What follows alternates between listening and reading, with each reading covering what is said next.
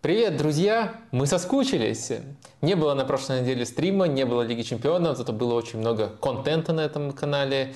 И мной было принято волевое решение все-таки одну неделю пропустить. А сейчас мы возвращаемся, очень много и инфоповодов, и матчей было сыграно, и просто хочется наконец уже поговорить. Привет, Денис. Да, всем привет. Лига чемпионов вернулась и вернулся э, этот стрим по пятницам, но кроме Лиги чемпионов сегодня еще поговорим о э, возврате или невозврате юношеских сборных России в международные соревнования, поговорим о э, местах проведения чемпионата мира 30 года, Э, дожить бы до него еще. Но уже известно, где там и что будут проводить. Э, поговорим о, в конце концов, о, об одной теме, которая прямо на обложке. Отменять ли ВАР или не отменять. Это все на э, фоне ну, тема, которая неделю, наверное, обсуждалась в Англии, да и вообще потом э, за пределами э, островов, тема ВАР и, естественно, то, что происходило в игре Ливерпуль-Тоттенхэм. Ну, Я и... назвал это судейским беспределом, а ты тема ВАР так дипломатично. Ну, судейский беспредел, хорошо. А это не синоним, не синоним разве? Шпорок тащут. Хорошо. Ладно, я, я шучу. Тоттенхэму тут мало вопросов. Вопросы ну и сегодня в основном будем опираться на ваши вопросы, которые вы задавали в сообществе в YouTube, в Телеграме Вадима, на Boosty, и которые вы будете задавать э, по ходу стрима. Желательно, чтобы это были вопросы по матчам Лиги Чемпионов. В первую очередь мы сегодня будем говорить о восьми матчах. Э, это ну, почти все матчи, которые э, с большими командами, Наполи, Реал, Боруссия, Милан, Ньюкасл, ПСЖ, Ланс, Арсенал, э, Манчестер, э, Галтасарай, Порту, Барселона, Лейпциг, Сити, Интер, Бенфика, вот эти 8 матчей в фокусе нашего внимания, по ним, пожалуйста, задавайте вопросы по ходу стрима, особенно особенно задавать вопросы. Да, то, что мы соскучились, э, уже проговорено, мы выяснили. А вот э, то, как вы соскучились, если соскучились по нашему стриму, вы можете показать с помощью своей активности. Наверное, самое главное это вот сейчас в прямом эфире это лайки, чтобы просто больше людей видело трансляцию. Но если смотрите в записи, тоже можете поставить там, и подписаться на канал. Это всегда а, приятно. Но отдельной строкой хочу еще поблагодарить э, тех, благодаря которым тех людей, благодаря которым запускаются новые форматы на канале и продолжает выходить этот стрим. Давайте вот на экран выведем э, э, этот списочек э, людей с Boosty, которым мы особенно благодарны. А, так, э, ты уже сказал э, главное э, по поводу формата и тем, но хочу еще так более предметно проговорить разницу между тем, что вот сегодня вышел подкаст, вы его можете послушать. Там, ну, по сути, мы проходимся по группам, иногда, конечно, прыгаем с одной на другую, но по сути проходимся по группам и обозреваем этот тур, наверное, по-другому тут особенно не скажешь. А сегодня у нас будет, как мне кажется, кажется, все-таки сегодня, и то, и другое сегодня. Э, сейчас у нас будет немножко э, другой ритуал обсуждения матчей. Буквально на две минуты, когда мы до них доберемся, буквально на две минуты впечатления от матчей, а потом будем отталкиваться от ваших вопросов. То есть там у нас такой диалог Э, между собой, получается, а тут у нас диалог с аудиторией. Надеюсь, получится без э, дублирования.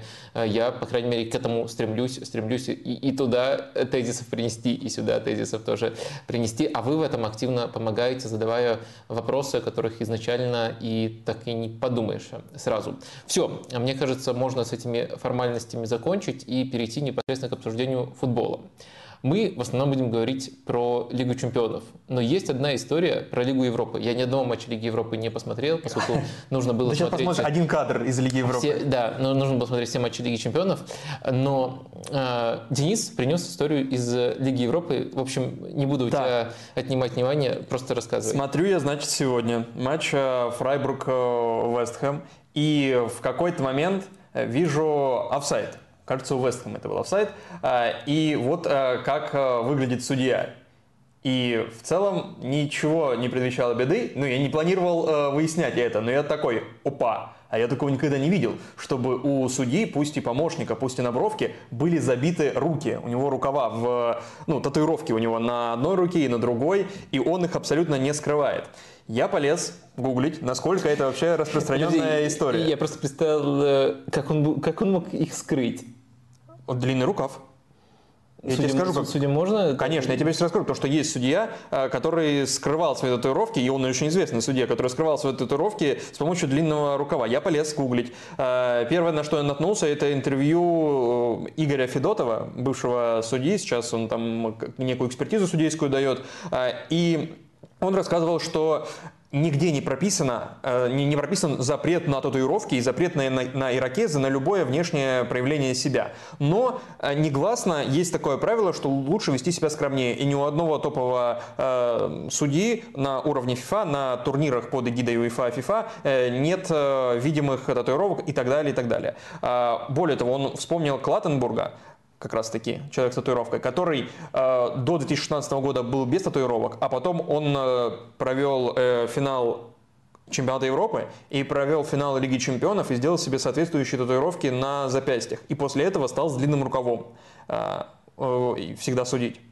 Вот, неважно, какая там температура. с длинным рукавом я еще помню, а вот боковых э, с длинным рукавом, э, ну, наверное, просто не обращал да, внимания. Да, да, да, я, я, может помню. быть, они тоже есть, но потом я полез дальше, полез в англоязычный э, интернет, Google, и наткнулся даже на исследования. То есть э, э, есть человек, который вообще специализируется на теме татуировок не только в спорте, но и вообще везде, э, и он проводил исследования по отношению к футбольным судьям. Он взял сезон 21-22 э, и взял 4 лиги английскую премьер-лигу, Ла Лигу, а, серию А и французскую Лигу 1. Э, там он обнаружил 112, сейчас посмотрю цифры, да, 112 судей. Это я только не понял, там не было в методологии описано, это главные судьи или как раз, или все судьи, которые, ну, в общем, 112, э, которых он э, анализировал, и, ну, как анализировал, за которыми он следил. И из 112 только два человека были с видимыми татуировками. Два человека из 112, это менее там, 2%.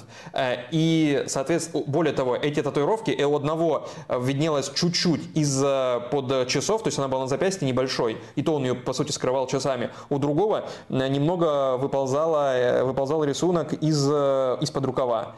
И После этого он прервал свое исследование, как он пишет в статье, э, и ввиду того, что невозможно дальше проводить его, потому что у него была гипотеза, э, насколько решения судей влияют, насколько внешний вид судей влияет на их решение. То есть принимают ли они более резкие решения, если они в там, татуировках или с каким-то экс экстравагантной прической или еще что-то. И он сказал, ну тут два человека, смысла анализировать нет, есть ну, слишком маленькая выборка. Вот. Но он оставляет пространство для анализа, для исследования э, игроков татуированных. То есть насколько к татуированным игрокам применяются более жесткие или менее жесткие решения судей. Э, и ну, санкции, соответственно, футбольные. Э, вот такого, такой статьи я не нашел. Если вдруг вы где-то найдете по отношению к игрокам, то скиньте в комментариях, будет любопытно почитать. Потому что слишком много побочных факторов нужно учесть, и вряд ли... Ну, конечно, но вдруг, но вдруг там есть корреляция какая-то невероятная, и вдруг там есть какой-то разрыв э, огромный. Ну, понятное дело, что нужно все учесть, но вдруг есть люди, которые заморочились и учли. И потом какой-нибудь тренеришка это прочитает и заставит всех футболистов в своей команде сводить тренировки, либо наоборот набивать тренировки, чтобы нам подсуживали. Кстати, вот этого джентльмена, э, я даже себе выписывал, как зовут. А, его зовут э, Робин Уайлд, который вот матч э, Фрайбург Вестхэм. Блин, какая фамилия подходящая. Да, да, да, да. А, а вот у Федотова, просто у многих судей есть татуировки, но они не на видимых местах. А, и у Федотова она тоже есть, она на плече, и у него спрашивали, и он сказал, я приходил к мастеру в тату-салон, приходил в форме судьи, то есть вот этой желтой или какая там розовая, какая у него была на тот момент. Я приходил в судейской майке с коротким рукавом и говорил, вот мне максимально, чтобы не выползало за рукав. То есть потому что, ну, могут быть трудности. Они нигде не прописаны, но могут быть. И Слушай, ему прямо а... вот по этому расстоянию рисовали. А, а разве у Красева нет татуировок? Но ну, мне кажется, в его образ... Ну, видимых нет. Видимых нет, ну да. На, надо все лысину, прикинь, такой паук или паутина. Было бы очень брутально. Да. Ну, просто он же там еще рок-музыку, насколько я знаю, играет. Мне кажется, в его образ прям Металл, причем бы. не просто да, рок, а именно, металл. Металл, да. Его образ вписалась бы татуировочка. А, так, давай к э, еще одной такой э, легкой, может быть, э, теме. Э, цитата Дэна Берна, одного из э, героев этой недели, безусловно. Цитата касается Килиана Мбаппе, одного из антигероев недели, хотя как посмотреть, и футболки Мбаппе, потому что, я так понимаю, внутри Ньюкасла было много, внутри команды, было много споров, кому же подходить к Мбаппе и просить футболку. И Дэн Бёрн на это сказал. «Э, смешно, конечно, насчет футболок. Э, я, вы же можете просто включить YouTube и доказать всем, что вы играли против них, ну, против великих футболистов, типа как. Э, и у меня есть коллекция, сказал Дэн Бёрн, из футболок э, тех, против кого я играл. Петр Крауч, Пер Мертезакер и Уэйн Раутледж. И все, что у меня есть к 31 году, я счастлив, что они у меня в рамке за стеклом, прямо как у Вадима Юрген Клоп, кричащий. Уэйн Раутледж, когда бы еще, как не перед Лигой Чемпионов, э, его могли вспомнить? Мне тоже интересно, что в этом ряду делает Уэйн Раутлич. То есть он, он, критерий... Это, это же как раз-таки классическая, классический панчлайн, когда ну, из трех состоящих, из трех э, Э, однородных членов предложения, когда два нормальных, а потом третий смешной какой-то. Не, мне просто кажется, просто что... Дэн Бёрн собрал эту коллекцию ради этой цитаты. Дэн, Дэн Бёрн берет футболки просто вот э, у тех, кого он видит, э, не опуская взгляд. И вот Мертезакер а, да, вписывается, да, Питер Крауш вписывается, а Уэйн Раутич, он же, наверное, вот посюда ну, Дэну вот. Бёрну Опять же, ради, ради увеселения все это было. Но в итоге футболка Мбаппе досталась Джейкобу Трипьеру. Джейкобу? Да. А, Джейкобу Трипьеру, да. Кирану Трипьеру, а потом он передал своему сыну. Да, но на самом деле не, не, не, не суть важно, про, про это как раз таки много рассказали. А меня зацепил именно тейк Дэна Берна. Мне кажется, он в широком контексте очень сильно в меня попадает. Я тоже нифига не понимаю, зачем э, там селфи с какими-то знаменитостями, ну, зачем ну, да, футболки, футболки сувениры это артефакт, себе который, брать. кстати, можно перепродать, если что. Ну, перепродать, да, ну, не знаю, это такой низкий жанр перепродажи футболок. А вот YouTube, это, понимаешь, тут два, две уязвимости в YouTube. Во-первых, Дэн Берн Э, он думает, что права на Лигу чемпионов спокойно доступны и всегда будут для YouTube. Не факт далеко не факт. И второе, Дэн Берн просто сейчас живет в стране, которая э, не угрожает своим жителям закрыть YouTube, понимаешь? А потом, может, он не сможет доказать, а так вещественное доказательство не будет. Конкретное Э, вот э, материальное? Ну, э, я, я думаю, Дэн Берн не, не мыслит так долгосрочно, такой долгосрочной, долгосрочной перспективы, но я в целом его понимаю. То есть я тоже не в состоянии понять, зачем людям вот эти вот артефакты. Мне кажется, даже не обязательно, даже не обязательно тут ссылаться на YouTube и хайлайты, которые там будут присутствовать. Просто у тебя есть эти воспоминания, зачем еще какие-то доказательства. Я тоже никогда не понимал, и вот нашел родственную душу в цитате Дэна Берна, и поэтому посчитал необходимым э, о ней сегодня упомянуть. А Кирен Триппер же говорил перед матчем, что его сын, если бы выводил, он в итоге не выводил никого на поле, но если бы выводил, он бы выводил не меня, а Мбаппе, потому что он фанат его и все дела. Он его любит больше, чем своего отца, ну, как футболиста, не как отца. Так, давай к... Мы просто еще не спрашивали. Давай к инфоповодам недели перед э, Лигой Чемпионов. Да не только неделя, а инфоповоду дня. Сегодня Поль Погба, э, у Поля Погба подтвердилась вторая проба положительная. Вот, ну, собственно, подтвердилась, поэтому положительная. Проба на тестостерон. И, судя по всему, он, у него сколько, 10 дней есть на опровержение. И если он не сможет за это время опровергнуть, то он будет 2-4 года, ему грозит. Мы прощаемся с футболистом Поля Багба. И Ювентус может с ним попрощаться, но пока тут не ясно. У меня, наверное, есть другой тейк э, свежий, раз это инфоповод дня, и про него что-то нужно формулировать. Я сформулирую гипотезу. Uh-huh. И моя гипотеза очень простая. Она более широко раскрывает эту тему, не только поле, поле Погба касается. Мне кажется, в принципе, в футболе на допинге, если посмотреть случаи, и вот, может быть, кто-то вспомнит э, как раз-таки то, чем можно эту гипотезу разбить или подвергнуть сомнению, но если посмотреть случаи, на допинге попадаются исключительно идиоты. То есть, эм, если мы смотрим... Вот, э, Рио Фердинанд, Егор Титов, да? А, да, это все идиотские случаи. Андра, э, Андре Анана, э, Кола Туре с диетическими таблетками. И вот сейчас, если кто-то не знает, Поль Погба... Ты назвал их идиотами, я просто к этому причислил. Именно, именно. Поль Погба Э, Поль Погба э, попался на том, что ему врач в Майами, не врач Ювентуса, а его там кореш врач из Майами, э, тоже выписал таблетки, витаминчики. И вот в этих таблетках он не, знал, тайно от Ювентуса, в тайне от Ювентуса их употреблял, э, содержались эм, запрещенные вещества.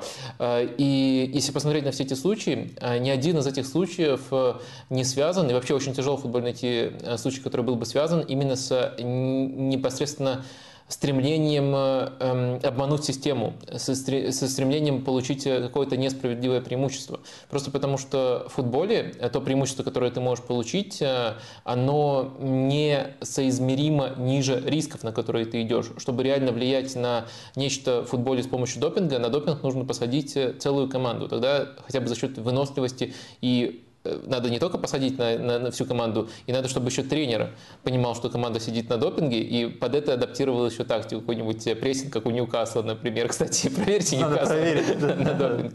Короче, мне кажется, тут риски несоизмеримо выше потенциальных выгод, поэтому практически невозможно найти случай в футболе. Это как раз таки вот тема, которую можете потом в комментариях там э, обсудить, если можете найти исключение, либо в чате писать.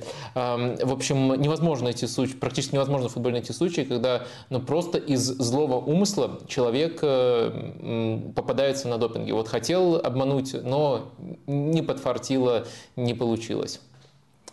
Так, а теперь давай все-таки к инфоповодам недели. Вот то, что обсуждали на этой неделе в медиа. И... А, ну, ты согласен, что Погба идет? В случае с допингом, скорее, да. Вообще нет. Показательный вопрос. Э, только в случае с допингом? Ну да. Но я не думаю, что он идет. Ну, он, э, может быть, просто очень хотел вылечиться побыстрее. А, ну... Не проконсультировался со всеми, с кем должен был. Если это показатель идиотизма для тебя, то окей. Ну, мне кажется, да. То есть то, то, как он подставил под риск свою карьеру вот э, таким решением, э, мне кажется, это, это определенное проявление идиотизма. Э, ну, даже не столько хочется тут на, на Погба концентрироваться, хотя я сам у тебя спросил, считаешь ли Погба идиотом, сколько, сколько в целом на этой вот тенденции, что все такие случаи, они очень однотипные и печальный. И Погба, при, при том, что поведение очень глупое с его стороны, уже становится жалко. И из-за травм, да. и из-за этой истории. Э, тут э, другую эмоцию трудно к нему Да, ему нужно вот как... Но, но, но в то же время когда он первую сдал а, пол, эту пробу положительную, то я тогда говорил, что ему нужно в отеле передать эту майку Why Always Me, и он теперь должен ее носить. А, она должна быть переходящая как э, желтая майка лидера, как у Армстронга. А офсайд Луиса Диаса в игре с Тоттенхэмом. То, что обсуждалось везде, то, что ты назвал судейским беспределом. И э, это ну, имело несколько ступеней обсуждений. Потому что сначала просто, как обычно, ну типа беспредел, вся фигня. Потом Ливерпуль запросил у ПГМОЛ, Теперь все знают, э, что это такое. Никто не знает по-прежнему, как это расшифровывается, но все знают, что это. Э, ПГМОЛ, э, коллегия судей Англии, которую возглавляет Ховард Веб, у Ливерпуля у нее запросил переговоры. И о чудо, переговоры были предоставлены, причем не только Ливерпулю, но и публично. Мы все их увидели, кто-то услышал, кто-то прочитал, и там было много смешного. И в итоге выяснилось, что причина неправильного решения в том, что судьи на ВАР изначально не поняли, какое решение принял судья в поле. То есть э, судья в поле изначально принял решение э, гол... Нет, ну, они, вернее, поняли, они но, но, но имели Нет. неправильное представление о том, какое решение было принято. Они проверяли... Ну, я это искал. Ты сказал, что они не поняли. Ну да, потому что они думали, что гол э, от, отменен. Ну ладно, окей. Это... И они посчитали, что это гол отменен, значит все нормально. Они проверили вар, все чисто, продолжаем игру. То есть продолжаем игру, разводим с центра поля, говорили они. А в итоге э, они, не знаю, отвернулись, они ели чипсы или что. Э, а гол-то, в общем, короче, да. Я запутался сам сейчас э, в этих переговорах, еще твоя короче, помарка. Да, короче, смотри, а... давай, давай я. Э, сначала будет проще просто про проговорить. Я думаю, все на самом деле эту историю знают, но гол судья изначально отменил. Да, не засчитал. Да, он не, не, засчитал. не засчитал. А потом э, бригада судей смотрит ВАР, и они считают, что проверяют засчитанный гол да, да, да. на то, насколько он правильный, и отправляют там э, реплику, то, что э, все верно, продолжаем играть, проверка закончена. И судья слышит, все верно, продолжаем игру, проверка закончена, и считает, что его решение об отмене гола правильное. И там еще был в этой записи скрытый герой, это оператор, оператор ВАР. ВАР. Да, оператор ну, ВАР. Скрытый герой, он, может быть, и антигерой для кого-то. Потому что он в итоге обратил внимание, подождите, стоп, стоп, стоп, кричит оператор Вал, Авар. Э, Пытается объяснить этим дебилам. Соберитесь, да, то, то есть на машинке на К2 или на чем там нарисует эти линии, собственно, и говорит, остановитесь, гол-то было, не был засчитан изначально. А вот те, кто был на ВАР, Даррен Ингланд, Дэн Кук, посчитали, что ну, продолжаем игру, по, по их э, логике они должны были центр разыгрывать. Вот. А, ну и, собственно, они отстранены на небольшой период времени. А, после этого Клоп требовал переигровку. А, по регламенту АПЛ переигрывать нельзя только если какая-то из команд э, что-то нарушила. Я вот толком не понял, что должна нарушить такая команда, чтобы можно было переиграть. 13 человека выпустил на поле или что. А, по правилам УЕФА протест должен быть подан в течение 12 часов после окончания матча. Он, был, он не был подан, соответственно, даже УЕФА не может рассматривать это дело. Вадим, что делать, как быть? Ну, тут очень много ракурсов, э, и касающихся темы ВАР в принципе, и касающихся непосредственно этой истории. Но, конечно, тут э, полное сочувствие Ливерпулю. Действительно, кроме как беспределом это назвать э, невозможно. Помимо того, что ты описал, есть еще ракурс, который достаточно активно начинает обсуждаться по поводу скажем так, конфликта интересов у судей, потому что некоторые из как раз-таки членов той бригады, которая работала непосредственно на ВАР в этом матче, до этого судили матч чемпионата а, Объединенных, Объединенных Арабских Эмиратов. Угу. Тут возникает сразу два вопроса. Первый – это сугубо профессиональный. А не перегружены ли вы, ребята? А, там перелеты, дополнительная работа. На ВАР ведь тоже нужно не на как легкую прогулку настраиваться. Но они могли как раз и зевнуть из-за этого решения. Да, могли зевнуть, но это сейчас можно очень долго додумывать, э, насколько это повлияло, либо не повлияло, и, может быть, не хватило той, той, той, той доли концентрации, которая могла быть в альтернативном, в альтернативном сценарии. Но и второй момент э, – это непосредственно тот э, факт, что как бы Объединенные Арабские Эмираты, Абу-Даби, Манчестер Сити, конкурент Ливерпуля, и очень легко выстраивается цепочка, которая может привести к тому, что э, вы как бы получаете деньги, не, пускай за работу, а не просто так, но все равно получаете деньги, вероятно, даже поскольку это э, выезд и поскольку нужно чем-то соблазнить, уговорить, судить в этой лиге арбитров из Англии, вероятно, больше, чем вы получаете непосредственно за матчи АПЛ, и не создает ли это вам конфликт интересов э, в будущем, даже если он негласный, даже если ты просто подсознательно думаешь, а позовут ли меня еще раз туда посудите. Даже если там вот не проговаривается, я практически уверен, что напрямую никто бы не стал договариваться, тоже очень рискованно. Судьей говорит, что вот за то, что мы тебя приглашаем посудить матч Аляин Алитихат, э, ты, пожалуйста, потом убей Ливерпуль в следующем матче. Я не думаю, что так проговаривают, но тут очень много вопросов возникает. Что касается перегровки, ну, э, ты, я уверен, знаешь э, про случай, который был в Кубке однажды с Арсеналом да, и Шеффилдом. 99-й, кажется, год. Да, там был забит гол Арсеналом вопреки принципам фэрплей. То есть, э, по сути, такой халявный гол Арсенал Да, футболисты Шеффилда выбили мяч, когда там лежал их игрок на поле, а Арсенал вел аут, э, Кану подхватил мяч и отдал на Оверманса, тут забил пустые ворота, когда защитники стояли на месте. Ну, ну, ну да, да, да. То есть, э, и Венгер вышел на пресс-конференцию. По букве закона, как говорится, предъявить нечего было, но очевидно, что это гол против спортивных принципов, и в итоге Венгер подхватил эту идею, согласился матч переиграть, играть э, и такое случается. выиграл там. Да, случается очень редко. И э, важно, что инициатива была от э, команды, которая э, выиграла от решения, угу. от Арсенала. В данном случае такой командой выступает Тоттенхэм, и от них никакой инициативы не исходит. То есть там тоже было, на самом деле, с точки зрения бюрократии все очень запутано, и очень много было споров по поводу того, а можем мы вообще по регламенту, но когда есть готовность двух команд, это становится сразу же намного легче. Сейчас, я думаю, клуб сам понимает, что никакой переигровки невозможно, и, честно говоря, словами, словами про переигровку, мне кажется, он э, забил такой символический автогол. Э, мне кажется, эти слова ни к чему не приведут, но в то же время очень сильно обесценивают то, что Юрген Клоп часто говорит про загруженность футбольного календаря. То есть обычно ты нам всем втираешь про то, как футболисты перегружены и как невозможно больше играть, а сейчас, когда э, возникает теоретическая возможность переиграть матчи, Э, ты на это с радостью соглашаешься, и тебя уже не волнует э, то, что футболисты из этого получат дополнительную нагрузку, будут еще сильнее перегружены, когда это касается непосредственно результатов твоей команды. То есть, а, то есть тут он и получил аргумент, которым его можно мочить, вернее, предоставил аргумент, которым его можно мочить, и в то же время я думаю, что даже он, произнеся эти слова, не верил, причем, по-моему, он даже в соседнем предложении сказал, этого не случится, но я считаю, что такое решение было бы справедливым. Потому что, мне кажется, очень странные слова Юргена Клопа. С другой стороны, ситуация тоже очень странная, и как на нее реагировать э, непонятно. Я вот думаю, вот этот кричащий Юрген Клоп, он э, знает решение, у него есть в голове. Он готов сыграть в тот же день, когда и шестой тур Лиги Европы будет.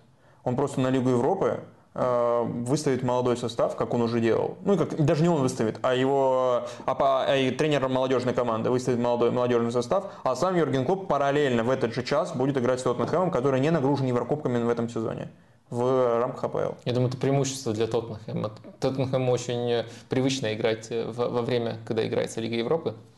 Угу. Угу. Тебе ли говорить такой худи?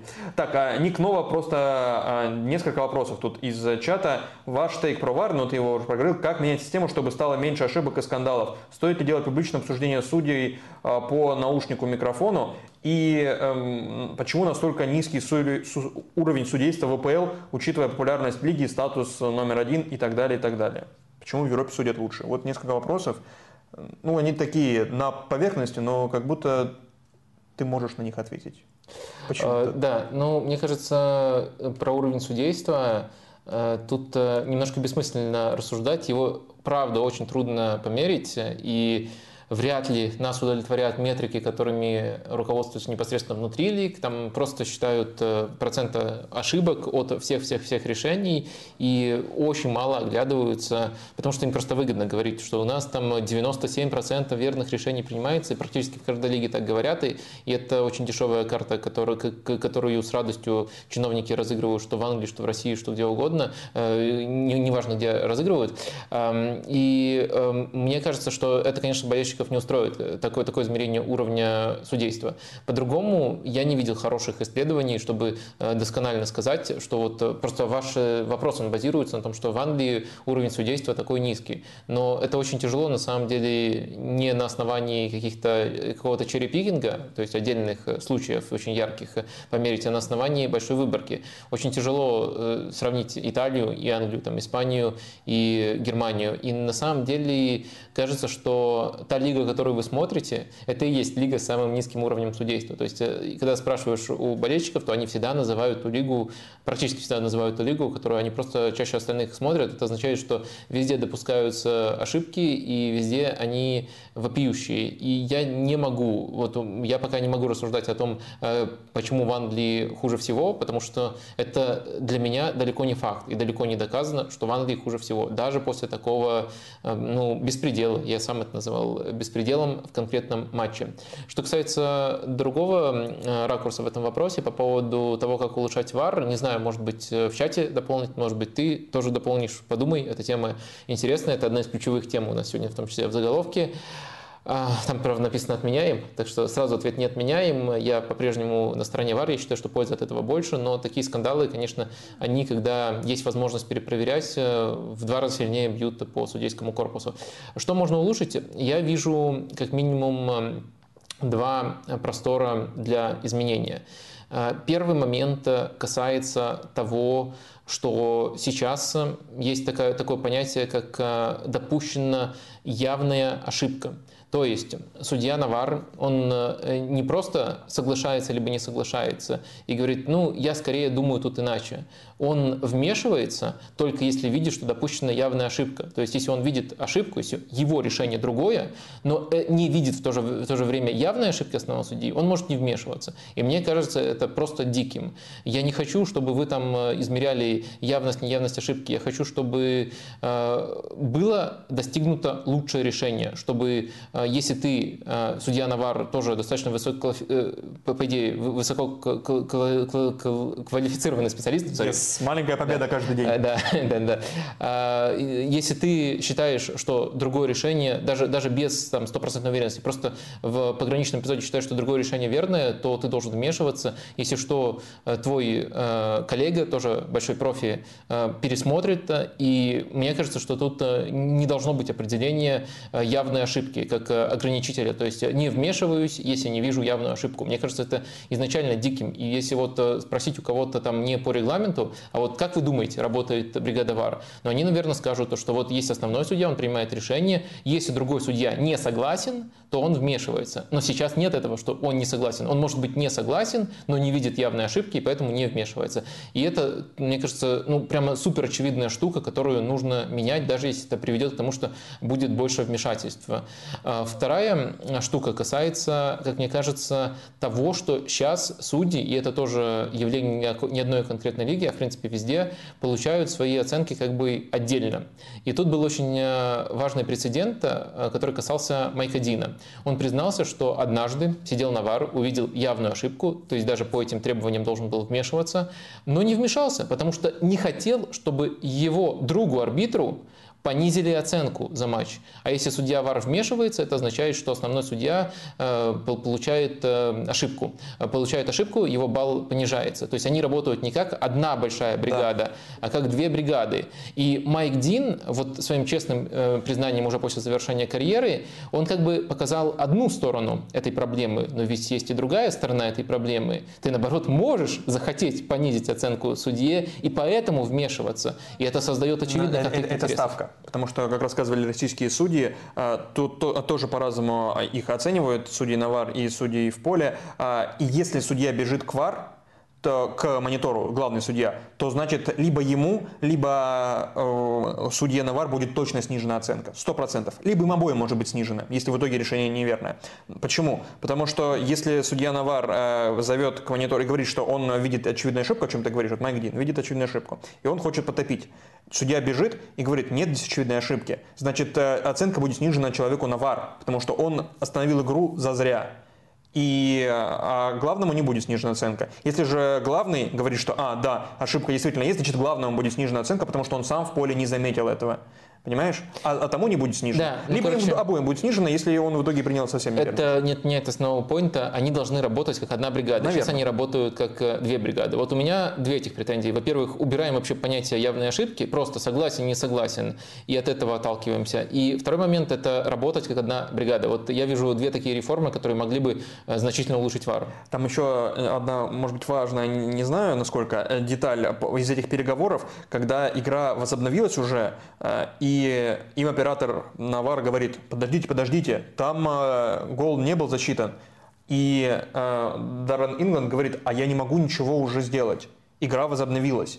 То есть казалось, вот если не знать протокола ВАР, и ты смотришь просто как обыватель, на, ну просто как зритель, почему ты не можешь остановить игру? Ну, мяч даже не идет, ну, просто в центре поля. Останови игру, скажи главному, что вы произошел misunderstanding, вы не поняли друг друга. Но он говорит, по протоколу VAR я не имею права останавливать, но, потому что игра уже возобновилась. Но это, это, э, мне кажется, это очевидно, как интуитивно то, очевидно. То, тоже это, можно это решение, за которое даже, наверное, в, это, в этой скандальной истории скорее уже, учитывая, что проблема э, случилась, я думаю, да, да, даже Ингланда э, все равно скорее похвалили бы, если бы он так поступил в итоге. То есть он бы спас от большего скандала. А, но похвалили, но могли бы вообще отстранить навсегда, потому что это грубая нарушение протокола ВАР, насколько я понимаю. То есть, может быть, здесь подсознательно он, я не хочу нарушать закон.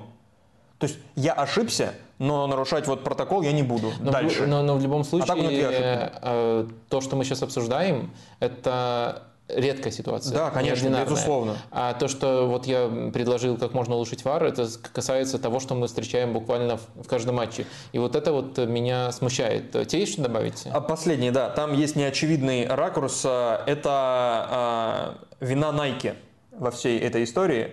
Потому что перед сезоном клуба английской премьер-лиги обсуждали введение в этом году в АПЛ система полуавтоматической взятия, полуавтоматического определения офсайда, такая, какая была на чемпионате мира в Катаре, например, но мечи, которые используются в английской премьер-лиге, мечи производят Nike, а у них нет технологии, которая есть у Adidas. Adidas спонсирует и Лигу чемпионов, где есть такая технология, и э, э, чемпионат мира в Катаре. Соответственно, там были эти чипы в мечи внедрены. Nike сейчас разрабатывает свою систему, может быть, даже по ходу сезона она будет внедрена. Э, и клубы английской премьер-лиги хотят это, но поставщик э, инвентаря пока это предоставить не может и у Тоттенхэма, и у Ливерпуля Nike экипировщик. Все, давай дальше двигаться. к как раз таки к чемпионату мира 2030 года. Он пройдет в шести странах на трех континентах. И по удивительному формату, ну, там будет уже 48 команд, и первые три матча пройдут в Уругвае, Аргентине и Парагвае. Это матчи с участием этих команд, если они, естественно, туда попадут, потому что им места не гарантированы, в отличие от Испании, Португалии и Марокко, которым места, насколько я понимаю, гарантированы на чемпионате мира, и там пройдет основная часть этого турнира. А, Вадим, какие впечатления? Ну, я тут вижу очень четкую связь между двумя решениями.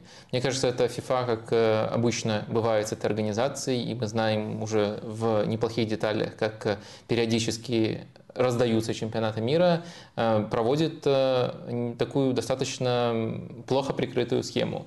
То есть первый шаг в этой схеме – это дать э, чемпионат мира под предлогом красивой истории, чемпионат мира 30 -го года под, пред, под предлогом красивой истории э, трем континентам, шести странам. Э, ну, красивая история о том, что это юбилейный, столетний чемпионат мира, поэтому мы хотим охватить побольше стран, хотя не совсем... Э, не, не просто побольше, а чтобы, э, чтобы в Уругвае прошло и вообще в Южной Америке, где все начиналось. Да, да, да.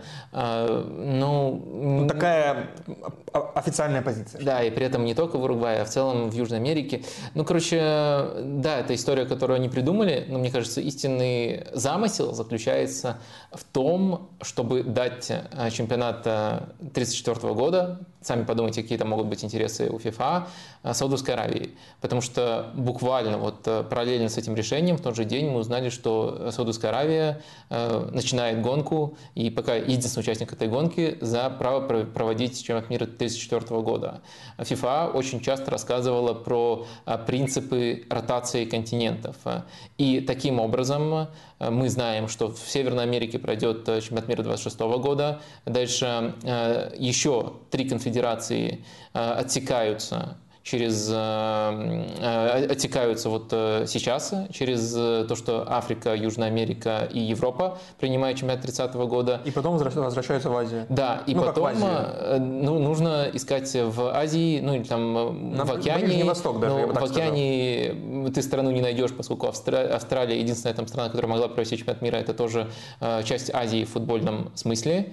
И в итоге, э, учитывая, что, учитывая, что Саудовская Аравия давно к этому готовится, э, точно какие-то внутренние беседы с FIFA на этот счет ведет. Таким образом, просто FIFA, как мне кажется, сузила круг реальных конкурентов для Саудовской Аравии. Одно дело э, конкурировать с заявками там, европейских стран, может быть, каких-то южноамериканских или просто и из Северной Америки, а другое дело конкурировать только с Э, азиатскими э, заявками. Э, пишут о том, что как раз-таки Австралия, которая, опять же, в футбольном значении это футбольное понимание часть Азии, может выдвинуть тоже свою заявку, но в целом конкуренция намного меньше, чем могла бы быть.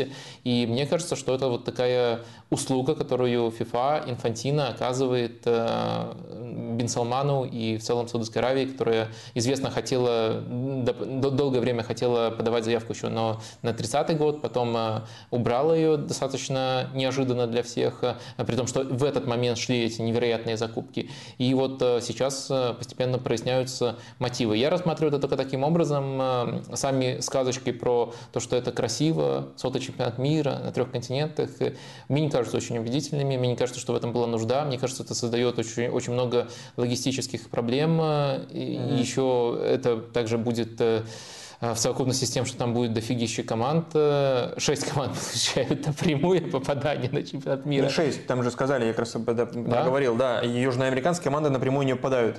А вот эти, да. Испания, Португалия, а. Марокко, да, а эти три будут все-таки ну, да, отбираться. три команды напрямую, но всего их будет 48. А, короче, веселый чемпионат мира предвидится, но я вижу тут очень четкую э, цепочку, очень четкую связь. Что, я, я, я в конспиролога превратился или да, в этом есть нет, смысл? Нет, наверное, есть смысл. Но мне кажется, здесь э, еще важный момент, э, что увеличение количества команд, оно обрекает на коллективные заявки так или иначе. И не только двух стран, но даже трех и так далее. Америка, даже Америка, где есть большие стадионы, которые соответствуют э, параметрам FIFA для чемпионата мира, даже она использует, ну как использует, не она использует, но э, не, не одна проводит чемпионат мира, а совместно с Мексикой и Канадой. Э, ну, много ли еще стран в мире, у которых есть э, столько больших стадионов? То есть даже в Великобритании я не уверен, что можно насобирать.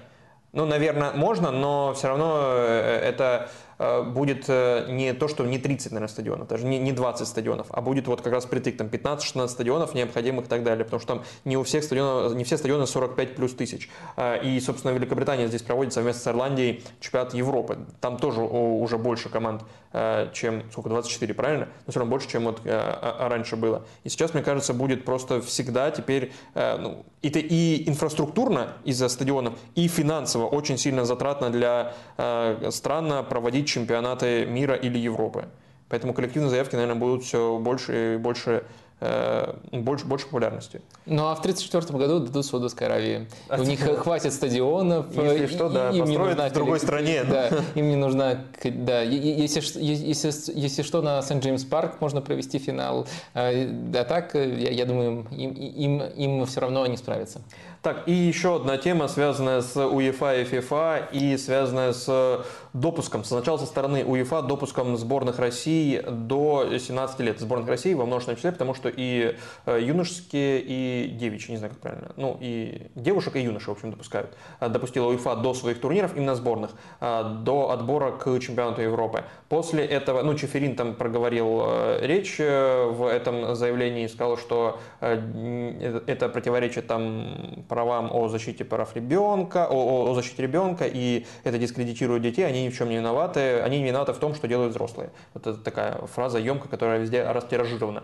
А, после этого Федерации футбола Украины, Англии, Швеции, Дании, Норвегии, Польши, Эстонии, Латвии, Литвы, это вот те, кто кого я только видел, а, может быть, еще кто-то, Румыния, да, а, они сказали, что будут бойкотировать не просто матчи с участием э, сборных э, России, но даже турниры э, будут бойкотировать. Причем в Швеции чуть не собирает не, по-моему, женский чемпионат Европы до 17 лет ближайший должен быть в следующем году.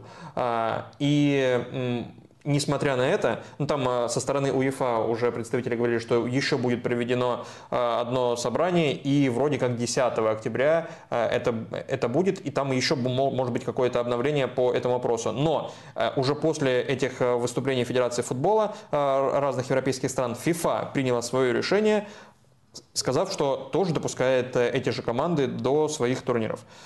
Что ты думаешь, Вадим?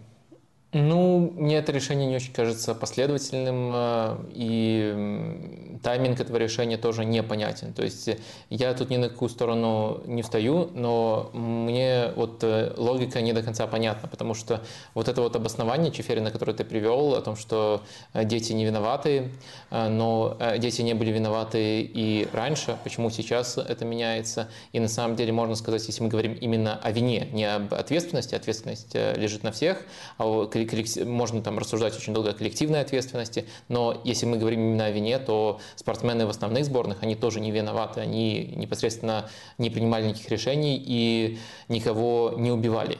Э, и мне кажется, вину и ответственность нужно разделять во всех случаях, э, и в данном случае мне тут непонятна логика, нет последовательности и в тайминге решения, потому что они э, точно так же не были виноваты и раньше, и в том, что такую логику можно применить к молодежным сборным, но нельзя применить к основным сборным. То есть если э, немножко попытаться пробраться через э, эти формулировки, то, наверное, разница принципиально тут э, только в том, что к молодежным сборным, юношеским сборным, наверное, вот специально прямо самые-самые юношеские взяли, просто-напросто намного меньше внимания. Аналогичное решение по взрослым командам вызвало бы намного больше обсуждений. Ну и кроме этого, наверное, есть еще для, для понимания тайминга, настоящего понимания тайминга, а не того, что вот пытается в качестве своего мотива привести Чеферин, мне кажется, важно понимать, что в FIFA и Э, очень много э, российских э, лоббистов, которые, как только появляется повод для того, чтобы какое-то позитивное решение принять, сразу же включаются. И мне кажется, этому не надо удивляться. Инфантина до того, как это перестало быть возможным, позиционировал себя вполне как друга Путина. Так что, мне кажется, это решение не должно удивлять, скорее должно просто подчеркивать, что сейчас вот эти вот э, люди, которые всегда были вот такими э, явными или неявными лоббистами интересов, э, они сейчас почувствовали, что момент достаточно пригодный, что есть люди, которые, по крайней мере в Европе, которые к этому могут отнестись с некоторой долей понимания, просто потому что от войны очень многие устали. Я, я примерно так рассматриваю это решение. Оно мне кажется странным. Вообще я плохо понимаю, каким должно быть эм, оптимальное решение, что по взрослым сборным, что по молодежным но последовательности я тут не вижу, я не вижу э, реальных мотивов в попытке объясниться. Э, так что выглядит все это очень странно. Кстати, Инфантина, у Инфантина дочь э, спасли в России однажды. Ну, во время чемпионата мира его дочь была в России, кажется, дочь, если не путаю, точно ребенок. Э, и у нее случилось э, обострение аппендикса, ей вырезали аппендицит в России, причем там какая-то, насколько я понимаю, сложная операция, поэтому э, э, эта связь еще и вот на таком, может быть, подсознательном уровне тоже. Ну, то есть там, ну, российские врачи, по-моему, в Санкт-Петербурге это было, и там и, ее спасали. А, так, давай к один вопрос. И, я думаю, не только на подсознательном, еще на уровне банковского счета. Ну, сам решай, как, да, как, какая важнее. Не, я думаю, когда спасают твоего ребенка, это важнее, чем любые деньги, которые тебе могут предложить. А, вопрос один из чата, и перейдем к Лиге Чемпионов. А, вопрос как раз-таки подталкивает к ней. Дмитрий спрашивает. Видел на этой неделе статистику Лиги Чемпионов, и оказалось, что Роналду... Подожди, все, мы переходим к Лиге Чемпионов? Ну, сейчас вот вопрос э, после него, да, сразу. А, тогда нужно сказать, э, что, чтобы люди ставили лайки. Ребята, мы переходим к Лиге Чемпионов. Надо нажать на кнопочку. Так вот. Или, или мы зависнем и, и перестанем говорить. Все. А, поставили. Э, на этой неделе видел Дмитрий статистику Лиги Чемпионов. Оказалось, что Роналду первый и по голам, и по ассистам. Визуально казалось, что он скорее эгоистичный нападающий, но цифры несколько противоречат. Где истина? Ну, Роналду а, еще наверняка первый по матчам. Э, Это не важно? И по победам, по победам точно, по матчам не знаю. Надо проверить. Ну, ну в общем, а, э, что, что тут э, нужно отметить? Это не должно шокировать.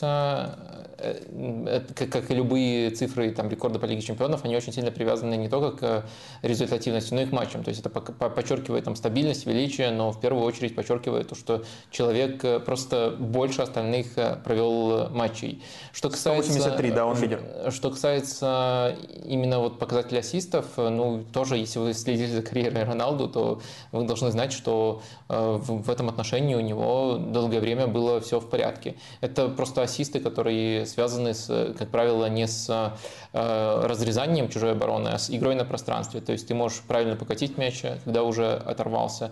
И да, таких ассистов э, было достаточно у Роналду. То есть э, это не говорит ни о том, что эгоистичный, либо не эгоистичный. Мне кажется, это там даже, даже с понятием креативный, креативный не всегда вяжется. Просто нужно, ну, нужно понимать, что природа у ассистов тоже может быть разная. Это соотносится с ролью непосредственно в команде. Ну и плюс, э, если мы пересчитаем на количество матчей, то, я думаю, все-таки будут э, другие лидеры.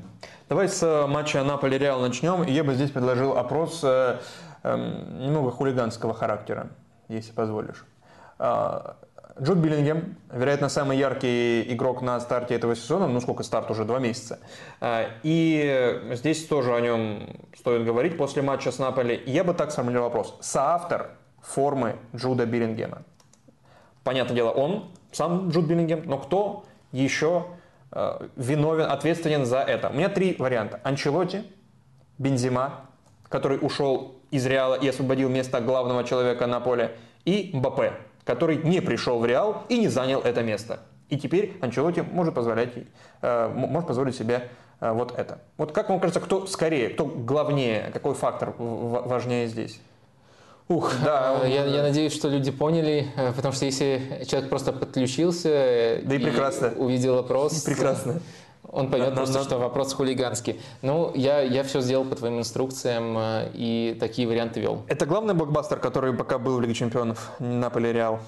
А, так, ну давай, э, может, как мы договорились, коротко давай. и засекая минуты, то есть две, две минуты, ну, не знаю. Попробуй, окей. давай. Я тут чет, четко формата не придумал.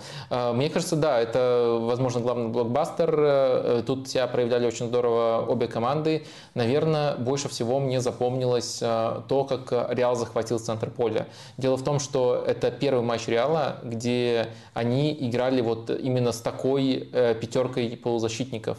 Э, там Камавинга, э, ромб изначально, плюс Камавинга приходил. Я знаю, что Камавинга стартовал против Жероны, тоже слева, но там все-таки Камавинга не играл вот эту вот ложную роль, не приходил в центр. Причем они еще очень интересно перестраивались, так что при обороне Чуамени оказывался главным опорным, а при розыгрышах Кроос шел на эту позицию, менялся местами с Чуамени.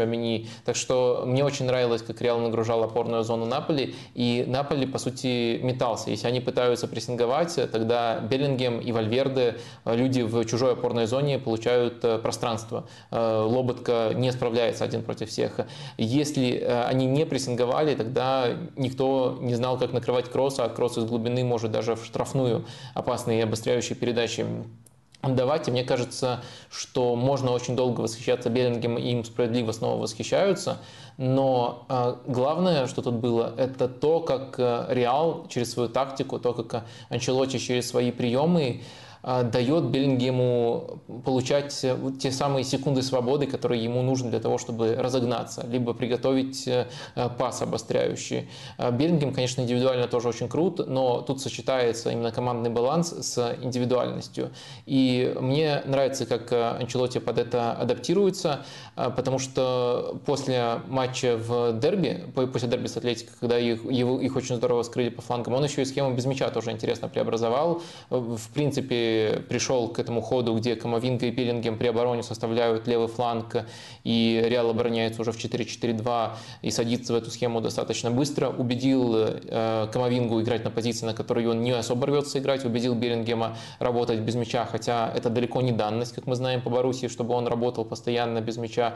И мне кажется, то, что мы наблюдали, э, моя, по крайней мере, главная эмоция у Наполи, о котором я меньше говорю, тоже был хороший отрезок в начале второго тайма, но моя главная эмоция это то, что Реал и Анчелотти вот так вот э, делают, по сути, классику Анчелотти. Анчелотти – это мастер такого балансирования. И мы прямо вот сейчас на дистанции последних недель видим пошагово, как он сначала балансировал оборону и фланг, нащупал правильный. Сейчас предложил очень интересную структуру при владении. И все становится лучше, лучше и лучше. И Анчелотти тут можно аплодировать, причем аплодировать именно за то, как он решил эту проблему, оставаясь в своей парадигме, парадигме мышления. Именно вот в таких находках он очень хорош, и, я думаю, заслужил приятных слов. Фланг левый ты имеешь в виду, да? Да. Ага.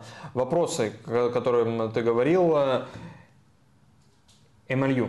Кажется так, Эмалю. Я не знаю, как правильно прочитать, извините. Нужен ли Реалу, но я знаю, как прочитать вопрос. Нужен ли Реалу нападающий при таком Биллингеме и условии, что Винисиус привыкнет к Ромбу, а справа либо прибавит Родриго, либо купят другого вингера? Или Ромб вообще явление временное, вынужденное? А, я думаю, э, тут есть э, два ракурса, с которыми можно сформулировать этот вопрос. Первый ракурс, э, нужен ли Реалу Бензема, и тут, наверное, ответ просто из, э, простите, нужен ли Реалу Мбаппе. И тут ответ просто из-за исключительности Мбаппе, да, а потом как-нибудь разберемся. И думаю, все еще ответ сохраняется таким. Вот если у Флорентина Переса спрашивать, а его в первую очередь будут спрашивать, а не Карло Анчелотти, которого вообще может по итогам прошлого, по, по итогам текущего сезона э, в реале не быть. Вероятно, его уже не будет после этого сезона в реале. То есть тут не Анчелотти даже будут э, спрашивать. Э, это первый ракурс.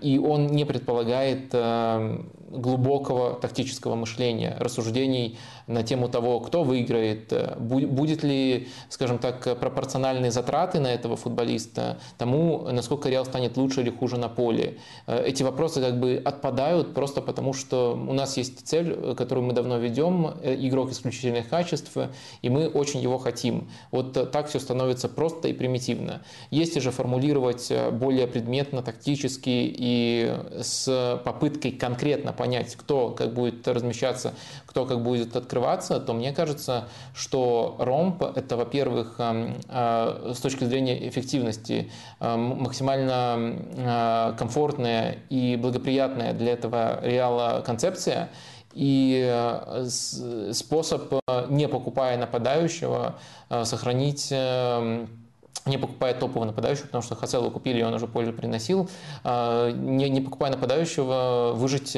максимум из качества этих э, футболистов. Давайте теперь э, представим э, ситуацию гипотетическую, при которой приходит Мбаппе.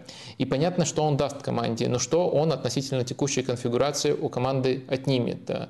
А, если мы сохраняем ромб, то это означает то, что Мбаппе с, с высокой вероятностью будет э, претендовать на эту позицию на позицию Венисиуса. Э, в ПСЖ был отдельный скандал, где он не просто, э, не просто э, диктовал то, что должен выходить и должен играть в старте, он диктовал зону, в которой он должен играть. И там конфликт, в конфликт это входило с Неймаром. И эта зона, вот в широком понимании, это вот все это пространство.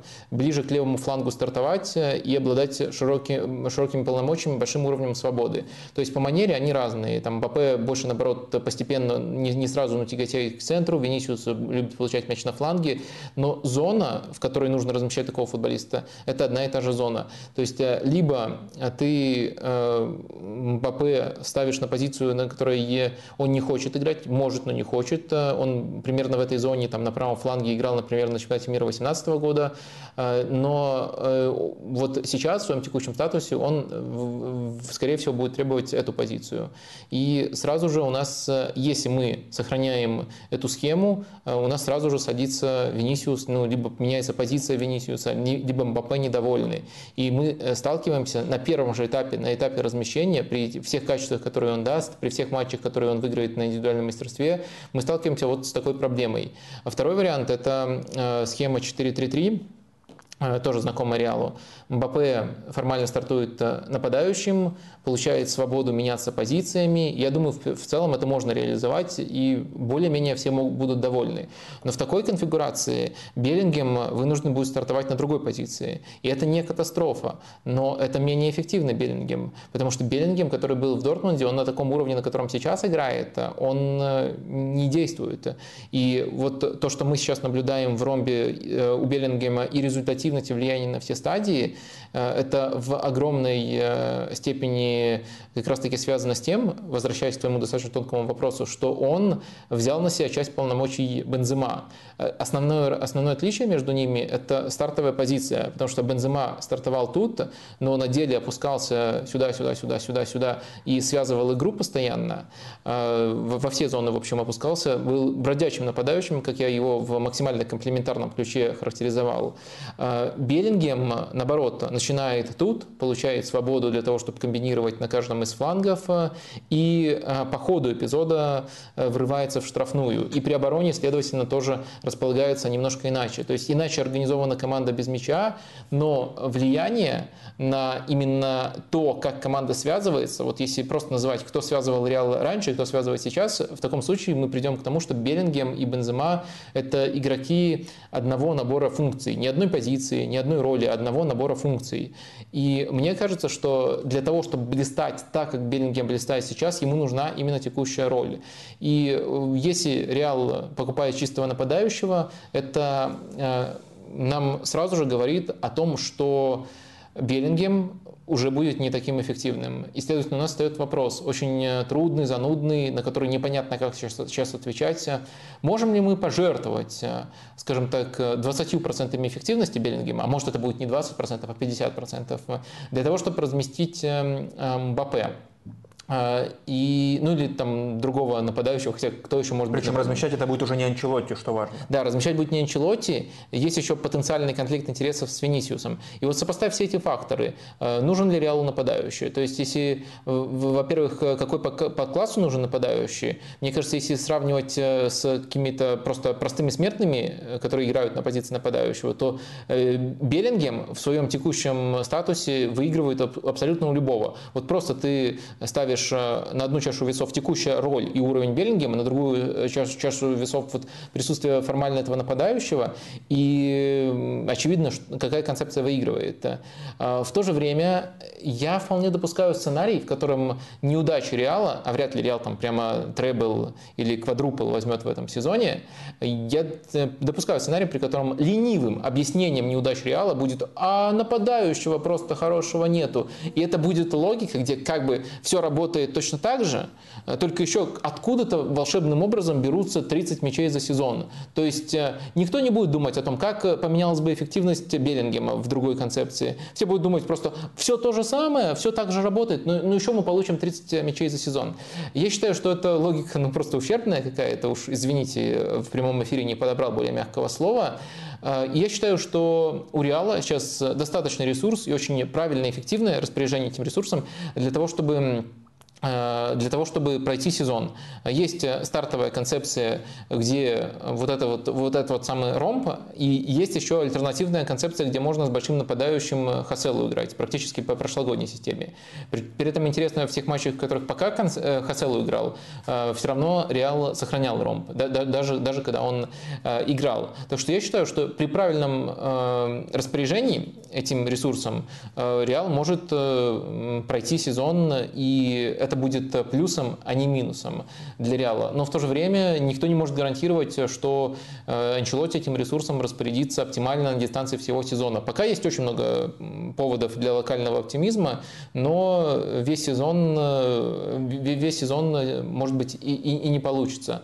Но я считаю, что тут не та ситуация, когда тренера подставили. Я считаю, что наоборот, клуб ведет себя рационально, тренер тоже ведет себя рационально и принимает эту концепцию, находит очень хорошее решение на данном этапе, и думаю, тут все заслуживают э, похвалы. А разговоры о том, что вот был бы нападающий, они кажутся пустыми и контрпродуктивными. Еще один ленивый вариант, э, чтобы оправдать, если вдруг у Реала получится плохой сезон – не отсутствие нападающего, а отсутствие защитников. Э, мне кажется, это более вероятный сценарий оправданий, чем отсутствие нападающего. Вратаря? И, и вратаря, естественно. Отсутствие, в принципе, людей, которые защищают ворота. Ты, ты видел, как защитил э, Карло Анчелоти Кепу? Как Кепа не защитил ворота? Как он защитил? Нет, э, начали спрашивать у Карла Анчелотти на пресс-конференции, а почему так плохо Кепа при навесах играет? Он говорит, ну, никто не идеален. Вот я да. красавчик, но я тоже не идеален. И даже вы не идеальны. Да, да. Так, вопросы от э, э, зрителей и вот прямо в чате, который сейчас э, от э, Дэни Арсаева. Как вы считаете, сравнение Джуда и Зидана натянуты или имеют место быть? Похожи ли эти футболисты друг на друга стилистически? Ну, по сути, твоя ну, пауза – это ответ. Да, я задумался, и тут нет четкого ответа, потому что во многом похожи, и есть, э, ну, на самом деле, давайте оттолкнемся от того, откуда корни растут эти, это сравнение. Он взял пятый номер. И я не уверен, что если бы он не взял этот номер и не сказал заранее, что Зидан мой кумир, и не настроил бы всех на эту волну, что первым игроком, который приходит в голову э, как ассоциация, был бы Зидан. А вот, если бы он взял 22 у меня ассоциация с Гейнчем была бы очевидна. У меня, э, например, в тактическом плане намного больше он ассоциируется с Бензема. Опять же, с оговоркой. И опять же, тут тоже есть некоторый байс, поскольку Бензема был в этой команде э, недавно, и э, Беллингем перенял часть его функций. И это кажется, на первый взгляд, что сравнение странное, полузащитник и нападающий. Но если смотреть именно на функции, то скорее это намного более правильное сравнение, вот если мы берем именно текущую версию Беллингема. Ну, если сравнивать Зидан Зиданом. Я не думаю, что есть прямо супер глубокие сравнения, но есть, во-первых, э, пятый номер, его личная история симпатии очень глубокой к Зидану, и есть э, эпизоды, за которые можно зацепиться и сказать, ой, это же так тонко было, как у Зидана. Вот посмотрите, это же просто копия Зидана, еще можно нарезать там какие-то эпизоды избирательно. Так что я не думаю, что тут есть глубокий мотив, но я очень хорошо понимаю, откуда эти сравнения идут.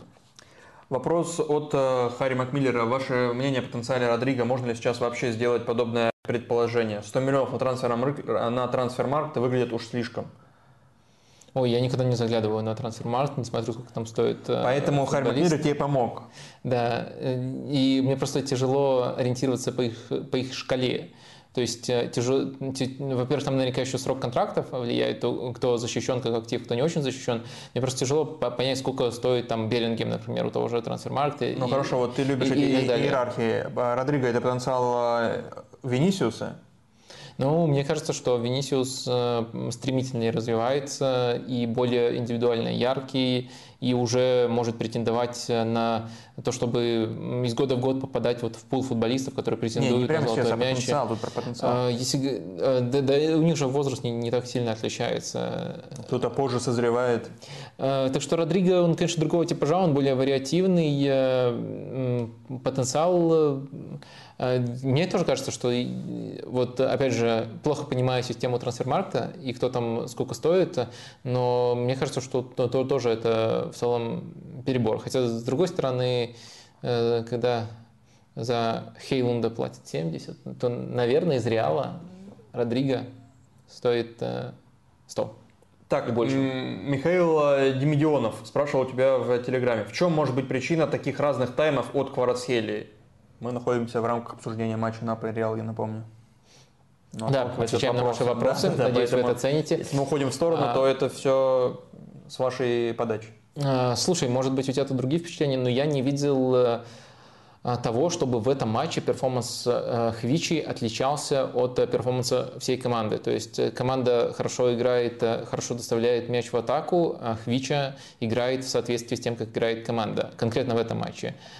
У команды не, получаются, не получается первая стадия, они теряются под давлением Реала, либо они там, после выхода Модрича уже просто не могут столько владеть мячом, сколько в начале второго тайма, и Хвича играет так, как играет вся команда. То есть я не видел тут, скажем так, э, чего-то у Хвичи в игре, что нельзя было бы объяснить просто тем, как э, колебалась э, в целом игра Наполи в этом матче. А нет такого, что не только в этом матче, но и вообще игра Хвичи коррелирует с игрой всей команды. И если брать, например, прошлый сезон, когда была очень яркая первая половина у Хвичи и очень яркая первая половина у Наполи. То есть сыграть там осенью плей-офф Лиги Чемпионов, просто катком наверняка бы Наполи прошли.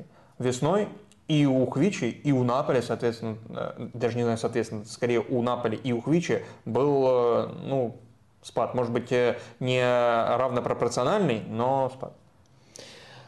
А, можно так говорить, но мне кажется, что все-таки тут а, немножко другие явления. То есть, если с Реалом Хвича и Наполи играли здорово, когда смогли прижать соперника, в начале второго тайма такой отрезок был, то в серии А немножко другая корреляция. Э, команда играла здорово, и Хвича играл здорово, когда соперники их прессинговали, когда оставляли им пространство. Потом под них адаптировались, и начали появляться некоторые проблемы и у команды, и персонального Хвичи. Так что я думаю, думаю, что тут немножко разные, разные особенности у этого, но в целом, в целом тезис не лишен смысла, конечно же. Давай итоги опроса подведем.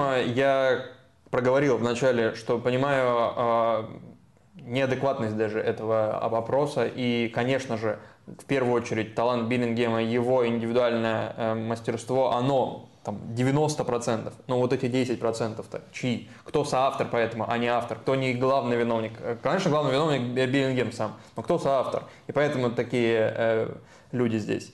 Просто там были реакции в чате, естественно, я решил от, отреагировать на них. Но тут э, все однозначно. Но меня интересует второе место. А, Анчелотти 72%, соавтор формы Беллингема 16 Бензема и 12 Мбаппе. Угу. Ну, то есть, видишь, э, в, в Мбаппе верят больше, получается, чем в Бензима, в их связи друг с другом, ну, связи с Беллингемом. В Бензема верят больше? Нет. То есть уход Бензима. Уход Бензима спровоцировал такую форму Беллингема. Не приход Мбаппе 12% спровоцировал такую форму Беллингема. Тут очень сложно. Ты потом пересмотришь, поймешь. То есть Нет, в, я, я сейчас в ду, ду, дуэт Беллингем Мбаппе Ну, верят ну, больше, ну, чем в при- дуэт Беллингем Бензима. Я такой вывод могу делать. Э, при- прикинь, как э, сложно было голосовать людям. Да, я понимаю, но что ты? Я не, не из Левады-центр, признанный там всем на свете э, в Российской Федерации. Так, а, Боруссия Милан. Давай к этому матчу перейдем. И здесь э, не было голов, Вадим. Как так? А как- какой матч ты Барус Милан назвал? Только в одном не было голов. А, да, очень легко вычислить. Э, э, Слушай, э, опять же, давай в формате коротких впечатлений. Мне кажется, то, что тут не было голов, э, в конкретном случае неплохо вписывается в характер тренерских решений. То есть и Эдин Терзич, и Стефано Пиоли относительно своего стандартного рисунка очень э, заметно перестраховывались. Причем есть даже конкретная зона, в которой и тот, и другой перестраховывался. В, э, если мы говорим про Боруссию, то это центр поля, где вышли сразу и Озжан, и Эмреджан. Э, Наверное, самый оборонительный вариант, который, в принципе, возможен у Дортмунда э, в текущем состоянии. А у Милана это тоже центральная зона, только в более широком контексте. Во-первых, не вышел Адли, который э, переучивается в разыгрывающего опорника. В последних матчах там очень часто выходил Рейндерс, вышел на этой позиции. Но еще важнее, кто были его партнеры. Это, э, с одной стороны, Муса, с другой стороны, Побега. И это центр, который был очень четко нацелен на то, чтобы персонально сдерживать э, соперников. То есть там еще, когда нужно было, к ним выдвигался из центра защиты Тамори, который мне очень сильно понравился в этой, в этой игре и, в принципе, вот в последних встречах. Э, Но и там, и там э, желание было насытить э, центр футболистами, которые в первую очередь не допустят ошибок э, без мяча, которые помогут обезвредить соперника в этой зоне. И в итоге, на мой взгляд, Милан был ближе к победе играл получше, чем Дортмунд, но в первую очередь за счет того, что Дортмунд просто больше владел мячом. Тут, скорее всего, получила бы преимущество команды, которая меньше владела мячом, поскольку и та, и другая была нацелена на разрушение, и, следовательно, чем больше ты, разрушая, получаешь переходных эпизодов, э, э, чтобы доставить мяч, допустим, до Рафаэля Ляо достаточно быстро или до Пулишича, э, тем больше шансов ты в этом, в этом сценарии приобретаешь. И Милан, снова их весьма жаль, и против Ньюкасла они были ближе к победе, и тут были ближе к победе, но в в целом матч был негативным с обеих сторон в плане тренерских решений, но чуть ближе к победе был Милан. А, ну, наверное, еще из-за концовки, когда там несколько моментов было у Чуквеза, который, ну, два момента, собственно, когда он не забил. А, То, что Ньюка... О, Ньюкасл, господи, а Боруссия здесь выиграла владение, ты сказал только что про владение, а, но то, что именно Боруссия выиграла, а не Милан, который по ходу сезона настаивает на нем почти в каждом матче, да в каждом матче, а, и даже больше, наверное, чем в прошлом году, а, это насколько удивительно. Мне кажется, это не очень удивительно, если мы говорим э, о том, как Пиоли подходил к этому матчу. Э, Я думаю, что Пиоли в Лиге чемпионов э, выставляет просто другой Милан. Это даже не критика, а просто констатация факта. Э, Потому что и против Ньюкасла они пытались обернуть неумение команды соперника э, позиционно атаковать, э, использовать как свой козырь неумение соперника позиционно атаковать. И с Дортмундом они, сделали то же самое, я думаю, это весьма умышленно было.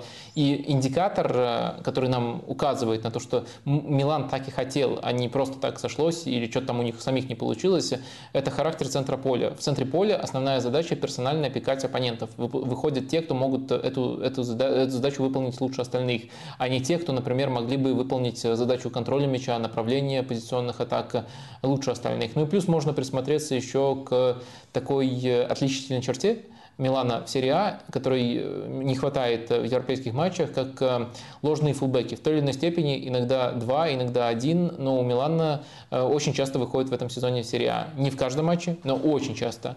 Э, В Лиге чемпионов в обоих матчах этого не было. И мне кажется, что если в серии А Пиоли пытается строить свой футбол, и мы можем анализировать, что у него получается, что у него не получается, то в Лиге чемпионов его даже не нужно оценивать э, по той шкале, потому что он к каждому матчу просто подходит как э, к подготовиться под конкретного соперника и обезвредить, использовать их слабости. И мне кажется, что в рамках этой концепции в Лиге чемпионов Пиоли работает очень здорово. Я считаю, что с ПСЖ, с ПСЖ они еще сыграют, с Ньюкаслом они должны были выносить соперника, а с Боруссией просто были ближе к победе, но ничья, в принципе, тоже не вопиющий исход этого матча. Так что жаль, жаль что в таблице не отражается то, насколько качественно Милан готовится к матчам. Даже не сказал специально качественно играет, а именно качественно готовится к матчам.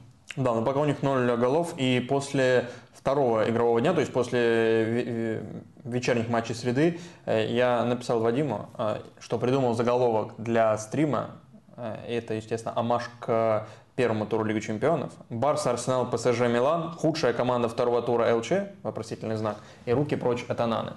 Потому что... Я думаю, ты скоро будешь в метро к людям подходить и рассказывать, что я придумал вот такую шутку. И потом... Почему? Ну, потому что... я сейчас сделал. Нет, потому что ты мне рассказал э, про этот заголовок, э, да. а потом сегодня переспросил, почему я не поставил это как заголовок, и, и сейчас еще продал Вадим, аудитории. Ну ты, ну ты в метро не ездишь, это же известно, поэтому я не буду это э, говорить больше никогда. Давай опрос про худшую команду. В прошлый раз у нас было про, про лучшую, но опрос, пожалуй, 100. Главное, не про худшую, главное разочарование второго тура. Давай так худшее... Что ну, вас да. разочаровало? Э, какая команда разочаровала в втором туре больше остальных? Второго тура. Итак, э, кто тут у нас претендует? Э, Арсенал, ПСЖ, может ПСЖ, Манчестер Юнайтед. Ну, я не знаю, Боруссия плюс Милан пусть связки идут, как не забившие команды. О, нет, ну нет, ну, я, я не думаю, что тут не есть хочешь. Ну ты от себя отталкиваешься, а нет объективности, я понял. Да, да просто, ну это, э, эти команды относительно того, что они пытались сделать, они сыграли нормально. Я не вижу тут пр- прямо какого-то большого ну, разочарования. А, два слушай, тура, два другое. варианта тебе предложу. И, и, и, ни, ни один из них не Боруссия Милан. Нет, нет. Э, Лацио или Бенфика? Лацо выиграл Бенфика, матч. конечно. Ну, Очевидно Бенфика. Очевидно вообще. Ну ладно, спас ты курильщика этого. Да, ну да, но слушай, Лацио был говном. Даже в сравнении с первым туром не настолько. Ну нет, первый тур был Лацио был хуже, слушай, чем этот. Э, здесь тоже был не выдающийся. Ну сейчас, а мы, да, а поговорим про Лацио. Есть там пару вопросов от вас, да. Давай пока про, может быть, самый э, обсуждаемый матч про Ньюкасл ПСЖ. Вадим, две минуты. Как ты любишь? Окей, если мало времени... Ты, кто, ты сам это решил. Да, да. Ты сам это решил, никто тебя не заставлял. Я понимаю, что никто не заставлял, но мне кажется, это правильно с точки зрения нашего формата, чтобы mm-hmm. э, не застревать и больше отвечать на вопросы. А, если коротко формулировать, то я бы мог тут оттолкнуться от матча, помнишь, э, Ливерпуль-Барселона, когда нужно было Ливерпулю отыгрываться против э, Барсы и да. делать тот самый камбэк. 4-0 в итоге завершился матч. Тут у нас 4-1, тут не надо было отыгрываться. Но по степени столкновения и по степени радикальности, мне кажется, это нечто похожее. То есть Ньюкасл просто потому, что они готовы были прессинговать против ПСЖ, ПСЖ э, так смело на своем поле, играл, по сути, вот с настолько же высокой линией, э, с настолько же э, большой частотой прессинга, как и Ливерпуль в том матче, где им нужно было против Барселоны буквально спасаться. Ну и в то же время Барселона Барселона в, в то время тоже достаточно догматичная с точки зрения розыгрышей команда, которая под, под этим прессингом пыталась играть. И ПСЖ тут тоже достаточно догматичная в плане розыгрышей команда. Э, еще один общий элемент заключается в том, что и тот, и другой матч завершился разгромом, и там, и там было 4 мяча, только там 4-0 и 4-1. А, но в то же время, на самом деле, если смотреть на содержание, и, понятное дело, эмоции затмили содержание и там, и там, но если смотреть на содержание, э, что там у прессинга были побочные эффекты, а, в частности, выходы очень опасные. Что тут эти выходы тоже были. А, просто на выходе моменты, которые были созданы из этого напора, из этого прессинга, они а, были лучше реализованы, чем моменты, которые были созданы из этих выходов. То есть в таких случаях я понимаю, людей, которые безумству храбрых поют песню и просто готовы воспевать команду за то, что она настолько смело, настолько дерзко сыграла, и у нее еще получилось.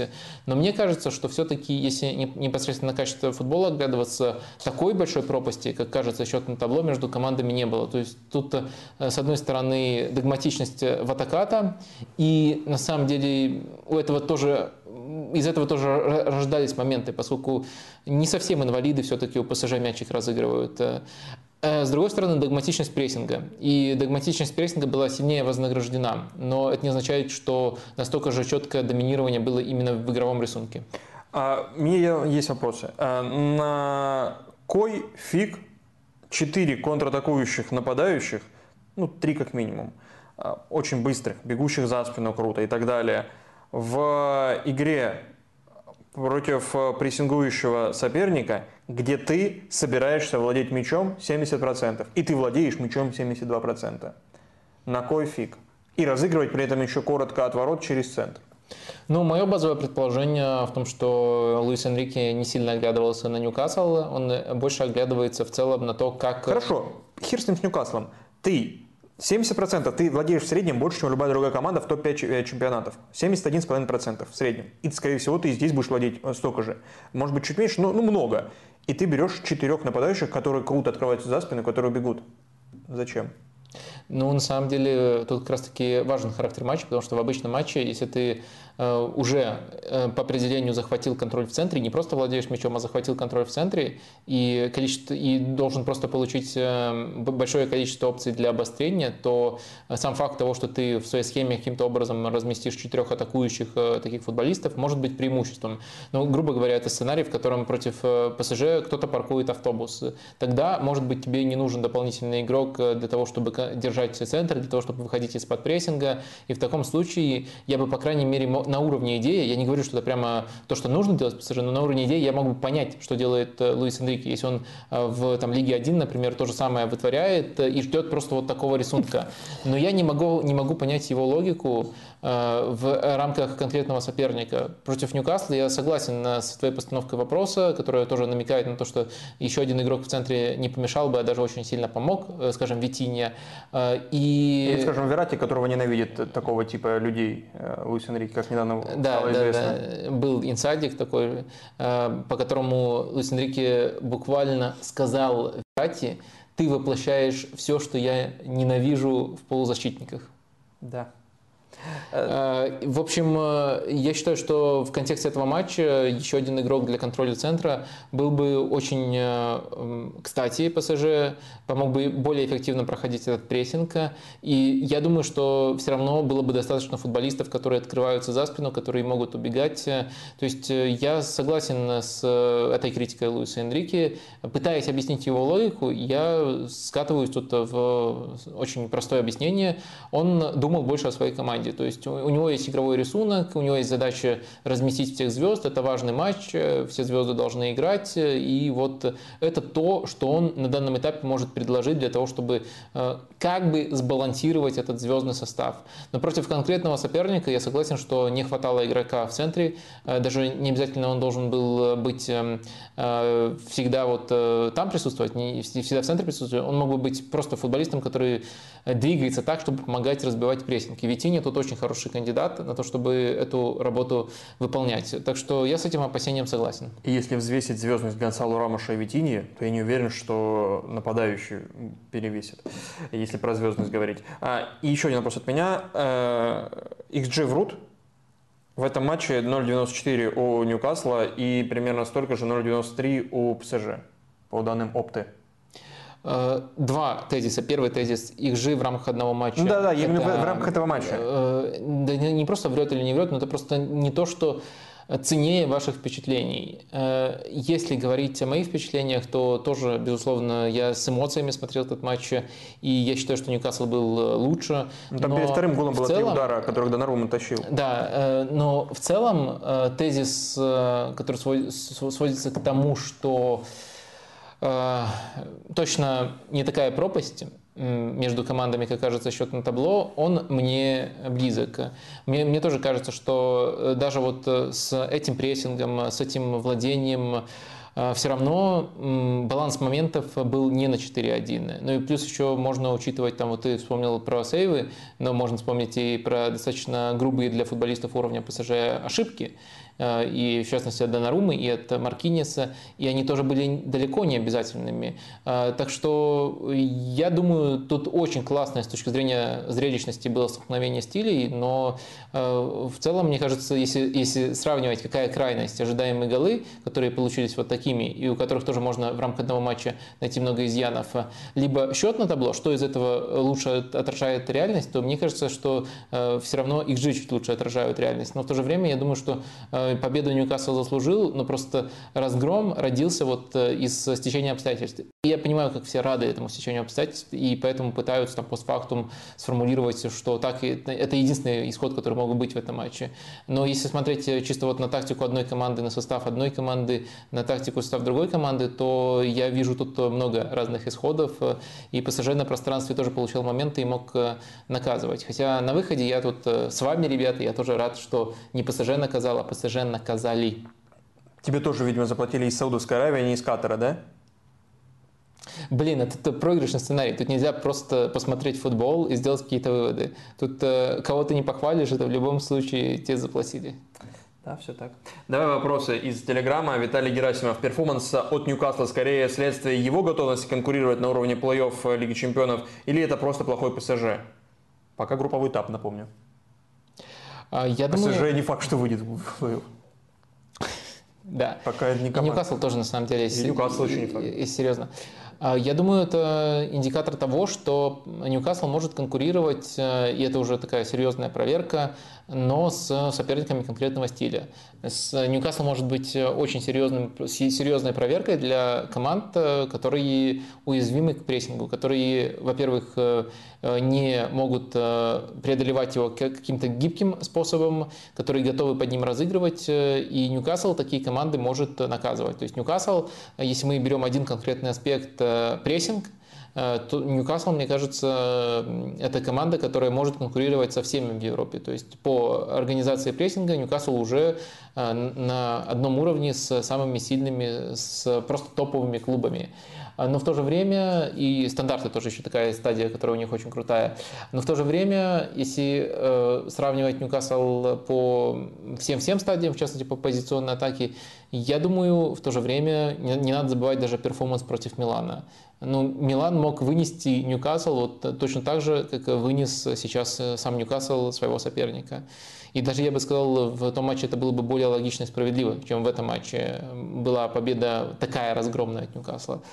Э, так что Ньюкасл это команда одной стадии, но если ей дают рисунок в рамках этой одной стадии, то они могут обыграть абсолютно любого. Ну, э, если совсем э, грубо говорить, Ньюкасл может проиграть в группе и не выйти из-за проблем в матче с Дортмундской Боруссией. Если Дортмундская Боруссия правильным образом выстроит э, под эту стадию, под неудобную для них стадию игру. Но в то же время Ньюкасл может э, в отдельном матче э, вынести вот сейчас эм, Э, Манчестер Сити, может э, много проблем создать Баварии, хотя Бавария, наверное, будет чуть более вариативна в своем преодолении. Реал, думаю, тоже могут создать э, достаточно проблем. В общем, вы, я думаю, из этого поняли, какой тут паттерн. Если соперник готов играть с Ньюкаслом в их игру, то Ньюкасл может даже с самым сильным сопротивлением выиграть в эту игру. Но есть соперники, которые просто скажут, а ну нафиг мне с вами играть в эту игру. Мы знаем, что вы хорошо прессингуете, тогда фиг вы будете прессинговать в этом матче. И тогда Ньюкасл может проиграть даже команде, которая намного менее яркая, чем Ньюкасл. Ну и как же игроки Ньюкасла кайфуют от игры в прессинге, как они радуются удачным отбором. В этом матче это было особенно заметно. И причем те люди, ну там Бруно Гимараевич, например, то есть э, ну, человек, который как будто не, не должен радоваться прессингу, он должен радоваться голам, передачам, Бразилии, вся фигня, но он просто тащится от того, когда и он, и вся команда отбирает, и они подбадривают трибуны и так далее. А, вопрос от а, Павела а, Разда... Разводовского. Разводовский. Игра ПСЖ в Ньюкасле – это проявление жестких принципов, отсутствие идей, поведение Энрике – это отсутствие гибкости или наивная упертость? Я думаю, что И то, и другое. Ну, то есть э, очевидно, что Энрике один из самых догматичных тренеров в Европе сейчас в принципе, может быть даже самый. Но в то Делся же... же в Уругвае. Да, но в то же время мне кажется, что Энрике такой догматичный, а потому что он понимает, что таким образом э, он понимает, что в построении именно такого футбола он топ. В построении какого-то другого футбола, там, э, контратакующего, он просто непроверенный тренер, непонятный тренер. И мне кажется, в это очень много упирается. Александр Сергеевич, что случилось с Луисом Энрике? Я имею в виду не ужасный старт с ПСЖ, а когда и почему он стал таким сектантом владения. Его великолепная Барселона, наоборот, была резкой и острой по сравнению с прошлыми ее версиями. А, мне кажется, э, это очень уместный вопрос, э, и действительно в сектанты записать Луиса Энрике точно недалекая от истинной оценка. Сектант владения – это хорошая характеристика Луиса Энрике под который можно подписаться. Но вопрос можно сформулировать иначе. А не является как раз-таки Барселона э, единственным отклонением, если мы исходим в его карьере? Потому что во всех остальных командах э, с поправкой на уровень и Сельта, и Рома, и вторая команда Барселоны, э, вот, по крайней мере, в той степени, в которой мы могли с этими командами ознакомиться, я в свое время изучал, когда писал отдельный материал про него, даже вторую, только играла его Барселона Б.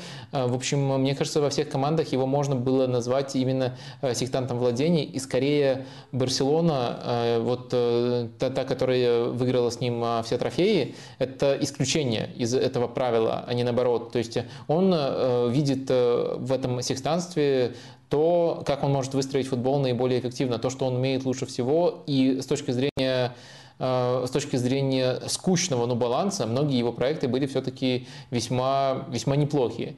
Э, но если на это посмотреть как на э, всю карьеру, когда он был таким, он не стал таким, он был таким всю карьеру, и Барселону в качестве исключения, то мне кажется, намного проще выстроить цельную картину, поскольку на вопрос, почему Барселона является таким исключением, можно дать очень простой ответ. Сообразишь за секунду? Потому что там был Месси. Ну, Месси, Неймар ну, и, Месси, Суарес, Неймар и Суарес. И да. на них было логично заточить Но игру. если теперь в Неймара и Суарес еще можно было уговорить, э, что делать иное, то лучше с Месси согласиться, иначе ты долго не проработаешь. А, да, на них было логично заточить игру, то есть сместить да. Центр тяжести команды, простите, из центра, вот именно в эту тройку атаки. И это, это было просто очевидным ходом. И то к этому Луис Энрике тоже пришел не так быстро, как, э, как можно было бы. Вот. И сейчас он, видимо, тоже может прийти к такому же выводу. Но тоже пока не быстро. Тоже к тому, что а, есть да? Дембеле, Мбаппе и Коломуани, и все, и не выдумывай. Просто пуляй на них за спину длинные передачи, и все будет. Э, я, я думаю, что даже в его текущем футболе дальние передачи на них э, все равно будут делаться в нормальном количестве. Но, э, с одной стороны, это действительно один из вариантов развития событий. С другой стороны, все-таки нужно не упускать контекст и не игнорировать детали. Если мы начнем проходиться по деталям, то очень много элементов эм, в первой стадии есть у ПСЖ, который далеко не барселонский, которые вот делают проблематичным попытки играть в в такой футбол, особенно когда сопротивление серьезное. А вот есть как раз вопрос, э, как ты говоришь, деталь узкая про первую стадию от Олега Е. Что ждет Шкринера в ПСЖ при Энрике? Милан максимально не подходит тому футболу, что пытается ставить испанец, и его, и его игра с Каслом это прекрасно подчеркнула.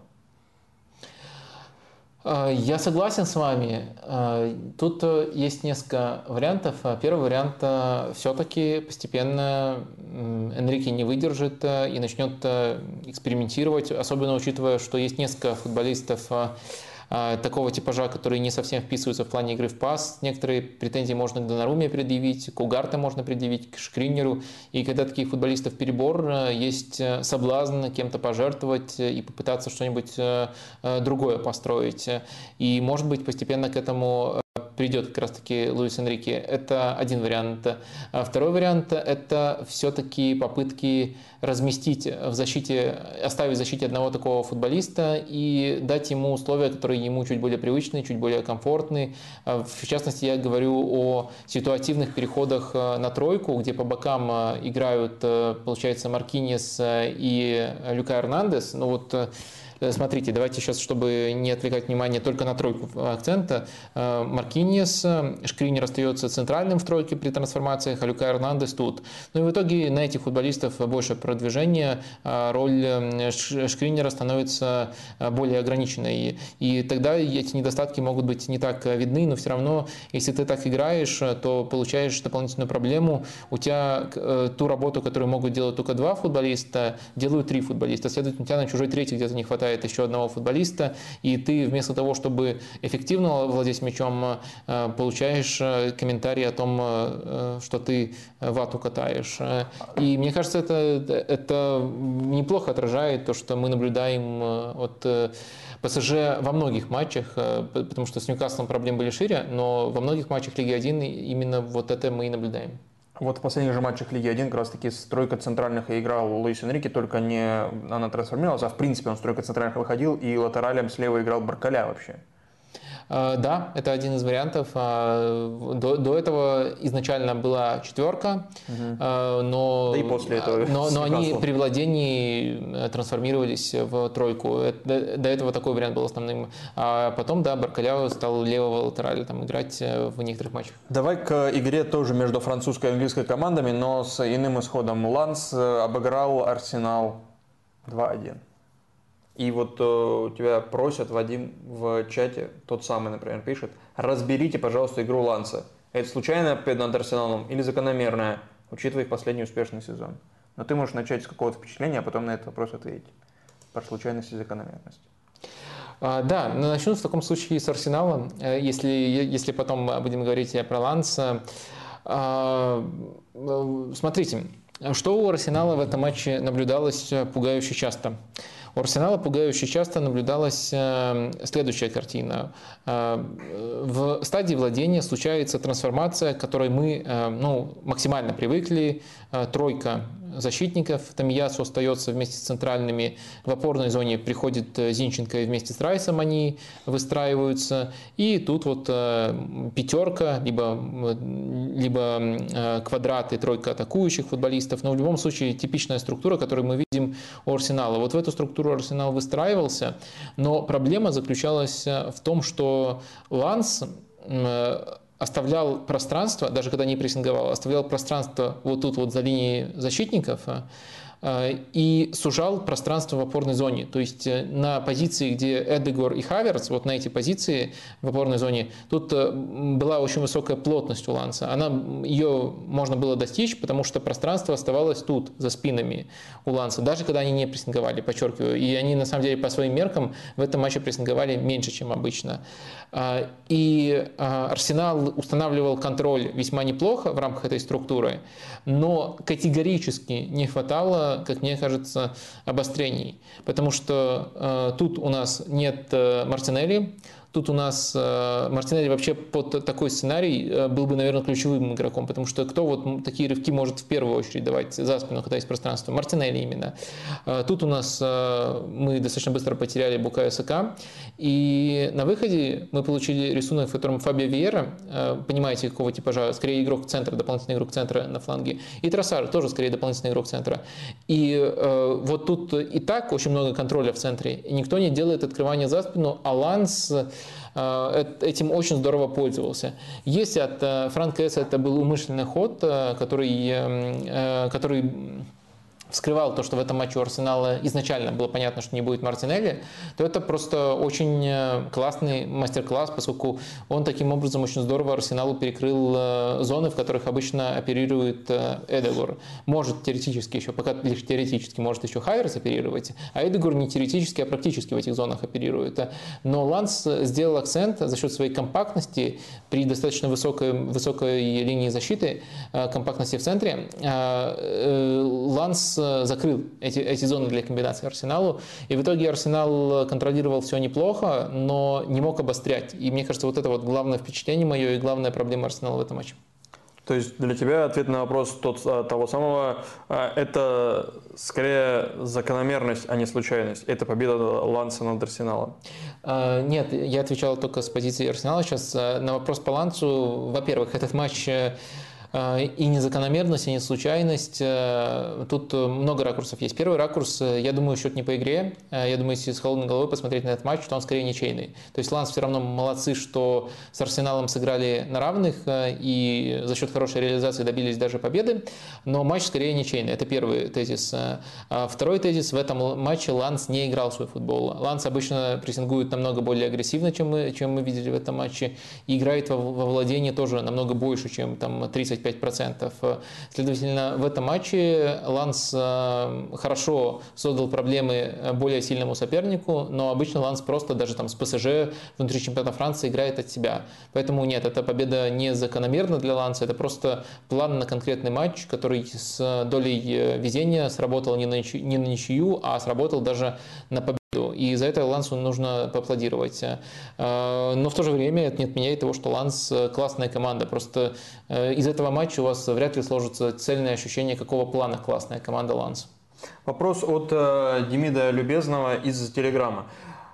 Посмотрел матч Арсенала с Лансом и прям четко бросилось в глаза что команде Артета не хватает э, четкого центра форварда, который не будет слишком часто сваливаться на фланг. В этом матче в центре была пустота. Жео сваливался на фланг Троссара, и Дегор был рядом с Сака. Получалась четверка атакующих игроков, но в центре никого. ППЛ как будто бы настолько пустоты в центре штрафной не наблюдал. Мои наблюдения верны, и нужен ли Арсеналу четкий центр форвард, который будет играть в оттяжки или сваливаться на фланг, но не делать этого постоянно, по типу Кейна, может быть? Кто подойдет? А, ваши наблюдения, наверное, на интуитивном уровне верны, но я сформулировал их иначе. Я сформулировал это как нехватка открывания за спину. И на самом деле эти открывания за спину, как правило, делает в арсенале не центр форвард.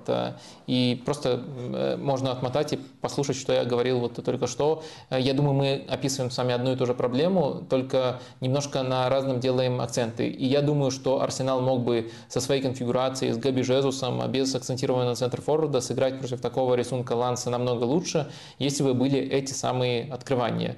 Э, вот э, в этом, э, наверное, тут ключ, ключевой акцент, ключевая разница. Что касается в целом необходимости Арсеналу центр-форварда, понимаете, может быть, на некоторые матчи и нужен был бы Арсеналу такой центр-форвард, но тут нужно сделать два акцента. Первый акцент в целом если сравнивать не конкретный матч, а общий рисунок, э, Арсенал лучше играет именно с тем типом форварда, который у Арсенала сейчас есть. Жезус для этой системы практически идеальный форвард Арсенала.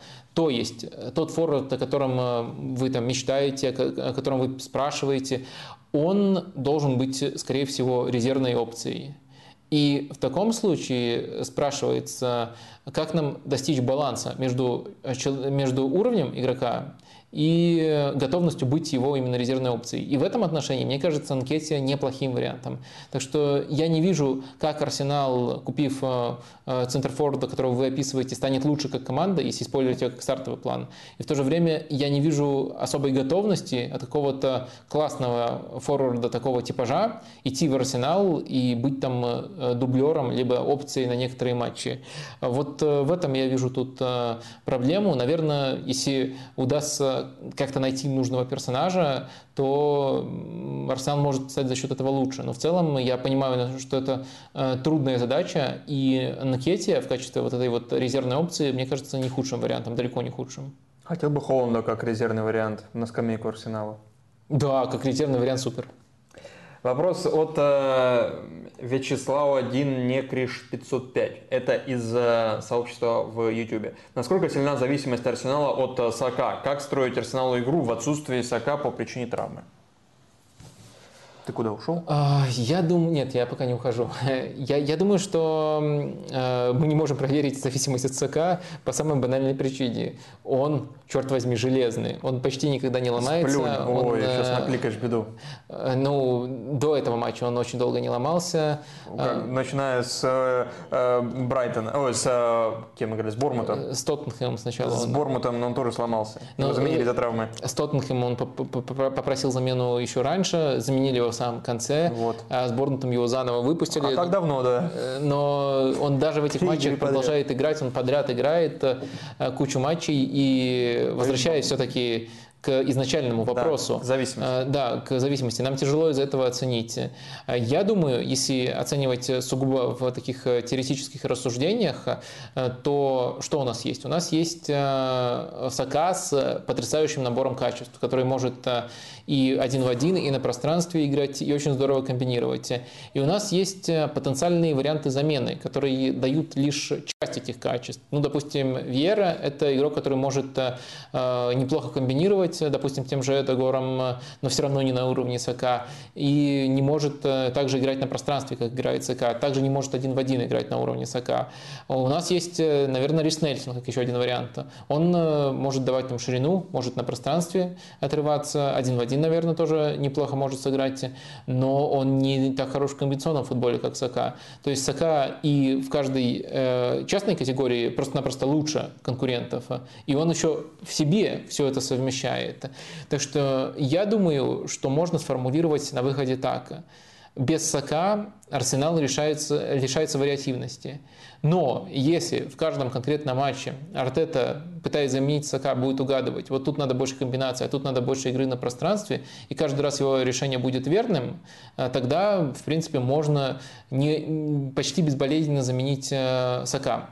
Но закладываться на это не хотелось бы, потому что, во-первых, Артета тоже человек и допускает ошибки. В принципе, его стратегия Пасака в последние недели – это и есть ошибка. Очень большая Закладываться на это не хотелось бы, потому что Сака, как бы, ты не зависишь от этих решений Артеты, ты в любом случае получаешь полный набор качеств. Маленький доп. вопрос. Когда ты говорил про Клопа, который предлагает переиграть игру с Тоттенхэмом и вспоминал его, его претензии к календарю, к плотности и так далее.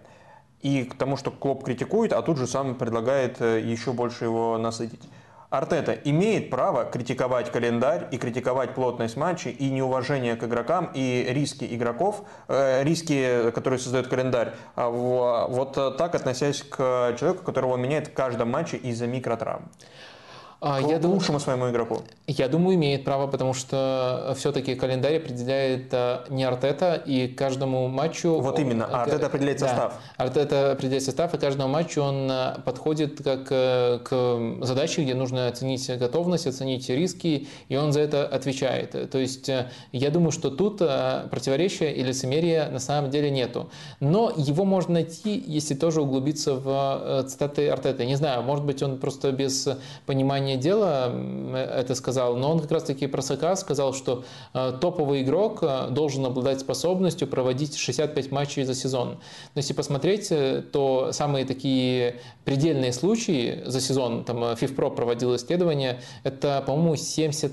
72 у Педри было в год чемпионата Европы. 72 у Педри, а в прошлом сезоне, по-моему, 71 у Бруно Фернандеша больше всего. И мы очень четко можем проследить, что если Бруно, игрок столько, да. если, если игрок столько играет, то он не поддерживает свой пик перформанс, то есть э, свою, свою оптимальную форму на нужной дистанции. И э, с одной стороны, э, тут, опять же, проблема в календаре, а не там в артете еще каком-то. Но меня очень удивил его тейк про то, что игрок должен, если это топовый игрок, он должен столько играть. Вот этот тейк, мне кажется, он немножко из всей риторики Артеты про календарь выбивается. Скорее на этом его можно ловить, если очень хочется словить. А на действиях Пасака я, я, я, я не вижу тут э, противоречия, если честно.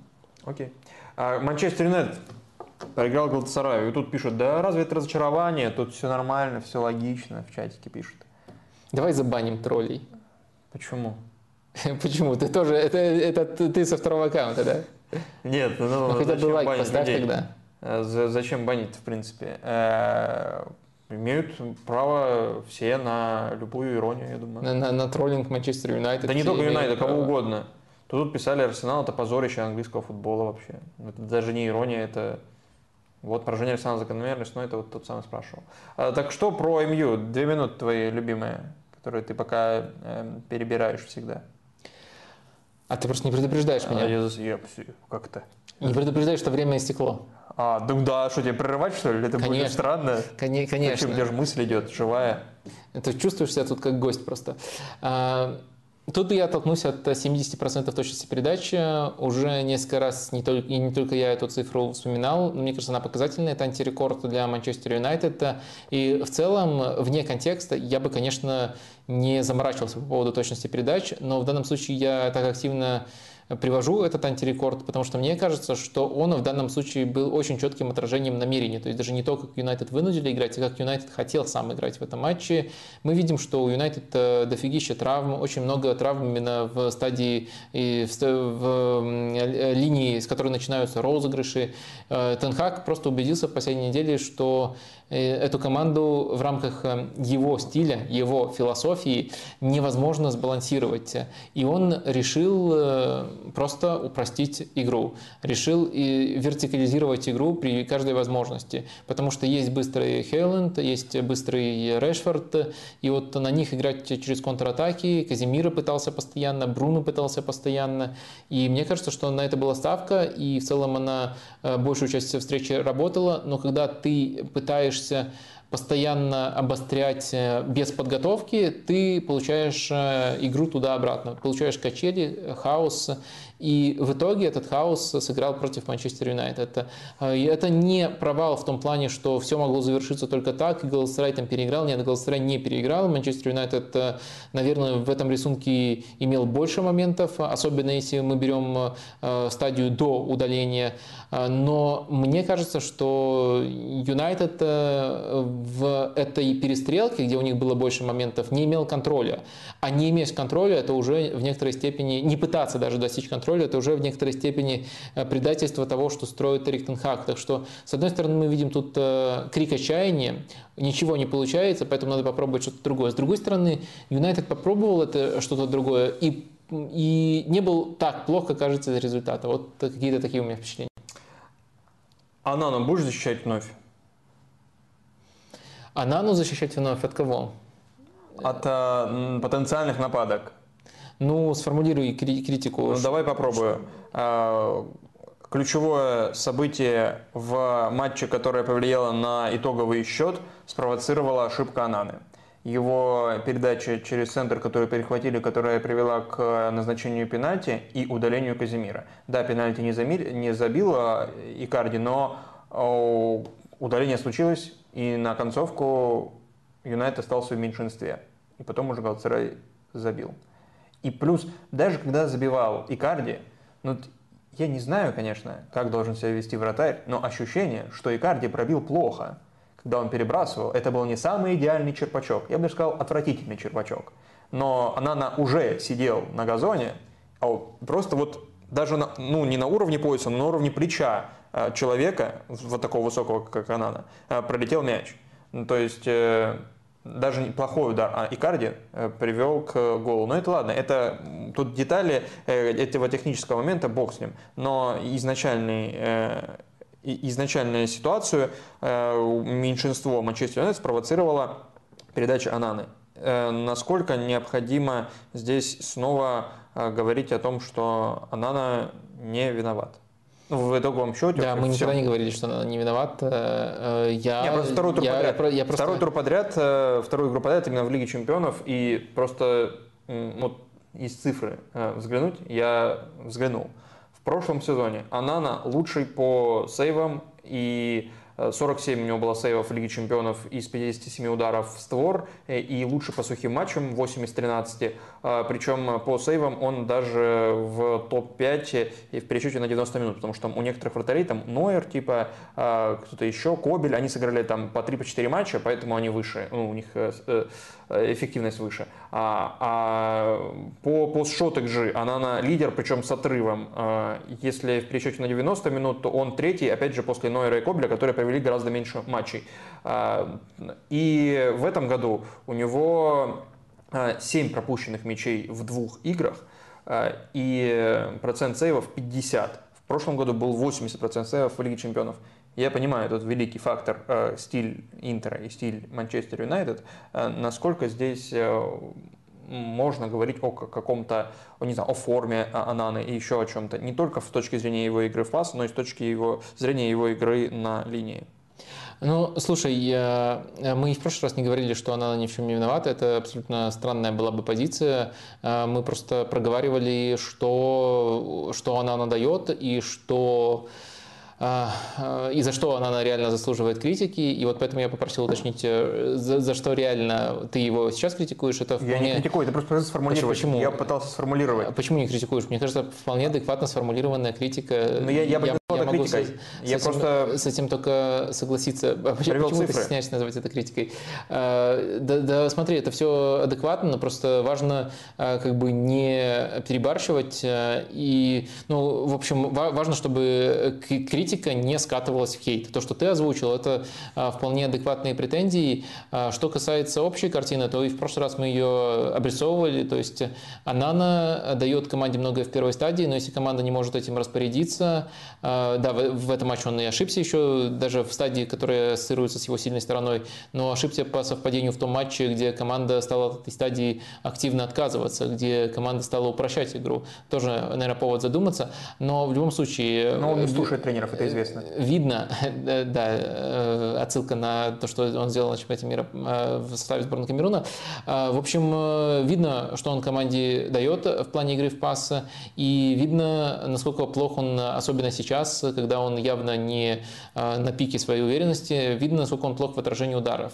Общий баланс вот в такой команде, как Манчестер Юнайтед, которая не может распорядиться его козырями при владении, поскольку эта стадия хромает, вот буквально продолжение что делать после того, как она на первый пас исполнит, а, не может распорядиться, в том числе даже эм, его гибкостью там, при расположении. То есть э, в предсезонке они пытались его таким скрытым центральным защитником делать именно в стадии розыгрышей. Сейчас это все отправилось куда-то очень далеко, и Тенхак не экспериментирует таким образом больше.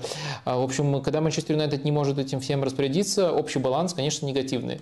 И это странно отрицать. Но просто я за то, чтобы тут тут э, и причину и следствие проговаривать, э, и э, взвешенно оценивать, что конкретно у него получается не так. И в этом плане оценка кардинальным образом не сдвинулась, хотя после Баварии было несколько матчей менее важных, где Анан тащил. Вот именно то, то в чем его раньше упрекали важные сейвы делал и какие-никакие победы Манчестер Юнайтед приносил.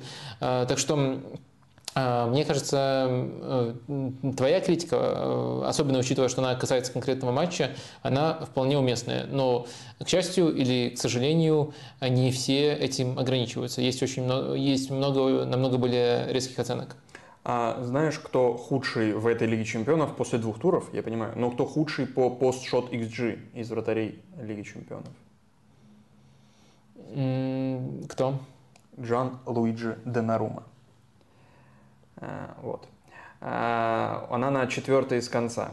Э, минус 0,62 у Ананы в среднем за матч, ну, у пока, Луиджи минус 1,18. Пока в любом случае очень маленькая выборка. Конечно, конечно. А, так, и я не знаю, нужно ли еще что-то про Юнайтед Галасарай, вопросов по ним не было. Давай тогда к Интеру и Бенфике перейдем. Что ты тут разглядел, Вадим? Я уж не знаю, с какого тайма ты будешь начинать. Будешь ли ты начинать что-нибудь говорить про первый тайм вообще?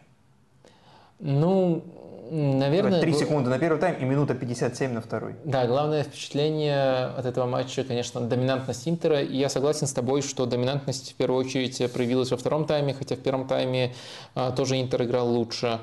А, очень сильно, помимо того, как Интер начал во втором тайме даже прессингом рвать Бенфику, очень сильно бросалось в глаза, как Бенфика проваливалась против Думфриса. То есть э, всегда была размыта ответственность. Э, кто играет против э, Думфриса? Вингер, либо левый защитник? Они вот не могли разобраться. Бернат и, Бернат и Аурснес на этом фланге играли, и они теряли. И это очень было похоже на то, как э, Интер вскрывал, пускай не так часто Бенфику, э, когда они встречались в прошлом сезоне. И э, этих ответов не было тогда, этих ответов не было сейчас, но если смотреть не только на этот аспект, а в целом на рисунок матча, то он был намного более однобоким, чем в прошлом сезоне. То есть Интер намного более уверенно выиграл, должен был забивать намного больше одного матча.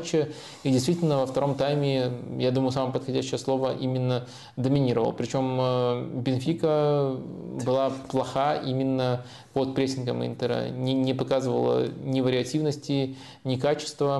Но, наверное, нужно учитывать тут некоторые потери. То есть они потеряли правого защитника Баха в самом начале матча.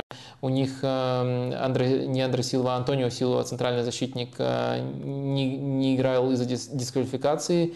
И э, мне кажется, тут можно сказать, что в первом тайме Интер немножко стеснялся, боялся себя, боялся своей мощи и не шел до конца Может в прессинге. быть, слишком уважал Бенфику. Может быть.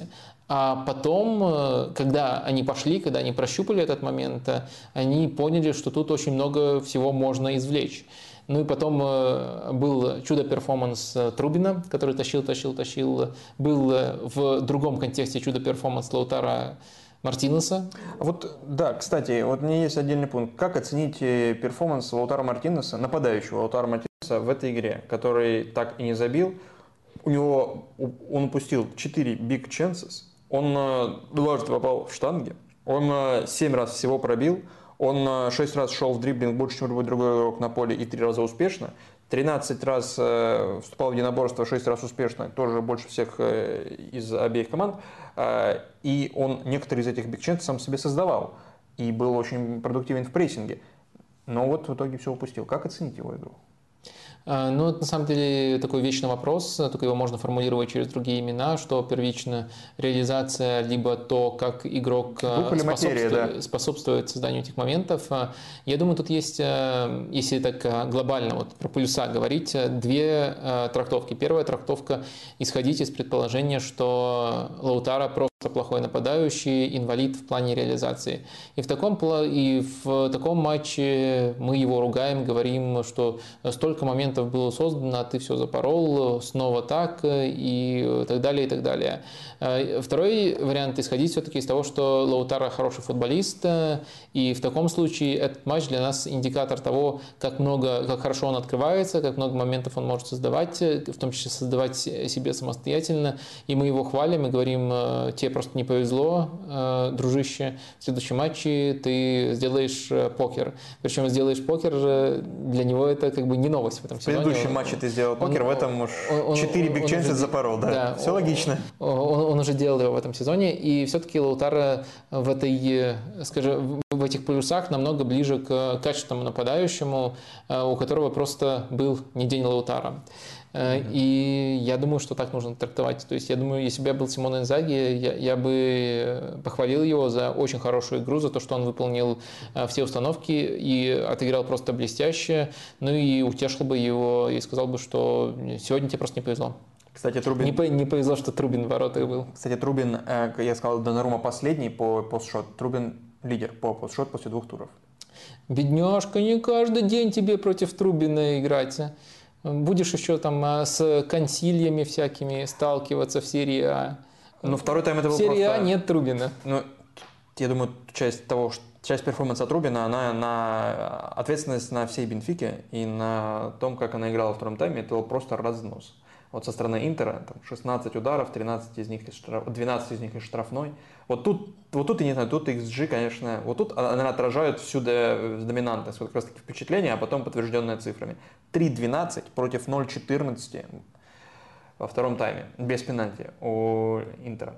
Так, а, вопрос от МВ, как раз таки по Бенфике. Что с ней происходит? Видишь ли, Вадим, шансы у Бенфики на выход в плей-офф? А, шансы вижу, но не считаю фаворитом Бенфика. А что происходит с Бенфикой? Это как бы первая часть вопроса. Есть у тебя какое-то комплексное впечатление?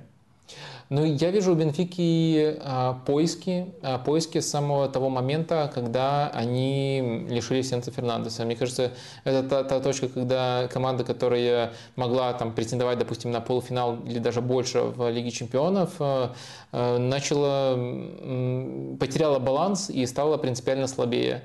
В прошлом сезоне активно эти поиски описывали, сейчас они тоже продолжаются. И в, конкре- в конкретной встрече я бы еще сказал, наверное, что не хватило, не, не хватает нападающего. Можно акцентировать внимание на том, что Нерес играл нападающего, и Бенфика, в том числе из-за этого, оказалась, мне кажется, такой уязвимой к прессингу. То есть у них не было ориентира, через которого можно было достаточно просто отыграться. И в итоге за все это была Бенфика наказана. Пока, конечно, и Сосхидат, и Интер выглядят командами намного более сильными в рамках этой группы, и Бенфика не в порядке. Э, наверное, не настолько она проблемная, что должна была обязательно проигрывать Зальцбургу. Тот матч мог завершиться по-разному. Но в целом я вот примерно так вижу развитие э, у Бенфики проблем. Давай вопрос про разочарование закроем. Главное разочарование второго тура. МЮ 44%, ПСЖ 34%, Арсенал 18% э, и Бенфика 3%. И еще YouTube что-то не так округлил, как мне кажется, украл проценты. Бывает же. А, Лейпциг и Манчестер Сити. Вадим, на очереди. А, Лейпциг, Манчестер Сити. Грандиозный перформанс Манчестер Сити. Я, я, я сейчас как э, Гвардиола просто перед очным матчем. Надо так максимально расхвалить соперника, чтобы потом либо сказать, проиграли великой команде, ли, ли, я вас предупреждал, проиграли великой команде, либо обыграли такой мощный там Борнут или еще кого-то. А, вот, или э, Лейпциг. Да, на самом деле я сейчас без, без иронии говорю. Мне очень понравился Манчестер Сити в этом матче. Гвардиола очень хорошо еще по прошлому сезону знает, э, какой челлендж челлендж представляет Лейпциг. Это челлендж, где нужно сдерживать контратаки. И мне ходы, которые Гвардиола сделал именно под нейтрализацию соперника, очень понравились. Э, на самом деле и замены его э, финальные тоже понравились, но если отталкиваться от, от э, первого, от того, как максимально контролировать соперника, то мне, во-первых, понравилось такое осознанное желание вернуться к прошлогоднему набору вингеров. Бернарду играл на одном фланге, Грилиш на втором. Это такой такой э, вариант вингеров э, для максимального контроля, для того, чтобы, во-первых, минимально мяч терять, и у Манчестер Сити, э, простите, слишком часто у нас упоминание точности передачи, но в этом контексте она тоже показательная, 92% в этом матче, даже по меркам Манчестер Сити, очень высокий командный показатель, редко теряли, когда теряли, очень здорово вступали в контрпрессинг, и у Манчестер Сити в данном случае меня впечатлил не своей атакующей игрой, хотя моментов тоже было достаточно в итоге создано, именно тем, как они не давали Лейпцигу убегать в контратаку. Свой единственный гол Лейпциг забил все-таки в, в контратаке, но в целом это, по сути, был такой единственный шанс, который они получили. Там э, Йошка Гвардиол пошел со своим фирменным проходом, и потом его зону вскрыли после потери мяча. Потерял мяч при этом не сам Йошка, по-моему, Грилиш. Но э, не суть. Это был э, исключительный эпизод. Э, если брать дистанцию матча, то Манчестер Сити э, блестяще именно сдерживал контратаки Лейпцига. Я думаю, что Гвардиолу на самом деле ничья тоже тут устроила бы э, при условии, условии, что э, вот э, есть контроль, и контроль был прям максимальным. У Манчестер Сити, если уходить в детали, там можно еще похвалить, и у нас на самом деле в дайджесте на спорте было отдельно Рика Льюиса, который на необычной позиции в роли КДБ, по сути, играл в этом матче и сыграл очень, очень здорово. Можно похвалить то, как Гвардиола в итоге через замены повлиял на команду и выпустил уже другого типажа игроков. На концовку уже чуть приоткрыл этот рисунок и получил за это награждение. Выпустил Джереми Доку и выпустил э, Альвареса. И они как раз таки комбинировали в этих э, финальных э, голах Манчестер Сити. В общем, много всего позитивного можно сказать про Манчестер Сити. И они действительно впечатлили. Наверное, еще отдельно выделю в этом матче Бернарду, потому что он просто невероятный объем работы в прессинге проделывал. Ладно, э, покажу на доске. Не, не получается так коротко, как хотел. Э, давайте вот выставим Манчестер Сити именно э, в стадии прессинга. То есть эм, вот эм, четыре защитника. Тут эм, Грилиш таким образом располагается. И Холланд воздерживается. Ну, в такой стадии Рика Льюис вот здесь, правильно? Да, Рика Льюис здесь. А, Холланд воздерживается, Фоден и э, Бернарду это один вариант прессинга, Э, второй вариант э, более редкий, Фоден глубже, Гридиш сюда выдвигается.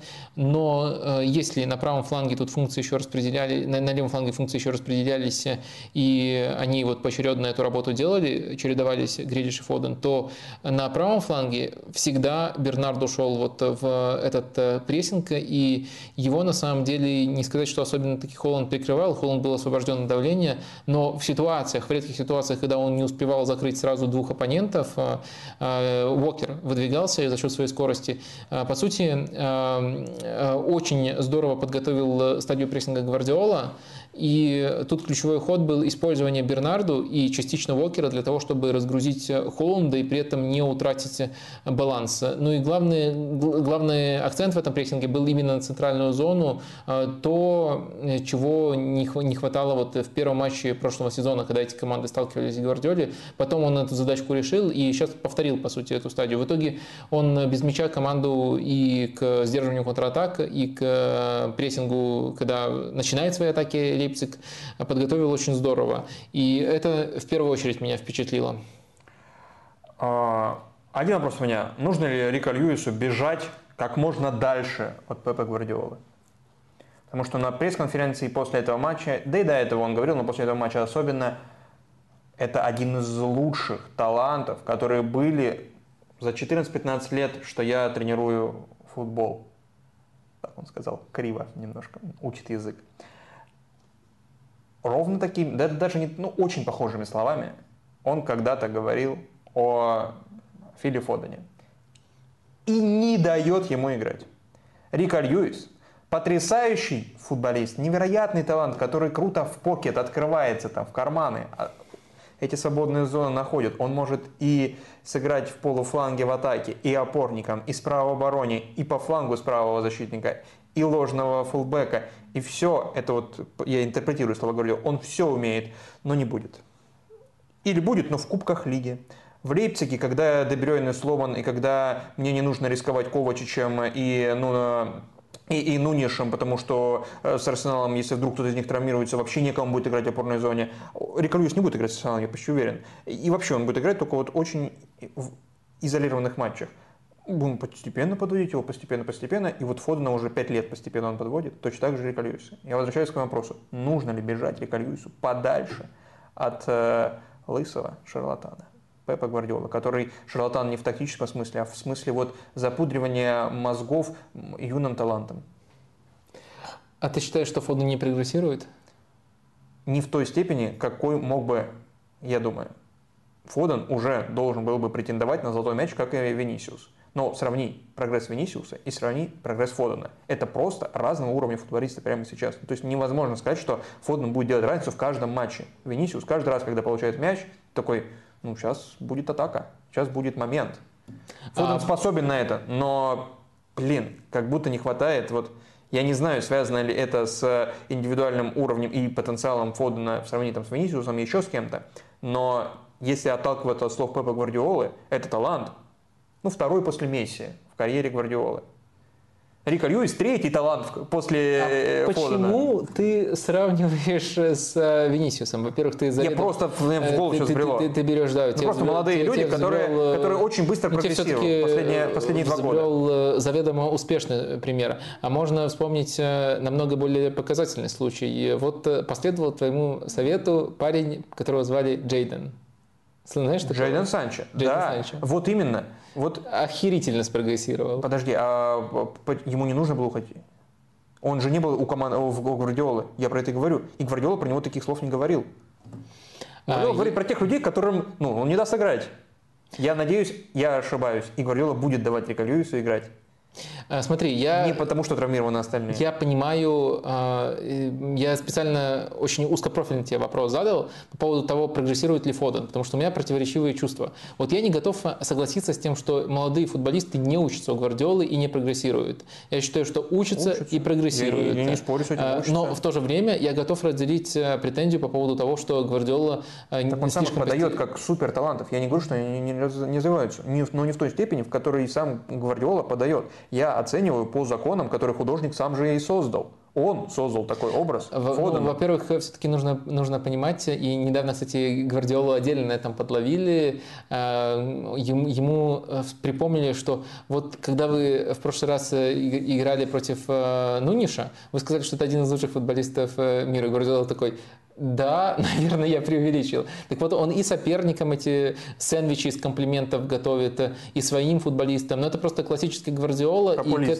и к этому нужно относиться Да нет, не обязательно популист, но к этому нужно относиться, делить на какое-то значение именно тональность его комплиментов. У Гвардиолы бывают очень интересные тезисы, когда он начинает описывать детально, на кого этот игрок похож, что он делает, какая у него роль. И тогда это интересно. А вот просто восторги, там, самый лучший юниор, которого я когда-либо видел, или этот соперник может в одиночку порвать всю нашу защиту, надо быть с ним внимательным. Это, конечно, не на ровном месте, но это нужно делить на определенное значение, когда это просто восторг, когда это просто эмоция. Но, когда, но там также есть содержание, и это достаточно интересно может быть. Поэтому на восторге Гвардиолы я бы не опирался в принципе. Мне кажется, это немножко твоя ошибка, что ты э, не э, производишь вот эту процедуру деления слов Гвардиолы. Да, исключительно все поскольку, из моих ошибок состоит. Э, по, Даже ироничный вопрос про нужно ли бежать Рика Льюису тоже состоит из моей ошибки, конечно же. Я не хотел тебя обидеть. Я, нет, про, я, я просто думаю, что это ирония была. Да, про, про, просто я считаю, что Гвардиолу, если мы за ним следим подробно и понимаем, что он имеет на самом деле в виду, а что, а не просто читаем, что он буквально сказал, то у него всегда эти комплименты, они чрезмерные. И это просто надо принимать как данность и пробиваться через эти чрезмерные комплименты к сути. И суть иногда бывает интересной. Это первый момент. Поэтому э, я не считаю просто правильным опираться на слова Гвардиолы, когда он пиарит своих футболистов как э, суперталантов. Ну а дальше все очень просто. Игроки у него развиваются, и точно темп этого прогресса может быть не предельный, как в таких супер случаях, как у там, Венисиуса, который на самом деле тоже на какое-то время, э, вот если уже мы с ним сравниваем, какое-то время он в своей динамике, наверное, отставал и от Фодена, и от многих, потом пришел Анчелотти, и у него случился очень резкий прорыв. То вот есть именно. это не какая-то линейная траектория вот прогресса. Пришел Анчелотти. Пришел а... Гвардиола, он был просто сгнил в Кастилье. Э, я не уверен, я не готов... Э, ну хорошо, в Атлетико Минейро. А, не, Минейро совсем плохо, Паранаенцы. Э, по-моему, он был где, важно, во, Фламенго. Во Фламенго он был. Ну, это, Фламенго это важно. Ты знаешь, как бразильцы вообще прикованы к своему первому клубу. Для них это важнее, чем эти э, европейские команды. Они, они знаешь, просто... как часто бразильцы меняют свои команды, если никуда не уезжают в Европу? Просто каждые полгода. Каждые полгода они меняют команды. Не все, есть, есть. Да, да, конечно, есть, конечно. Но я думаю, а, будущее, идеальное будущее молодых талантов из Манчестер Сити – это Габи Жезус ты не будешь важнейшим э, человеком на поле всегда, как, например, Кевин Дебрёйне, ты, ну, ты не будешь получать 90% э, игрового времени в случае своей доступности. Ты будешь выходить тогда, когда ты нужен, ты будешь приносить потрясающую пользу, ты будешь даже забивать какие-то голы, что-то еще, но ты никогда не будешь претендовать на топ-10 игроков в мире. Слушай, ну я... И потом тебя отдадут в команду, где ты будешь, ты, у тебя будет больше возможностей, чтобы претендовать на такую роль. Как с Габижевым случилось? Я, я, в принципе, тут э, уже вроде как резюмировал. Я согласен с той частью претензий, которая касается игрового времени, но я не совсем готов принять, что игровое время – это единственный критерий прогресса футболиста. И в целом футболисты с нормальной, наверное, даже выше средней скоростью прогресса развиваются у Гвардиолы и точно учатся новому и точно становятся лучше даже на случай, если им потом придется уходить. Ну вот можем последить еще за траекторией Коула Палмера, который тоже последовал твоему совету. А, ну, у него не было таких комплиментов. И у него изначально стартовые позиции э, как будто скромнее, чем у Рика Льюиса и Фодена. У Рика Льюиса первый матч был уже ярчайший, у Фодена тоже. А Кол Пармер только вот сейчас начал, начал, начал, и все, и до свидания. Так, Вася Уткин, не настоящий, как ты пометил в скобочках, а на самом деле Каркаруч из э, Телеграма э, спрашивает, только что такую интересную новость увидел. Хотелось бы услышать комментарий. Пол Хирст, одна из долгосрочных целей Мубарака состоит в том, чтобы в основе Манчестер Сити выходили 5-6 игроков из Академии. Но для этого нужно уволить Гвардиолу. Э, Халдун Аль-Мубарак – это президент Манчестер Сити, да. не владелец, не шейх Мансур, но да, в принципе, э, понятно. Но мы достаточно подробно это обсудили даже до, до этого вопроса. Возможно, этот вопрос нас и вдохновил э, поговорить на тему вот воспитанников. Я думаю, что можно, опять же, резюмировать. Согласен, что с Гвардиолой это будет проблематично из-за высочайшего уровня команды. Если чуть понизить планку уровня команды и просто выходить в Лигу чемпионов, задача наша выходить в Лигу чемпионов и иметь столько воспитанников. Я думаю, Академия Манчестер Сити, правда, одна из лучших в мире уже сейчас, э, готова к этому. Она производит достаточно талантливых э, футболистов, э, и в том числе футболистов, которые готовы играть именно вот в такой футбол. В принципе, если вернуть Джейдена Санчо, вернуть Браима Диаса, кого еще воспитывал Манчестер Сити и отдавал, то, в принципе, 5 человек можно насобирать на основной состав. Но от Рабиоя. Но я, я не знаю, просто сейчас э, как будто даже внутри Манчестер Сити нет, кажется, 5-6 воспитанников своих. А, да, потому что и вот Кол Палмер ушел, и эти пацаны, которые в Шеффилде в прошлом году играли, тоже ушли. А, один обратно в Шеффилд, другой не помню куда.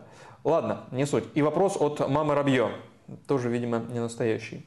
Есть ли у Манчестер Сити какой-то кризис в игре, учитывая поражение в Кубке Лиги, АПЛ и неуверенная игра с Лейпцигом в Лиге Чемпионов? И как думаешь, стоит ли ждать изменения в структуре в ноябре зимой, как это не раз делал лысый шарлатан в структуре игры, видимо. Нет, я, я не вижу игрового кризиса Манчестер Сити. Я вижу сюрприз-сюрприз проблему в сценарии, где нужно играть без Стоунза, его значимость вот для этой версии Манчестер Сити, я думаю, хорошо была описана в наших выпусках нужно играть без Родри и Дебрёйна. Вот когда вот все они не играют, тогда, конечно, проблемы могут возникать. И я бы даже сказал, что э, логично, что они возникают. И по крайней мере, на поиски альтернативных ходов вообще без этих футболистов нужно какое-то время. А, когда же хотя бы Родри из них играет, тогда уже все здорово. Я также не согласен с вами с оценкой, что против Лейпцига был неубедительный перформанс. Очень хороший перформанс был против э, Лейпцига у Манчестер Сити. А, на выходе без Родри, да, тяжело, при том, что и без него есть уже коллекция тех, кто Э, травмирован. А в целом игрового кризиса, который выходил бы за рамки вот, этого, вот этой проблемы, я не вижу Манчестер Сити. Я бы сказал, наоборот, что Манчестер Сити пугающе хорош. То есть они по делу проиграли Вулфс, но вот в рамках этих обстоятельств, в рамках этих ограничений. А в остальном Манчестер Сити и стабилен, и хорош, и пока не, не за что зацепиться. Так, давай последний матч в этом блоке. Порту, Барселона. Наконец мы добрались до Барселоны, о которой просили несколько раз в чатике. А, Тут моя главная эмоция – это то, насколько Барселона в этой Лиге Чемпионов, а, ну это первое, по сути, такое большое испытание в Лиге Чемпионов Барселоны, а, предстает прагматичной. То есть э, очень много, на самом деле, э, относительно прошлого сезона, э, очень много в прошлом сезоне справедливой критики было Барселоне, и в принципе в Лиге Европы, когда они от Франкфурта вылетали, тоже очень много было критики, что они не адаптируют свой план под другие задачи, потому что в Ла Лиге один рисунок матча, матчей, где контроль практически по определению у Барселоны, где Барселону меньше прессингуют и где нет э, такой динамичности и такого количества переходов. Э, и Барселона пыталась играть в такой же футбол в Европе, и порой за это была наказ... порой ее за это наказывали. Э, сейчас я вижу у Барселоны попытку, попытку не играть в тот же слишком такой смелый прессинг в Европе, а сыграть прагматичней. И мне кажется, что э, с одной стороны, мы видели из-за этого очень невзрачный матч, э, где нельзя сказать, что Барселона впечатлила. С другой стороны, э, само это намерение, сама попытка адаптироваться мне показалась весьма интересной. Если мы посмотрим на то, как Барселона строила давление в этом матче, то это сильно отличалось от того, что мы видим обычно. Э, стандартный вариант – это э, нападающий ведет давление, к нему выдвигается один полузащитник, э, им может быть, допустим, Гави. И дальше команда, исходя из того, где мяч, смещается зонно и таким образом встречает. В этом матче мы видели другой рисунок. В этом матче мы видели, как нападающий, там Левандовский изначально, и Ямал, фланговый игрок, который остается тут, строят первую линию, Дальше у нас э, в центре остается э, три футболиста. На флангах Канцелу и Феликс садится очень глубоко, и тройка защитников э, остается. На практике это означает то, что в динамике у Барселоны в прессинге на одного оборонительного игрока больше, чем обычно. Э, у них э, регулярно остается тройка с Бальде. То есть э, тут и два центральных, и вместе с ними Бальде. И это более осторожный вариант в прессинге. И в центре, как правило, тут часто была ситуация, когда Гюндаган один выдвинется в помощь и оказывается против двоих, и Порто получает преимущество. Это прессинг, с одной стороны, такой менее смелый, чем мы привыкли видеть у Барселоны в обычных матчах. С другой стороны, прессинг, который в случае провала может страховать аж тройка. И для того, чтобы таким образом прессинговать, Барселоне пришлось очень в нестандартных позициях использовать, ну, в первую очередь Феликса, но еще немножко Канцелу. То есть растягивать таким образом свою схему.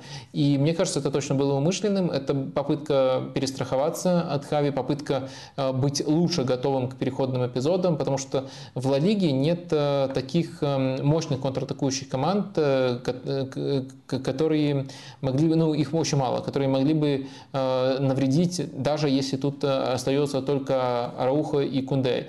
Я думаю, вот они вдвоем за счет скорости могут очень много гасить. Э, именно в матчах Ла Лиги, в стандартном рисунке, где соперники еще чрезмерно боятся Барселону. Э, в Европе слишком часто раньше наказывали Барселону, сейчас серьезный соперник, ну, по крайней мере, в группе самый серьезный соперник у Барселоны, и Хави показывает вот именно на уровне намерений, мне кажется, это важным, готовность таким образом перестраховываться. Я не скажу, что Барселона грандиозный матч провела, наоборот, я бы сказал, что Барселона очень серый матч провела, но если смотреть тут на детали, то на мышление Хави, то есть вот это вот интересное, интересное преобразование. Раньше в Европе ему не хватало гибкости, и европейские команды наказывали лучше, чем команды из Ла Лиги в одном конкретном аспекте. Я не говорю, что они в целом лучше или сильнее, но в одном конкретном аспекте они прямо очень больно делали Барселоне. А сейчас Хави, по крайней мере, пытается э, подойти к этой проблеме и решать ее, не игнорировать, решать. Ну или там не, не делать ставку, что мы просто, э, мы, мы, мы просто в свой футбол сыграем э, слишком хорошо, и эта проблема отойдет на второй план. Он пытается ее решать, и мне кажется, это тут главное впечатление. Ну, тут э, Эдгар Налбандян как раз спрашивал по поводу матча спорту, но он общий вопрос такой. Больше про Барсу я что-то не видел в чатике и не было особых в Телеграме. Так что давай я у тебя спрошу, Вадим. А Кунде и Арауха, два центральных защитника, впервые, может быть, вообще в Барселоне появляются на поле, как два центральных, не как э, правый центральный. А, это может ли быть э, основной парой и насколько она ограничена э, их сильной ногой, оба правши. Да, это большая проблема, учитывая, что альтернативный вариант – это просто Кристенсен вместо одного из ну, них, который тоже правша. Тоже правша. Э, ну, то есть, э, э, это я считаю, что для команды, владеющей мячом, это, конечно, очень важно, чтобы было в оптимальном сочетании там, правша, левша, два центральных защитника. Это много раз доказано эмпирически, это доказано решениями очень многих тренеров. И да, мне не кажется, что это притянуто за уши. Но в то же время, если мы смотрим на конкретный кейс, на кейс Хави, его это не супер смущает. И можно много трактовок привести, почему его это не супер сильно смущает. С одной стороны, эм, в принципе, можно на это закрыть глаза, если э, центральные защитники очень хороши в продвижении.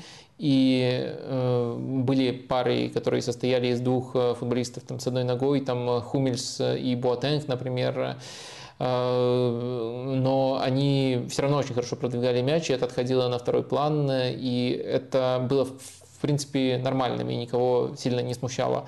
Э, и в принципе можно было бы такую гипотезу выдвинуть, но мне кажется, у Хави все немножко проще. Э, конечно, ему важно, чтобы футболисты подходили под общий стиль Барселоны, но в целом в решении, где нужно выбирать между оборонительными качествами и тонкостью, креативностью, он регулярно принимает э, решения, которые именно про надежность оборонительную, про скорость, которая может компенсировать некоторые недостатки. И я думаю, это вполне вписывается в его мышление. То есть э, для этой Барселоны Э, наверное, все-таки с конкретными приоритетами это вполне подходящая пара. Это не какая-то вопиющая пара, и это не какой-то основной ограничитель. Если сравнивать с каким-то эталоном, с идеальным сценарием, то да, наверное, хотелось бы и чтобы пасовал кто-то лучше, чем э, Рауха, и хотелось бы, чтобы две ноги было. Э, раньше они не появлялись в стартовом составе только потому, что не было э, правого защитника, а сейчас он есть, и в перспективе это может быть основной парой. Центральных защитников? Да, по-моему, можно найти матчи, где они играли вместе. Мне кажется, ты немножко преувеличиваешь. Хорошо, е- но их нужно но, искать, а это не э, было базовым вариантом. Ну, я Базовый думаю, вариант с был сезона, справа, с- с этого- с этого сезона это планировалось как базовый вариант, просто потому что... Ну, то я говорю, сейчас Харуха был, выздоровел, и- и это будет Хави был поставлен в такую ситуацию, Хунде ему начал качать права, начал рассказывать, что хочет играть в центре, но в центре два места, э, одно из них, когда здоров, занимает практически железная рауха, и в итоге получается, ну да, такая связка вырисовывается. То есть э, в этом сезоне это было ну, точно предсказуемо, и ограничение уже было лишь в том, что Рауха нужно было восстановиться. Так что вот А как так. теперь нужно останавливаться Левандовскому. Э, В этом матче его заменил Ферран Торрес, и именно Ферран Торрес играл центрального Э, нападающего. нужно восстановить наш ритм набора лайков. То есть так хорошо шли, а потом что-то вот, э, либо тут счетчик у меня завис, а, либо вы меня активно стави- начали ставить лайки. Что такое EL, Expected Likes? Тут пишут, что уже 800, что бы это ни значило. Expected likes, ну, наверное, ожидаемые лайки. И- это, это, это, да, да, видимо, да, да, да. динамика нашего стрима и сколько при таком ритме будет набрано. Но пока точно не 800. Ты да. можешь, да, Так трактовать что на- да, надо, надо поднажать, но на самом деле, если уже э, оценивать нашу аудиторию по планке нашей аудитории, как мы там э, Манчестер Сити по планке Манчестер Сити оцениваем, то 800 нам маловато.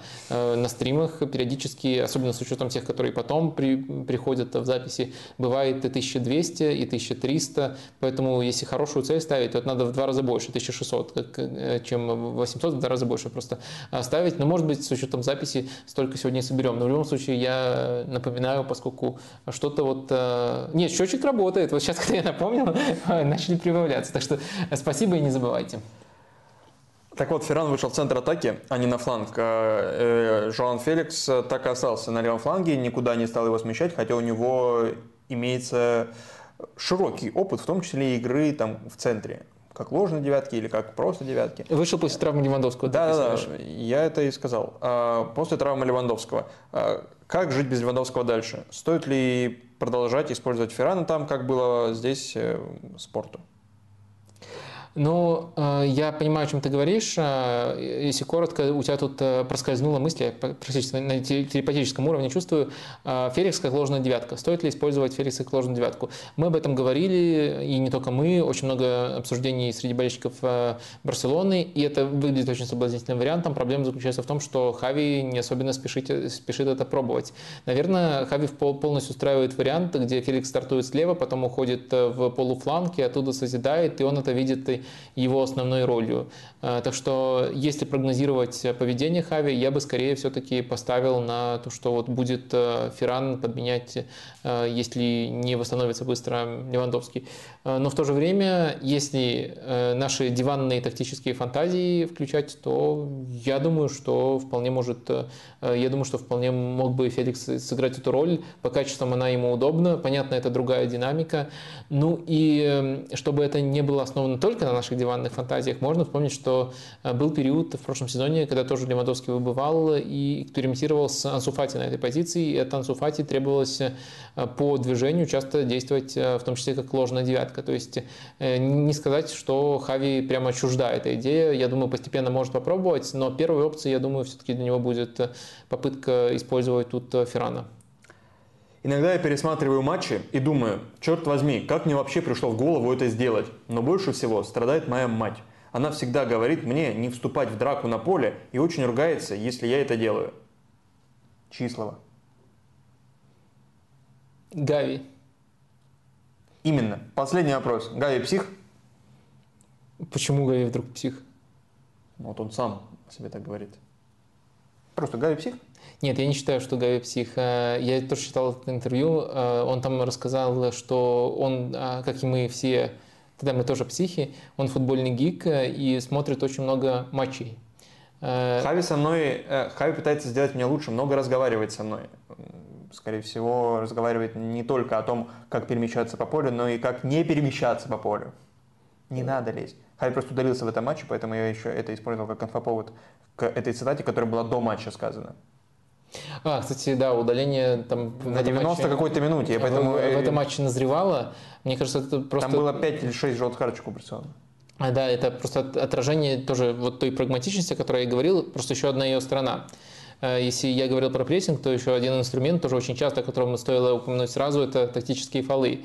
У Барселоны в этом матче набралось 18 нарушений правил, и большинство из них это именно тактические фолы, за которые были карточки. И помимо того, что Гави в итоге получил э, там уже в компенсированное время свою карточку красную, э, вторую желтую в смысле, э, Хави также рассказал, что он Феликса заменил, потому что он уже был на карточке, а Барселоне важно было использовать этот инструмент тактические фолы, так что это тоже вписывается в общую линию перестраховок. А Идеологически про... Бардалас победит все-таки. Про, про, про Гави он сказал потом, что смотрит, и ему особенно нравится нравится сейчас кто? Брайтон. Кто? Кому нравится? А, Гави нравится? Да, Гави, он а. в том же интервью э, об этом рассказал. Угу. А ты вот как э, ценитель игры футбол-менеджер э, готов сегодня создать новый, э, новую карьеру и купить в Арсенал Гави вместо Хаверца? Гави вместо Хаверца? Да, почему Все, нет? идеальный расклад. Так, вопросы из Boosty нас ждут. И первый из них от Ивана Адамова по Барселоне. Как вам Барса в Лиге Чемпионов? Что думаете про потенциал команды? Есть ли шансы зайти далеко? Считаете ли, что травмы игроков в этом прошлом сезоне в основном вина тренерского штаба? Почему травмы игроков случаются именно в ЛЧ или в ключевые промежутки сезона? Ну, про травмы со стороны очень трудно оценить, и вдвойне трудно оценить сейчас, э, в чем тут э, конкретно проблема, поскольку травмы сейчас э, у всех команд очень актуальная беда в той или иной степени, и я полностью согласен с... Пока это все равно не исследование, а именно мнение, но мнение уже очень-очень многих тренеров, э, которые независимо друг от друга об этом говорят, э, то что это, конечно, в огромной степени последствия прошлого сезона. То есть э, последствия ситуации, когда чемпионат мира посередине сезона, когда без пауз играют там 60 плюс матчей не в частных случаях, а практически все игроки топовых клубов. И сейчас очень многие травмы являются просто следствием того, что в прошлом сезоне все не знали, как правильно готовиться к, такой, к такому аномальному рисунку. И, конечно, очень обидно, что эта аномальная среда была создана искусственно, что не обязательно было таким образом проводить э, сезон, но в итоге футболистов, клубы э, всех поставили в такую невыгодную ситуацию. Что касается потенциала Барселоны, ну, тут есть несколько ракурсов. Э, первый ракурс, э, конечно, дальше, чем в прошлом сезоне, ну просто железно должна Барса проходить, просто потому что группа намного легче, и уже две победы добыты, и непонятно, как можно из этой группы, из такого положения не выбраться. Тут, по крайней мере, Барселоне будет проще. Дальше, с одной стороны, у Барселоны есть по-прежнему, вот именно у этой Барселоны, у новой Барселоны, у постмессианской Барселоны есть некоторый европейский комплекс.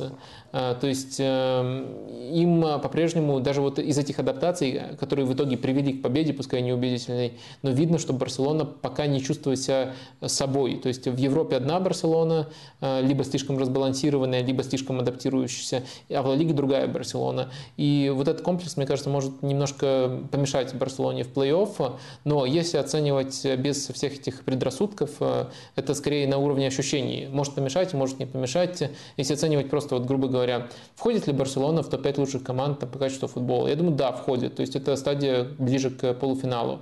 Если нормальная жеребьевка будет, то я думаю, что полуфинал это вполне посильно для нынешней Барселоны. В то, что они выиграют прямо в этом сезоне, я, наверное, не верю. А, в том числе, потому что мне кажется, что этот комплекс, который я так обрисовал, на, на каком-то этапе все-таки скажется. И пока Барселоне рановато выигрывать Лигу чемпионов. А, но если, если а, прогресс будет дальше на нормальной скорости, то полуфинал это вполне реально. Но в Лиге чемпионов от слишком многих факторов зависишь. Бункер спрашивает. Я понимаю, что когда смотрю матчи, даже когда пересматриваю их несколько раз, не замечаю многих деталей, которых вы пишете в текстах. Понятно, что это не тривиальная задача, иначе тактические журналисты были бы не так востребованы. Но, может, есть какие-то советы, на какие моменты больше обращать внимание во время просмотра, чтобы замечать больше тактических деталей? Может, делать какие-то заметки или это просто приходит постепенно с опытом? А, ну, это, это очень широкий вопрос. Давно планирую, уже и делал несколько видео на эту тему, но планирую такое тотальное видео на эту тему сделать, э, часовое, может быть, в формате диалога с людьми, которые тоже так, так или иначе, обмена опыта, диалога э, с людьми, которые так или иначе тоже занимаются чем-то схожим. В общем, это в планах есть, э, и тотальный ответ, полный ответ тут сразу дать не могу, но несколько наводок, наверное, можно дать. Ну, мне кажется, очень ценным супер банальный, но в то же время может быть, не всем очевидный совет, который озвучил очень ярко в свое время Гарри Невилл, для того, чтобы глубже понимать футбол, вот чисто на первый, первый уровень, это нужно избегать болл-вотчинга, то есть не смотреть на мяч и стараться смотреть э, на кадр, на то, что попадает в ваше поле зрения, за исключением мяча. Просто когда у вас глаза бегают за мячом, то э, очень трудно замечать другие детали. А дальше, когда вы смотрите не на мяч, а на то, что в кадре шире находится, то, во-первых, вы все равно так или иначе понимаете, где мяч, но как-то инстинктивно все равно его ведете, но просто не так пристально, у вас он как бы не выпадает э, из э, внимания. А во-вторых, вы э, уже видите больше деталей и, по крайней мере, можете заметить вещи, которые потом уже с опытом, как вы говорите, опыт тут важен все-таки, получается лучше систематизировать. Заметки я определенно веду, но они в первую очередь касаются динамики наблюдений. То есть в заметках редко я фиксирую ну, просто каждое свое наблюдение. Я скорее фиксирую наблюдения, которые отличают команду в этом матче от команды, э, которую я видел раньше. Ну, то есть от э, других матчей этой же команды в э, сезоне. Не знаю, насколько это вам поможет, либо не поможет. Не смотреть на мяч – это вообще базовая рекомендация к футболистам, не только к журналистам. Но mm-hmm. смотреть по сторонам, а не на мяч, когда у тебя мяч.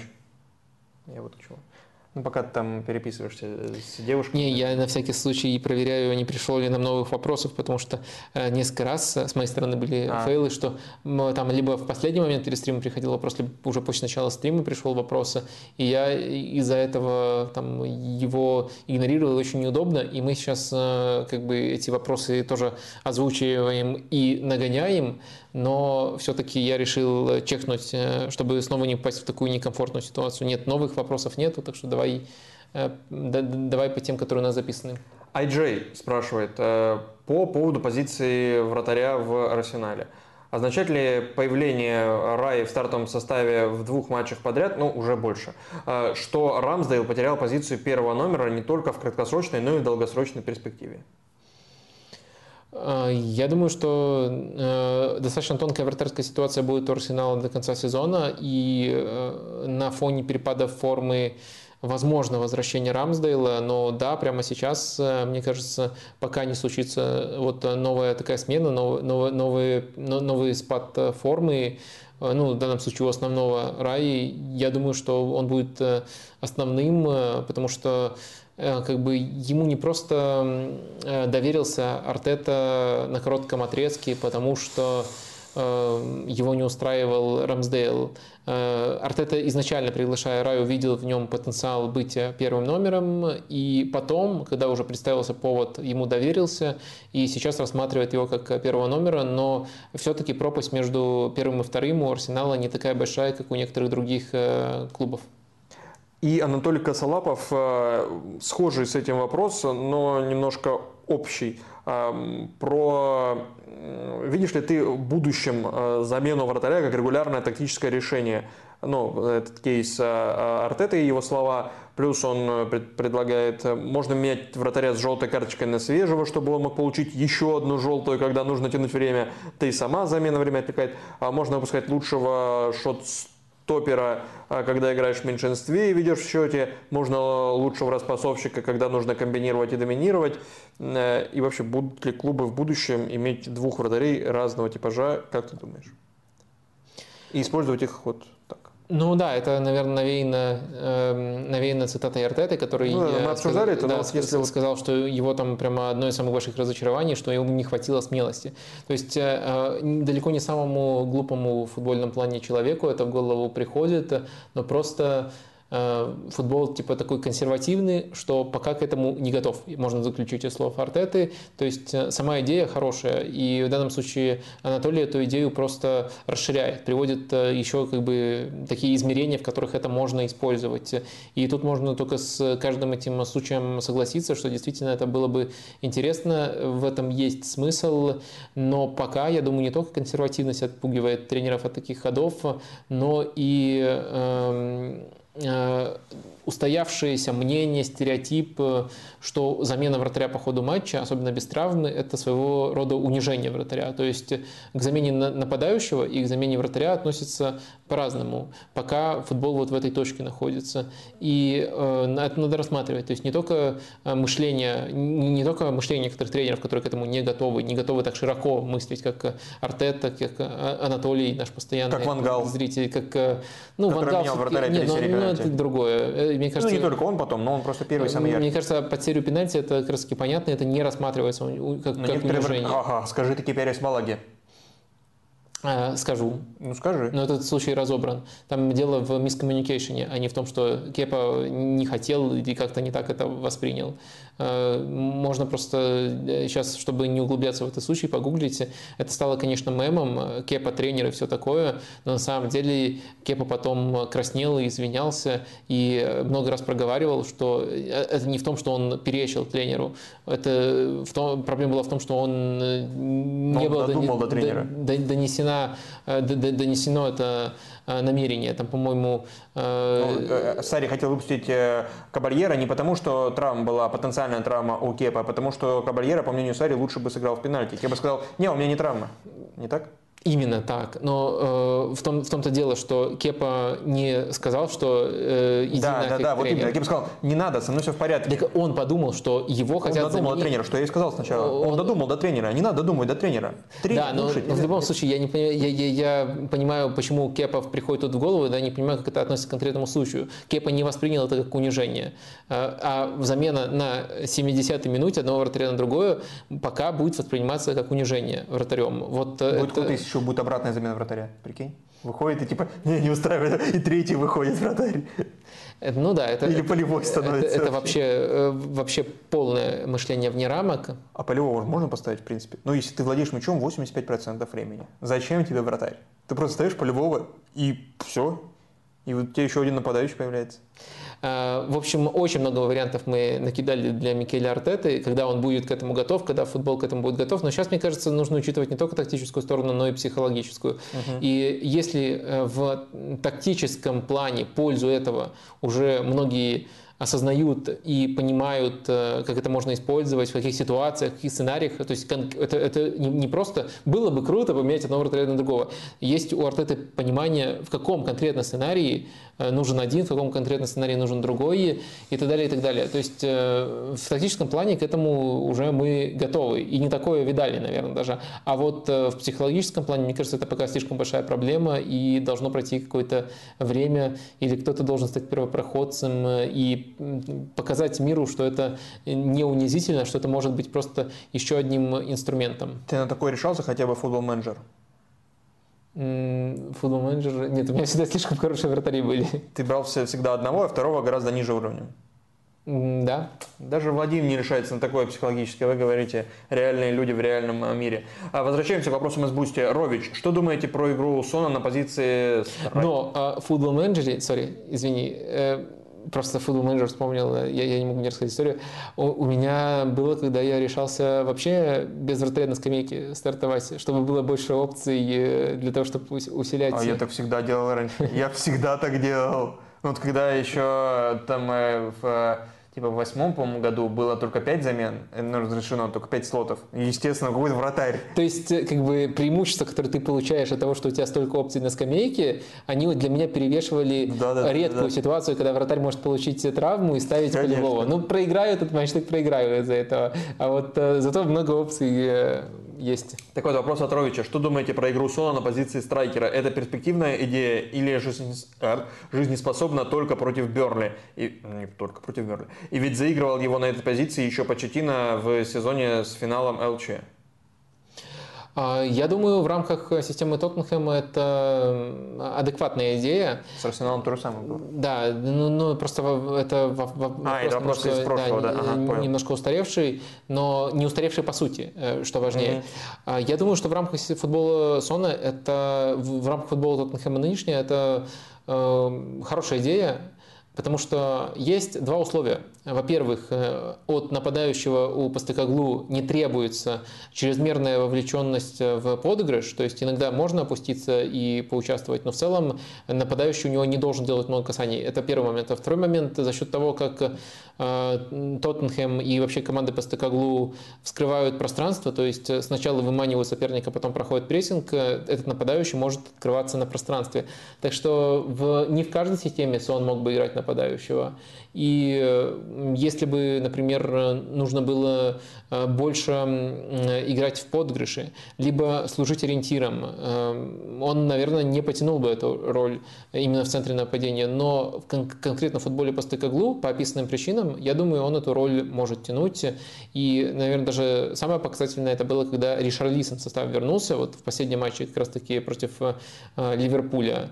Э, который будет, конечно же, переигран, но все-таки некоторые выводы мы можем э, сделать из первой версии этого матча. Ришардисон выходил уже на фланге, даже да, вернувшись да, в основу, а Сон остался в центре. Поэтому в футболе по стыкоглу это выглядит э, весьма интересно. И вопрос от Диггера 499.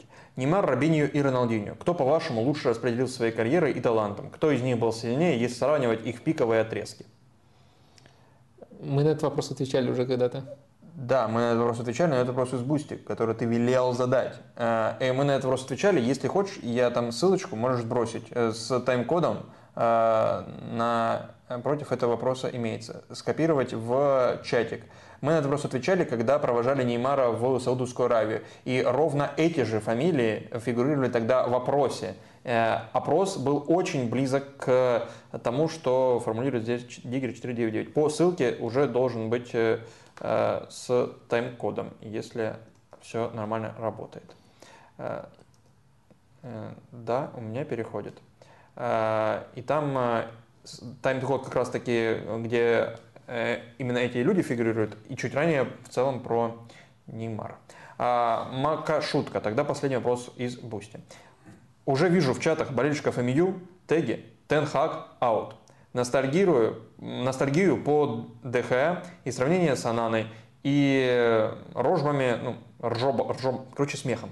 А, после каждого поражения в духе «смотрите, опять Роналду все испортил». Не мог бы ты дать адекватную оценку работе тренера и что должно стать э, точкой, после которой можно думать об увольнении голландца? Собственно, это один из подзаголовков сегодня. Да. Э, давайте попробуем. Ну, во-первых, э, мне кажется, что э, важно понимать контекст текущих проблем. Я сейчас могу анонсировать, что вот сегодня, либо там завтра уже выйдет текст от меня и Руслана Копылова на sports.ru. Кстати, Руслан часто смотрит стримы, привет ему, если смотрит. Привет. Про Тенхага и именно взвешенную оценку, поскольку я абсолютно согласен с тем, что тут перед вопросом сказано, что сейчас все очень много истеричного. Из защита, на самом деле, такая, мне просто нравится Тенхак, и давайте доверять тренеру, мы часто меняли тренеров, и э, критика Тенхага тоже уже какой-то физрук, вообще непонятно что, все с ним э, ясно, нужно его убирать, то есть не хватает взвешенной оценки, и вот такую мы пытались дать, и в целом э, очень много-много сторон проанализировав, мы пришли к выводу, что Тенхак, что Тенхага пока нужно оставлять. Если коротко, Почему ты смеешься? Переведите, пожалуйста, это на английский, чтобы и там тоже знали, как вы решили. Тенхага нужно оставлять. Ты сказал просто формировка. Мы решили, Тенхага нужно оставлять. Мы сделали такой вывод в тексте. О, Господи, ты обиделся на это? Извини, э, пожалуйста. Я не понял просто э, ну, прикола. Это, это шутка для меня внутри. Извини, э, что я вы, вы, вывалил да, да, да нет, э, э, просто не, не, не полностью понял. Э, ну, в общем, э, текст большой, все-все я сейчас по памяти вам пересказать не смогу, но общий, общий вывод такой. Короче, если коротко, то я считаю, что текущий отрезок кризисный, он плохо показывает вообще Э, компетентность Тенхага в задачах, э, для которых его привлекали. То есть э, текущий отрезок, где вы, выбывает огромное количество защитников, где невозможно достичь из-за травм какого, какой-либо серьезной сыгранности, он просто заставляет Тенхага, и мы вот сегодня обсуждали матч с Галасараем, это как такой жест отчаяния, он просто заставляет Тенхага делать другие вещи, оперировать в рамках другой системы ценностей, а не той, в которой он по-настоящему хороший, за которой его пригласили в Манчестер Юнайтед. И да, можно это все переводить в такой бесконечный троллинг, говорить, э, то то мешает, то это мешает. Но я считаю, что это не какая-то вопиющая мысль, э, что в э, команде, где есть тренерская идея, Э, все стадии связаны. Если ты не можешь строить нормально build-up, то у тебя не будет приносить столько пользы, сколько должен приносить э, вратарь, которого позвали для того, чтобы строить build-up. Если у тебя постоянно выбывают защитники, то ты не сможешь преодолевать чужой прессинг, так как ты э, учишь обычно команду преодолевать чужой прессинг. Если ты не преодолеваешь чужой прессинг, то ты уже теряешь ряд моментов, которые ты мог бы создать.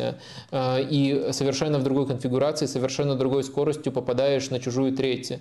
Если у тебя на чужой третьей нет э, даже на уровне просто исполнителей э, из-за того, что правый фланг неожиданно весь э, устранился у Манчестер Юнайтед, нет э, исполнителей, чтобы выстроить структуру, которую ты привык выстроить, то это тоже будет бить по твоей игре. Это будет делать команду слишком предсказуемой. Это будет толкать тебя экспериментировать, то Бруну там выпускать, то вообще с ромбом играть.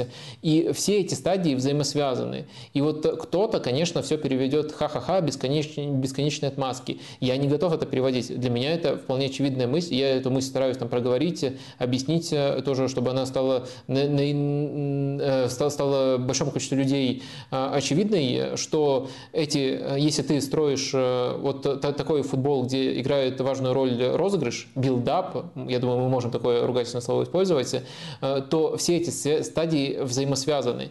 И то, что нет стабильности кадровой, банально кадровой стабильности в центре защиты, в принципе, в линии защиты, которые, с которой все начинается, может быть по всем остальным стадиям. То есть это не просто «ай-яй-яй, нет защитников, э, поэтому мы плохо обороняемся». Нет защитников, поэтому мы плохо строим игру, мы плохо строим игру, поэтому мы плохо играем.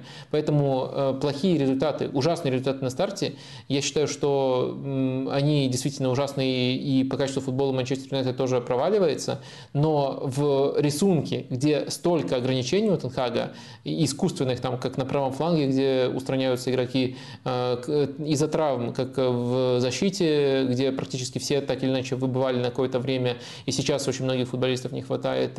Э, в такой конфигурации, мне кажется, что это не отмазки. Мне кажется, что э, Тенхак э, по объективным причинам не может строить тот футбол, который он умеет строить, и дальше мы приходим к выводу, что да, Тенхак заслуживает критики из-за того, что он не может работать в другой манере, или не может с этими футболистами достичь баланса вот в такой аномальной ситуации. И да, мы можем его за это уволить, но что это нам даст? Что это нам даст? Мы не приблизились к пониманию того, э, насколько он хорош или плох эм, насколько он хорош или плохо в своем футболе. Все, что у нас есть, это прошлый сезон. И э, по итогам прошлого сезона к нему претензий было не очень много. Старт этого сезона, мне кажется, просто аномальным отрезком для оценки Тенхага по тем качествам, э, за которые его звали. И мне кажется, что величайшим идиотизмом будет сейчас для Манчестер Юнайтед пригласить обратно, допустим, Сульшера или тренера такого типажа, который более гибкий, более гибкий, вот такую ситуацию ситуацию, может быть, э, разрулил бы лучше, но э, по сути, опять окунул бы Манчестер Юнайтед в этот бесконечный цикл, где у них э, один тренер – это одна крайность, другой тренер – это другая крайность, состав сначала под, под одного, потом под другого. И только Юнайтед начал выбираться из этого цикла, и так сразу они в него вернутся, и мне кажется, это, это неправильно. Мне кажется, если травмированные игроки, хотя бы ключевые из них, вернутся, и Тенхак не наладит игру, то вот тогда можно будет говорить э, о том, что его можно увольнять, но важно э, потом назначить э, тренера, который, которого можно назвать идейным преемником Тенхага, который тоже должен опираться на эти стадии, поскольку Юнайтед уже проделал нехилый путь. То есть у них очень долго не было последовательности. Сейчас они какое-то время показывают последовательность на рынке, строят э, команду, которую, по крайней мере, можно понять. До этого они переобувались постоянно из одного направления в другое. И из-за этого они тратили больше всех, а результат, э, возможно, по эффективности своих затрат показывали худше из английских топовых клубов. Сейчас от этого Юнайтед пытается отойти. И этот путь вызывает симпатию. Очень не хочется, чтобы Юнайтед по тупости с этого пути свалил.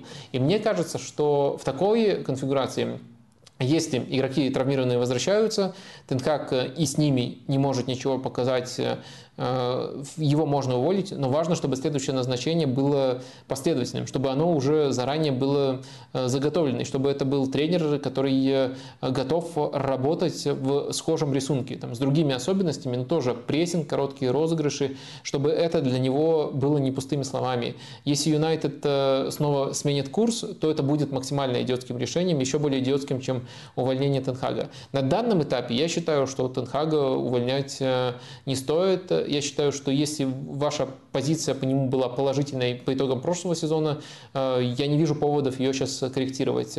Э, текущая ситуация проверяет его, но проверяет совершенно в другом отношении. И да, мы можем из этого сделать вывод, то, что для этих условий он э, посредственный тренер, средний тренер. Но что нам это дает? Его приглашали не для этих условий. У него есть уже, пускай, быть, пускай не очень глубокий состав, но, по крайней мере, стартовый состав, когда все здоровы, под то, чтобы строить этот футбол. Ну, давайте он попробует этот футбол построить. Если не получится, тогда уже предъявляйте к нему претензии. А вот про стартовый состав вопрос от э, Айдына Манафлы, который пришел уже в чатике, э, с вопросами из Boosty закончили э, на сегодня. Пришел в чатике, но после обсуждения Манчестера и Галатасарая. Вадим, как думаешь, возвращение травмированных левых защитников и перевод Амрабата на свою родную позицию в паре с Каземиро может дать МЮ стабильность? Ну, это что-то отнимет у Манчестер Юнайтед, но в то же время, наверное, даст э, некоторые решения, поскольку в центре, мне кажется, и эта проблема, которая в меньшей степени объясняется травмами, Э, в центре у Манчестер Юнайтед всегда слишком открыто. И один Казимира не справляется, и, наверное, это был бы рациональный ход, который дал бы некоторую стабильность, э, хотя сделал бы команду, наверное, слишком э, стерильной. Но, может быть, за счет каких-то других инструментов потом Тенхак это решил бы. Например, интересно было бы посмотреть на вариант, даже если это не самый такой тонкий вариант, но он периодически встречался, когда Казимира идет просто до штрафной. То есть есть вариант, они контролируют игру вместе, а потом уже на чужой штрафной, э, на чужой третий Казимира подключается до упора. Можно было бы таким образом попробовать э, компенсировать э, то, что потеряет атака из-за этого. А с точки зрения оборонительной стабильности, да, это проблемная зона для Манчестер Юнайтед. Да, ситуация, когда там Эриксон и Ремаунт выходят, она не внушает доверия, и Амрабат мог бы тут помочь добавить. Несколько вопросов было в Телеграме по поводу Лиги Чемпионов, но не тех матчей, которые мы обсуждали. А, если позволишь. Евгений Зинченко спрашивал, в чем причина такой слабой игры Лацо? Не может быть все так плохо, э, не может быть все так плохо без Сергея Милинковича Савича. Сможет ли Сари исправить ситуацию в плане игры в атаке? Постоянно низкий XG, мало ударов из штрафной. И Энрих буквально вторит ему. Почему Постакоглу потребовалось 6 туров на то, что, на то, чего Сари не может добиться уже третий год? Одинаковые водные обоим достались, э, а, одинаковые водные обоим достались команды после тренеров, которые играли 3-5-2. А, так, ну, последняя, да, последняя мысль очень интересная. Не, не первый раз Энрих э, озвучивал ее, ее там в комментариях по телеграм-каналам. Я и в первый раз говорил, что э, она не лишена смысла, но э, и я, я считаю, что действительно сама аналогия очень Э, ценная. Ценная для понимания того, в первую очередь для понимания того, какую классную работу проделывает Постакоглу, насколько это может быть э, сложно и мучения, особенно игровые мучения, потому что по результатам все более-менее неплохо у Сари. Э, очень хорошо подчеркивают ценность работы, которую проделывает Постакоглу. Вот я к этому так отношусь. Дальше у меня есть некоторые сомнения. В целом я с направленностью согласен. Согласен с тем, что Сари просто слабую работу сейчас проделывает, и особо аргументов его защиту не придумаешь думаешь. Но э, если брать Постыкоглу как отправную точку, причем Постыкоглу еще вот на таком коротком стартовом отрезке, когда у него очень многое получается, и когда очень даже многие обстоятельства в его пользу играют, которые, с которых мы начинали этот стрим, например, тогда можно любого тренера загнобить. Не, то, не только Сари, который действительно проделывает, на мой взгляд, очень посредственную работу в Лацио, а практически любой в, это, в этом сравнении потеряется. Вот посмотрите на Постакоглу, как быстро, как мощно, но на самом деле сам Постакоглу может на дистанции всего сезона этот ритм не удержать. А во-вторых, все-таки тренера нужно сравнивать, ну, как минимум, против какого-то э, усредненного варианта развития. Не вредит ли он? А сравнивать его с какой-то крайностью, а лучший тренер в таких условиях – это крайность, э, лучший сценарий развития событий в таких условиях – это крайность, это не совсем правильно. Вот в этом, мне кажется, недоработка этой аналогии, но в целом э, с основными э, тезисами, которые зашиты в этот вопрос, я, конечно же, согласен. Э, я не могу объяснить, э, почему у Постакоглу так сильно получается и почему Сари так долго не, не, может, не может сделать Лацию своей командой. Я думаю, что можно тут в некоторой степени опираться на, как на оправдание то, что Сари сам часто озвучивает. Он буквально в каждом сезоне ноет про то, что не хватает времени на тренировки. То есть я не могу в таком ритме э, работать с игроками на тренировочном поле. Ну и мы по игре видим, что ты, Маурисио, не можешь, потому что Лацио играет э, ужасно. Но остальные тренеры примерно в таких же условиях находятся и все-таки умудряются большее влияние позитивное оказывать на свою команду. Постакоглу тут один из примеров. Что касается Лацио, потери Милинковича Савича, я не думаю, что это прям важно. Это может быть важно для трансформации некоторых ничейных финальных матчей в победные, э, но э, с точки зрения игровых проблем они такими же были у Лацио и в прошлом сезоне. И я считаю, что если оценивать именно уровень игры у Лацио и стиль игры, то Сари пока не сделал команду своей ни в каких отношениях. Э, и даже если мы придерживаемся гипотезы, что Сари такой хитрый и специально решил на старости лет поменять стиль, чтобы быть ближе к этой команде, то даже в рамках вот этого вот стиля, в который, который сейчас исповедует Лацио, э, команда играет очень посредственно и очень часто просто банально отскакивает. И так было как раз таки в матче против эм, Селтика. И чтобы, наверное, закруглить эти два вопроса, против Селтика, который раньше тренировал кто? Анж Постекоглу. Именно, буду каждый раз у тебя спрашивать, чтобы язык не ломать. Просто буду спрашивать, кто. Э, в общем, э, Анш тренировал Селтик, и я думаю, сейчас вот, э, несмотря на то, что на стартовом этапе Роджерс пытался что-то свое привить, но в матче против Лацио я видел именно Селтик по стыкоглу, вот именно по принципам. Это и похоже на прошлогодний Селтик, и похоже на то, что мы видим сейчас в Тоттенхеме, и два ложных фулбека, и все функционирует так, как мы привыкли видеть у команд по стыкоглу углу, и это было намного убедительней. Э, очень сильно повезло Лацио, но в целом, э, в целом Селтик в этом матче переигрывал соперникам. А, то есть сейчас получается, то есть раньше был Сарибол э, здорового человека, а сейчас Сарибол курильщика получается. Я ждал момента, когда можно это вставить.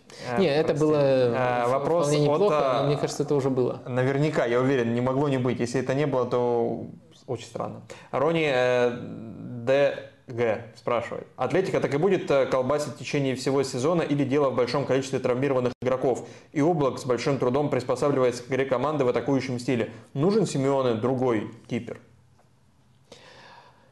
Я думаю, во-первых, облак, если внимательно следить, все-таки приспосабливается лучше, чем некоторые другие его э, коллеги. В частности, там у Дехея были большие проблемы, как у классического шотстопера, и большую часть карьеры облак был э, тоже классическим шотстопером. У Яриса тоже были на самом деле проблемы.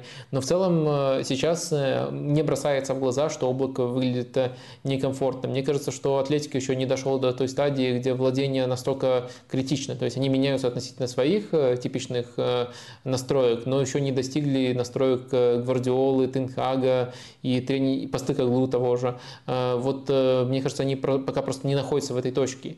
И в текущей точке, мне кажется, что Облак вполне может быть вратарем для Атлетика вполне компетентным. И важно еще, что Атлетика, в принципе, иногда даже в защите выпускает вариант, который более закрытый, вариант, в котором находится место Иса Савичу, и Хименесу, и далеко не во всех матчах, хотя набор уже есть, у Атлетика выходит Аспиликуэта и Эрмоса как внешние крайние защитники. Когда они выходят, это такой уже более современный вариант, больше нацеленный не на оборону внутри штрафной, а на розыгрыши, потому что внутри штрафной и к тому, и к тому и к другому вопросы могут возникать. Это вариант, который нацелен на розыгрыши. И Семена даже на уровне там, защитной линии, не говоря о том, что еще вратаря менять, э, пока еще не, не стал настолько догматичным и не погрузил команду настолько вот в эту в важность этой стадии. Так что для текущего Атлетика Облак точно мне не кажется проблемой э, по двум причинам. Во-первых, адаптируется все-таки получше. Можно найти у него очень хорошие решения даже под давлением при игре в пас. Э, конечно, резко не стал там Эдерсоном или Алисоном, но лучше, чем некоторые игроки, которые в похожих, с похожих стартовых данных пытались переучиваться. А во-вторых, Атлетика все-таки более гибкая команда, чем э, э, те, у которых прям менялся тренер и резко шла эта перестройка. У Атлетика она еще не настолько э, тотальная. Так, и осталось у нас на конец пара тем. Ну вот, например, интервью, даже не интервью, а участие в подкасте Рио Фердина Кевина Принца Боатенга. Можете считать это как рекомендацию? Потому что он там много чего наговорил. И в частности он рассказывал о своем переходе в Барселоне, в Барселону и чуть ли не об условиях появления в Барселоне, когда его вынуждали сказать, что он болеет за Барселону, а не за Реал, что соответствует действительности.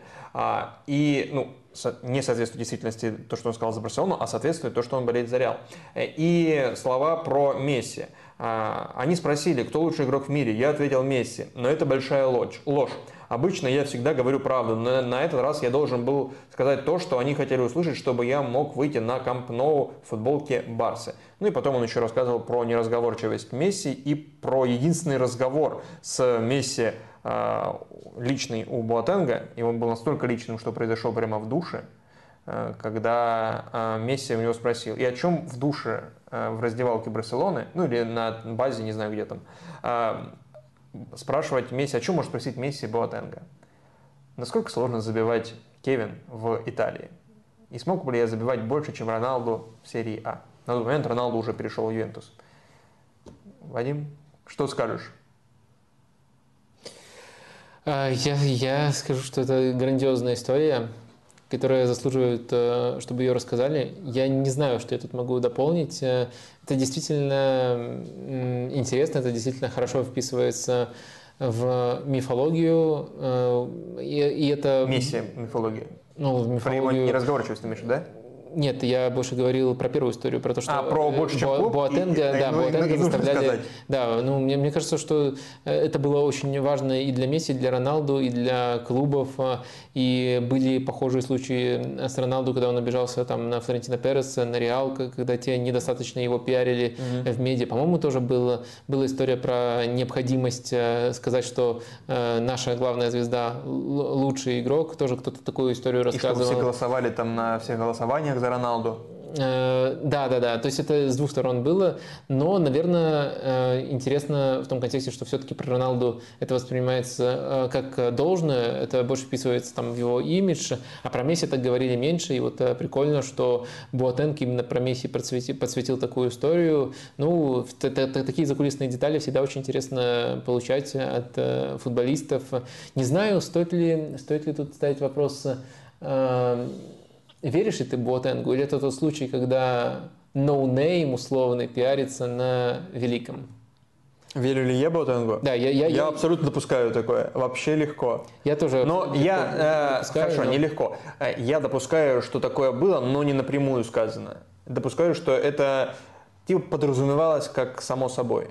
Ну, ты же понимаешь, ну ты не нужно говорить, что ты болеешь за Реал. Если вдруг представители Барселоны уже знали, что он болеет за Реал.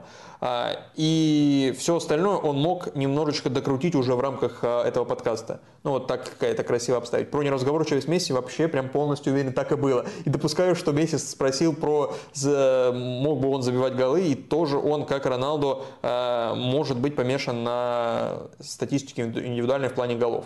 Вот. И может быть даже помешан на этом этом соперничестве с Роналду. А, опять же, образа такого нет за Месси, да, как, например, за Криштиану, но допускаю, что такое может быть, просто потому что мало вот таких свидетельств.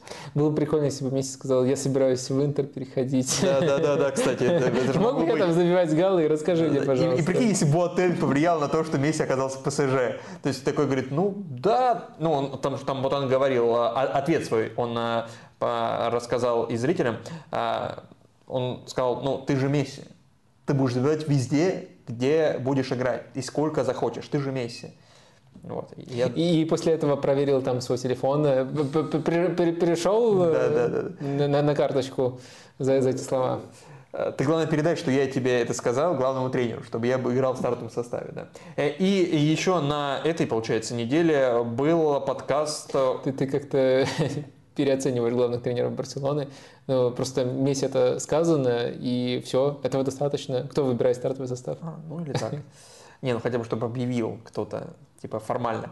А, еще на этой неделе был подкаст э, Overlap, э, где он такой в расширенном формате был, и туда пришел Дэвид Бекхэм, который тоже сказал про Лионеля Месси. Но уже про... Э, даже, получается, он передал слова сына своего или кого? Его сын, а, подожди, его сын, его клуб, это его клуб вообще. Интер Майами, где сейчас играет Месси. Э, и там э, Месси давал совет э, детям из Академии, я так понимаю, Интер Майами. И совет очень простой. Как вести себя на поле? Больше ходите. 10 тысяч шагов за день. Вот, шаговер купите себе, ходите не, ну, больше. 10 тысяч для Месси, это что? Это, это, это слишком много. Не, но за день. Не а, за игру, за, да, ну, ну, как бы норма человеческая, типа да, в среднем да, 10 тысяч шагов надо выходить. 10 тысяч шагов это э, за день, наверное, набирается. Ну, да, да, вместе да, с учетом там тренировки. Раздевалки, да. Да, да, да. А, чисто на поле не факт. А, ну, совет, э, который, который Месси возвел в абсолют, самый ходящий футболист. Да, но почему? Почему ходите больше? Самый ходящий футболист планеты, но в то же время, мне кажется, это на 50% гениальный совет. То есть, если мы говорим о стадии владения, то Месси там ходит действительно гениально. То есть он... Да, я же просто не договорил цитату. А, ну пожалуйста. Да, я подумал, ты договоришь ее. Э, больше ходите, потому что так вы больше видите. Да, да. Лучше видите пространство и поле. Вот в стадии владения это, конечно, работает uh-huh. блестяще у Месси. Э, он таким образом наверняка э, наверное, это можно назвать, особенно в случае Месси, это можно назвать замедляет игру, то есть э, смотрит на нее как будто в слоу-моушене, но, следовательно, его реакции из-за этого там более выверенные, более точные, и в том числе он так, таким образом силы экономит. Э, это очень хорошо накладывается еще на другую э, историю, э, тоже ее очень часто рассказывали еще, по-моему, члены совета директоров Барселоны, не кто-то прямо известный, но там очень большой совет директоров, но это они рассказывали эм, Э, очень часто байку, которая по VIP-ложе ходит, они там часто, когда кто-то новенький приходит туда, э, тоже ее, э, в ее посвящают. В общем, она сводится к тому, что смотрите за тем, как Месси в первые пять минут себя ведет. То есть он ходит по полю, э, э, ну, он всегда ходит по полю, но тут он ходит по полю и практически не участвует в игре. То есть даже с точки зрения контакта с мячом. Э, в это время, вот уже зная этот процесс, рассказывали эти представители Барсы, он изучает схему соперника, понимает, где у, нее, где у них уязвимые зоны. Конечно, можно тут придраться и сказать, блин, а чем вы неделю перед матчем Да, да, да, можно же было рассказать ему, зачем ему тратить 5 минут, он мог бы забить два мяча за это время. Да, ну, в общем, он изучает в это время соперника и потом э, э наносит ущерб именно в тех зонах, где э, видит но это слабости. очень мифологично звучит. Это, это мифологично звучит, но это э, сразу от нескольких независимых источников было. И, кстати, одним из них был в том числе Эрнесто Вальверде. Э, он это подтверждал, бывший тренер Барселоны. И это еще очень хорошо вкладывается в статистику Месси. Там, если взять его голы в первые пять минут, то они уступают любой любой другой пятиминутки, ну, просто если, если, если сопоставить. То есть он в, это, в этот как момент... почти у любого футболиста, я думаю. Ну, нет, я не думаю, что... Стартовые отрезки, я думаю, почти любой супер нападающий, супер бомбардир забивает меньше, нет? Я, я думаю, что не факт, не факт, что у всех есть это, это Ну, нет, я, я, я допускаю, что это не просто мифология, но а что это действительно так. Но это точно не просто мифология, потому что э, если тебе даже человек из тренерского штаба об этом рассказывает, то в этом определенно, определенно что-то есть. То есть э, это может быть не обязательно так в каждом матче, но сам Месси, э, его, как минимум некоторые из его тренеров, видят таким образом ситуацию. Uh-huh. И их видение уже само по себе играет определенную роль. Э, это очень хорошо накладывается одно на другое, и действительно Месси гениально ходит. Кстати, по-моему, еще было даже отдельное исследование про то, э, как Месси использует пространство именно когда он э, ходит. То есть у него там отдельно как бы там отдельно что, что ты ищешь? Я вспоминаю фамилию, по-моему, Курдюков, только гениальный Месси ходит. Э, Все, прости. Э, там просто в исследовании по, по итогам одного матча, это был матч с Вильяреалом, тоже достаточно давно в Ла Лиге, э, просто измеряли пространство, которое получает игрок ну, в момент, в каждый конкретный момент, каждую конкретную секунду матча. И вот пространство в режиме именно ходьбы, которое получает и находит игрок, у Месси было вообще максимальным из всех футболистов, которых они исследовали. В режиме открывания, по-моему, у Бускетса больше всего было пространство, ну, то есть уже в там...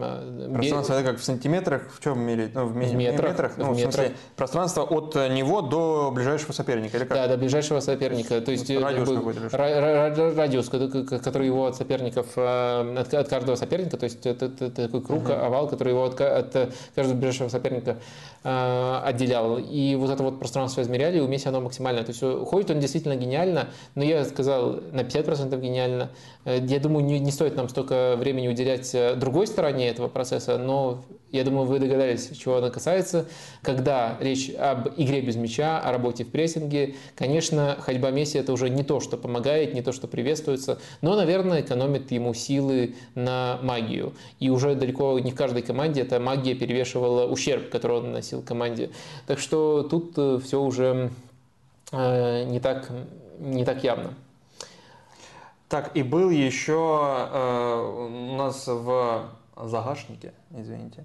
Давай это вот назовем рубрикой «Футбол будущего», которая когда-то у нас была. И здесь Санкт-Паули.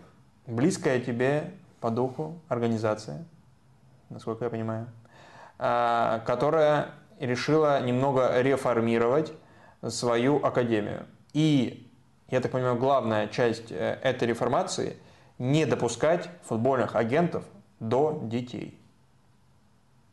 Да, я узнал, что сайт Deutsche Welle, оказывается, заблокирован но через VPN со, со, Совсем варвары. Да, я да, сейчас, давно, давно. Я, я сейчас включаю, просто там была изначально в английской версии это, этого сайта э, информация про Сан, Сан-Паули. Но Сан-Паули, э, что тут э, интересного?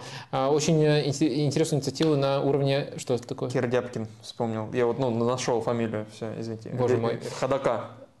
В общем, э, Санта-Паули на уровне молодежного футбола очень интересная реформа сейчас э, проводит. Э, два основных момента. Больше сейчас говорят о том, что они решили отказаться от агентов на уровне академии. То есть, если у футболиста есть агент, если он приходит с агентом, то его просто не берут в молодежную систему, и это, это называется таким ходом, который должен оградить от этого вот лишнего влияния, от слишком большого внимание в этом возрасте э, молодых футболистов и позволить им более гармонично развиваться.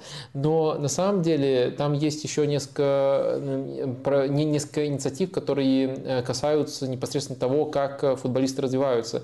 И это э, нам и это подчеркивает на самом деле некоторые пробелы, которые есть в академиях большинства команд. И Сан-Паули, помимо того, что вот они Э, ушли от э, того, что там называется вот в этих статьях профессионализмом на молодежном уровне, они также еще э, очень интересным образом трактуют тактику на молодежном уровне. Они хотят до определенного возраста э, не давать э, проводить тактические занятия с футболистами. И это, кстати, сегодня тоже прочитал, очень неплохо накладывается на то, что делает АЗ. У них такая же политика, они до 14 лет не проводят тактические занятия, развивают технику и дают футболистам очень много свободы и очень много рисковать, поскольку считают, что тактика в таком возрасте может вредить. Потом у них с 14 лет начинается не тактика, а то, что они называют пониманием игры. И, по-моему, только с 16 лет у них появляются тактические занятия, да. Ты будешь вести понимание игры? Спасибо, засчитано. То есть э, это, это, это тот кейс, когда я обиделся, это несколько лет, э, не несколько лет. Несколько лет на, на световых, я бы даже сказал. Несколько минут назад, все, он в прошлом, это, это засчитано. А, я когда увидел эту э, ссылочку от тебя по реформации Академии и по недопуску агентов, я вспомнил, естественно, случай с Краснодаром, который тоже очень долгое время, я не знаю, как сейчас, но очень долгое время сопротивлялся агентам, и Галицкий говорил, что не допускает э, своих э, к своим игрокам в академию до их совершеннолетия точно а, агентов. И вообще потом старается вести своих игроков э, без агентов из Афона, собственно, из Пертиана, без агентов, насколько понимаю, чуть не до сих пор, а, ну, тут могу ошибаться, но первые контракты подписывали, ну, Спиртян недавно Ноберу давал интервью, там просто отец прочитал и сам э, Спиртян, и все, а, контракт даже. И вот был уже скандал с Агузаровым, Шапи и Игнатьевым как раз-таки на этом фоне, а недавно, ну как недавно, уже в прошлой жизни, кажется. В январе 22 года бывший селекционер Краснодара давал интервью, и он сказал, что в последнее время эта ситуация меняется, и агенты проникают внутрь Академии. Еще меня в этом тексте про Сан-Паулю удивила э, статистика, я уж не знаю, сколько она правдоподобная, э, статистика э, ссылки на британские газеты, на, на Time, что ли, или на кого, 97% а, игроков премьер-лиги, и, и не игроков, а э, детей, которые учатся в академиях клубов премьер-лиги, 97% не играют, за, э, не играют на топ-уровне, не получают ни одной минуты. 70% из них не подписывают профессиональный контракт. То есть это просто люди, знаю, которые идут в другую я, я знал эту статистику, не знаю, может быть, первый раз это шокирует, но в целом, в целом наверное, что-то подобного и ожидаешь. Но много же ребятишек на самых разных уровнях э, занимаются в академиях. Да, я понимаю, но э, это клуб премьер-лиги. Это элита э, самых, это элита одного из ведущих чемпионатов, может быть, самого главного чемпионата в мире. И 97% из них идут в другие клубы это хорошо, наверное, что они идут в другие клубы, или, но они не играют на топ-уровне при этом. И вот к чему. Нет, это э, многие, не, многие, невероятный них, порог. Э, невероятный... Нет, многие и 70 из них вообще просто идут э, играть на баяне. Вот, вот в, в, в, в том-то дело, что из 90 есть 97, есть 70, и 70 вообще идут не в футбол. Да-да-да. Да. И потом еще там 27 получается, это, я так понимаю, это одной пропорции они эти проценты измеряют. 27 получается остаются на футболе, но могут не сыграть э, за конкретно этот клуб и там в высшем дивизионе ни одной минуты. Да, понижаются очень сильно в классе. Ну и 3% проходит, э, ну, мне кажется, это точно не должно быть э, шокирующей статистикой, особенно учитывая, э, что, что сколько этих юношеских команд и какой набор абсолютно у каждого клуба. То есть даже если они... Это, это точно не говорит о том, что они неэффективно работают. Вот, вот, вот что нужно акцентировать. Давай пару вопросиков. Сначала из чата от Вася Столяра, к слову об академиях. Почему Пеп Гвардиола устроился, удостоился чести, чтобы в академиях и структурах Сити молодых футболистов учили футболу Гвардиолы, а другие тренеры такой чести не удостоились? А кто сказал, что Манчестер Сити учит футболу Гвардиолы? Вася Столяр. Ну, мне кажется, что просто скорее футбол Гвардиолы соответствует э, ценностям, которым сейчас обучают, наверное, в большинстве академий топовых клубов. То есть э, ну, высоко прессинговать, коротко разыгрывать, а дальше уже в первой команде, в зависимости от того, в какой сезон, под какого гвардиола, под какую версию гвардиолы вы, вы попадаете, там уже более точные настройки даются. Но это на самом деле ценность не только Манчестер Сити. Э, на самом деле это, во-первых, общеклубные ценности Манчестер Сити, которые были и до Гвардиолы, и там еще раньше пригласили Бигеристайна и Сириана, как вы знаете ценности. А, и это в целом совпадает с ценностями очень многих э, современных э, топовых клубов. Наверное, просто футбол Гвардиолы хорошо в это попадает. Э, и почему очень многие клубы начали именно так обучать футболистов? Наверное, потому что футбол Гвардиолы, революция, которую он провернул, она так на многих повлияла. То есть это, это наверное, вот в таком порядке нужно строить рассуждения. А, Грискард, что скажете по Лестеру Морески? Команда лидирует в чемпионшипе, идет с, результатом 9-1, 9 побед, 1 поражение. Сможет э, Энса выжать из этой команды больше в АПЛ, чем компании из Берли, учитывая, что состав Лестера немного сильнее? О, как уже все решили. И Берли уже не выжил, и Лестер уже в премьер-лиге.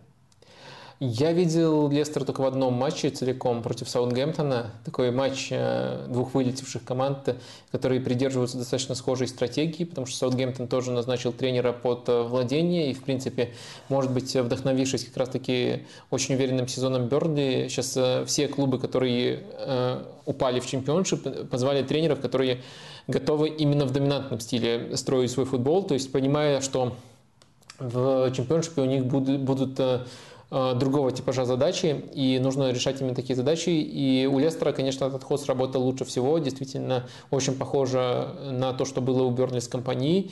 Э, и тут э, пока все работает очень здорово. Тот матч как раз-таки с Саутгемптоном был весьма впечатляющим. Лестер там забил гол, который я даже отдельно шарил в телеграм-канале с огромным количеством передач и с очень классным, классным розыгрышем. То есть соответствует большинству стереотипов команды команда о себе, о том, какой футбол строит Мореско, но я согласен с вот этой твоей ухмылкой изначальной, что очень странно сейчас mm. делать выводы и о Берне, и о том, что будет в следующем сезоне в чемпионшипе.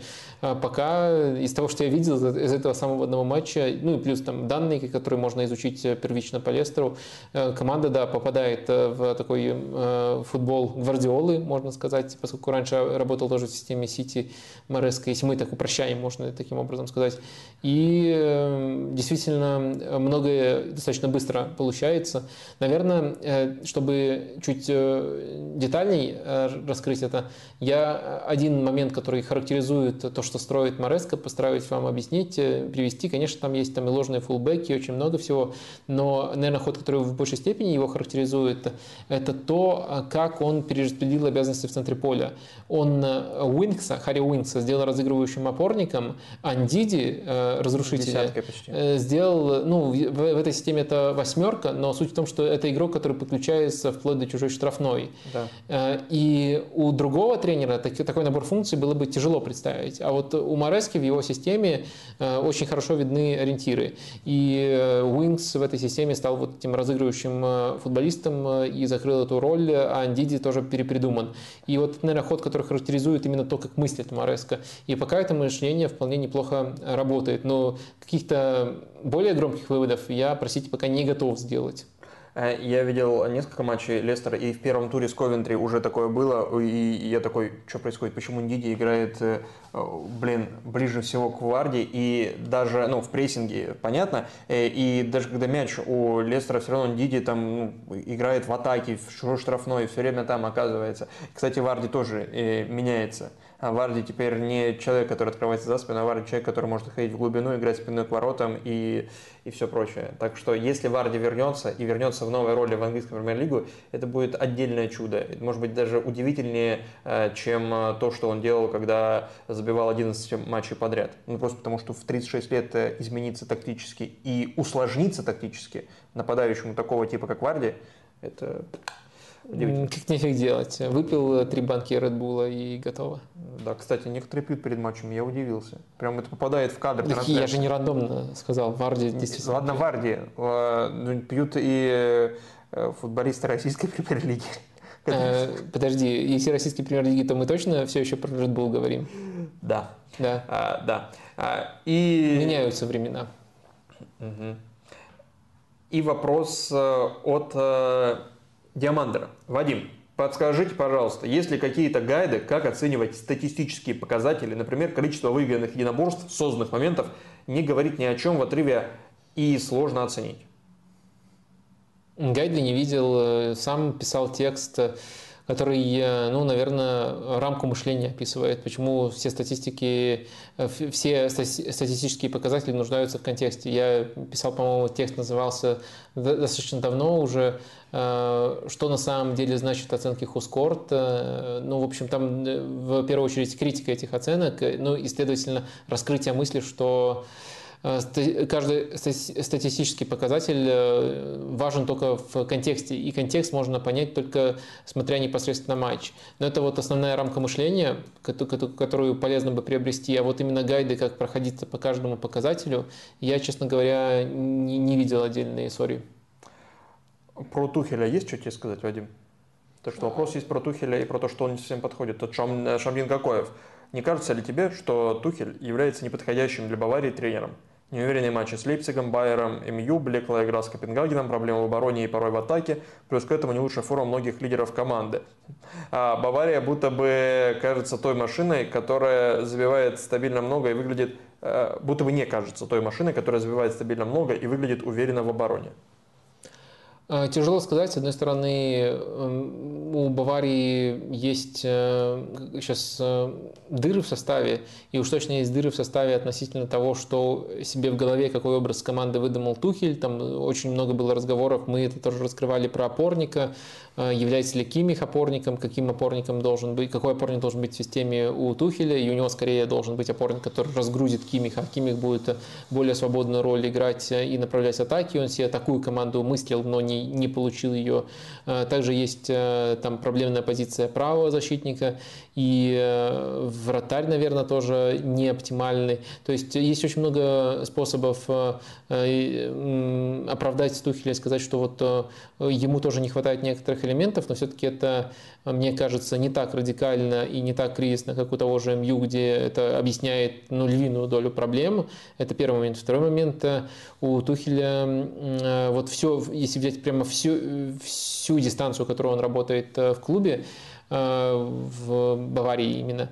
Э, мне кажется, что есть, э, есть очень мало индикаторов прогресса, очень мало качественных игр и очень мало возможности его похвалить. Сначала мы это связывали с тем, что он взял не свою команду, он очень много жаловался на физическое состояние команды, которую он получил от другого тренера, от Нагисмана. Сейчас мы жалуемся на проблемы в составе, и это как бы вещи, которые ну, нельзя проигнорировать но в то же время э, мне кажется, что помимо этих факторов еще можно усмотреть некоторые проблемы, которые связаны уже непосредственно с решениями Тухеля, с его, э, чрезмерным, э, с его чрезмерной прагматичностью, и такую проблему можно рисовать. То есть это, это пока не кажется настолько необратимой и существенной проблемой, чтобы там даже рассуждать об уходе. Мне кажется, такая нестабильность только навредит команде. Но в то же время я понимаю, откуда берутся такие вопросы. И давай двумя вопросами из Телеграма закончим. А, Лева спрашивал. Уже довольно давно ходят слухи, что Алонсо может возглавить Реал, и недавно у The Athletic появился инсайт, что сам Байер не будет этому препятствовать. Новость э, навела на мысль, что у нынешних клубов очень странные приоритеты. Ведь если бы тот же Реал пришел за каким-нибудь э, Вирцем, Байер э, напрочь бы отказался его продавать или стал бы требовать э, больше 100 миллионов. При том, что именно Алонсо сейчас вывел Байер на новый уровень и является, пожалуй, главным активом. И это не только Алонсо. Пришел бы Челси за Дедзерби, Брайтон э, бы тоже спокойно отдал за символическую сумму тренера. Почему хорошие тренеры так мало ценятся, учитывая, что в наше время они, пожалуй, даже важнее, чем игроки? И этот э, вопрос э, от Лева вызвал э, дискуссию у тебя в комментариях в Телеграме, и там приводили примеры тренеров, которых покупали, по сути, так же, как игроков, но покупали за гораздо меньшие деньги. И это подводит как будто к той самой пропорции Федуна, когда он говорил, тренер 10% успеха максимум в команде. Вадим, Как ты смотришь на эту э, дилемму и сколько, по-твоему, современ... на современном рынке стоит футбольный тренер? Ну тут, э, мне кажется, нужно выделить две стороны. Первая сторона Боюсь, что главная причина, почему такая конфигурация и такое мышление присутствует, это устой, потому что если мы возьмем э, динамику развития этой проблемы, то э, раньше было еще хуже. То есть uh-huh. раньше даже такие трансферы, как э, за, за Поттера, там какие-то деньги заплатили больше 20 миллионов. Рубена Марим за 20 Ама. Амарима, за Марима платили деньги. Вообще аномалия. За Нагельсмана платили деньги тоже. Ну, то есть, по крайней мере, сейчас это стремительно обновляется рекорд главных тренерских трансферов, потому что раньше вообще такой практики практически не существовало мало, и тренеры были еще хуже защищены. И сейчас, скорее, если мы смотрим в динамику, динамика точно в сторону того, что тренеров начали ценить больше, э, либо просто начали контракты с ними составлять таким образом, что они... Чтобы неустойка была больше, соответственно, типа Чтобы неустойка была больше, чтобы они были для клуба более защищенными активами. Но в то же время тренеры тоже, наверное, не дураки и понимают, что, э, наверное, не, не хотят задерживаться в этом клубе на всю жизнь. Есть какие-то устные договоренности, но хочется их прописать и письменно. И они также понимают, что на текущем рынке за игрока могут отдать 100 миллионов, за тренера не могут отдать 100 миллионов. Так что э, вот та ситуация, которую вы описали, Вир стоит столько, Хаби Алонсо стоит столько, она может вытекать не только из того, что Байер понимает, что Вир стоит 100 э, миллионов, но не понимает, что Хаби может стоить 100 миллионов. Она может вытекать из той ситуации, что Хаби, ведя свои переговоры с Байером, э, понимает, что нет в мире клуба, который сейчас за тренера отдаст 100 миллионов, даже если это адекватная цена. И, следовательно, Байер заведомо ставит в такие условия, что что неустойка будет, но она будет не такой значимой, и Байер не будет препятствовать. То есть это заранее может обговариваться. Так что это не обязательно, что вот Байер тут единственная, единственная заинтересованная сторона, которая назначает ценник на этого, на этого, но ошибается. Это вот э, первая часть вопроса, первая часть этой дискуссии. И думаю, тут вот я более-менее сформулировал то, как вижу э, вижу вообще эти тенденции. Что касается вот этого э, вот, вот, эта, вот эта пропорция Федуна, за которую он потом извинялся, мне кажется, он зря извинялся. Сама пропорция, она на самом деле вполне адекватная, и Саймон Купер, Штефан Шиманский в футболономике примерно э, таким же образом э, оценили влияние тренера, причем они э, отталкивались от, от базовой, они в качестве базовой брали всего лишь один другой параметр, это корреляция результатов с зарплатной ведомостью. То есть э, зарплатная ведомость объясняет в огромной степени, часто там под 90% э, регион и, и практически точно место, в, которой, в, в, в котором финиширует команда, если брать это на дистанции. То есть не в один сезон, а в один сезон отклонения могут быть э, даже дикими, они где-то точно будут дикими. А вот на дистанции это вполне четкая корреляция есть. И, следовательно, все остальные факторы, включая тренера, объясняют, это, это, играют в этом тоже определенную роль, но не такую большую большую. И мне кажется, что пропорция 10% а, это, конечно, не, не научно выведенная цифра, но она не так далека от истины. А проблема немножко в другом. Проблема в непонимании этой цифры в непонимании того, насколько 10% могут быть большим влиянием и большой разницей между успехом и провалом. То есть, если мы говорим просто 10%, то ну, мы подразумеваем, что это мало. На самом деле это э, чудовищно много. Во-первых, 10% это означает, что 10% позитивного влияния и негативного влияния, то есть диапазон между самым худшим твоим тренером и самым лучшим, даже в этой концепции это уже 20%. Во-вторых, если мы посмотрим на 20% как э, на пропорцию от от очков, которые набирает э, э, команда за сезон. То есть дополнительно тебе достается за счет тренера либо там э, на 7 очков больше, либо на 7 очков меньше. У разных команд там по-разному, в зависимости от того, на какое место они борются это может быть разница между вылетом и невылетом. То есть по составу команда должна вылететь, с тренером не вылетает. Между борьбой за э, Лигу Европы Лигу чемпионов, между попаданием в Лигу чемпионов и чемпионством. Э, э, тренер, может быть, действительно статистически составляет эти там 10-20%. Но на выходе эти проценты сказываются, сказываются и делают разницу между победой либо просто финишем примерно в том месте, в котором команда команда и так должна быть. Я сегодня, готовясь к стриму, смотрел э, Доренко и как он гасил Лужкова в свое время. И он... Готовясь к стриму? Именно так. И э, я не думал, что мне пригодится. А вот, пожалуйста, как и коробка. Я- Он не думал, что ему пригодится из-под ксерокса, а пригодилось. Так и у меня здесь сейчас такая, такая же э, произошло. Так вот, он высчитывал, сколько весит мэр Москвы тогдашний в граммах. 20 получилось. 20. Вот надо посмотреть вам, если вы не понимаете о чем. Там тоже вот 20%, вот ты сейчас похожим, так я запутался, точно так же и он. Как будто и... Ладно. А, по поводу э, этих процентов, то есть 10% если тренер, или даже 20%, то ведь один игрок, любой игрок, даже Биллингем, он же явно меньше 10%. Ну, то есть не может же один игрок быть больше 10%. Ну, то есть это же команда, то есть совокупность игроков по-любому больше 10%, но один точно не больше. Поэтому, а тут один тренер больше 10%, э, 10% это же офигеть Но как много. если- если мы- целом. То есть, а еще же есть куча других факторов, там, там, э, в целом менеджмент клуба, там э, погодные условия, не знаю, э, там он говорил 10% успеха в целом, там, подкуп судей, опять же, куда деться без этого, правильно? Тоже должно быть в бухгалтерии учтено. Как бы вот сколько процентов тоже надо учитывать. Что ты хотел сказать, если? Я просто хотел уточнить э, аналогия с Доренко. Ты подозреваешь, что меня кто-то купил, что я Федуна за деньги защищаю? Да, да, да, именно так. Так, и последний вопрос от э, Виктора Попова. Так он не столько за деньги, он, за деньги, но и от души одновременно, понимаешь, э, в чем совпа- совпадение. А, Виктор Попов.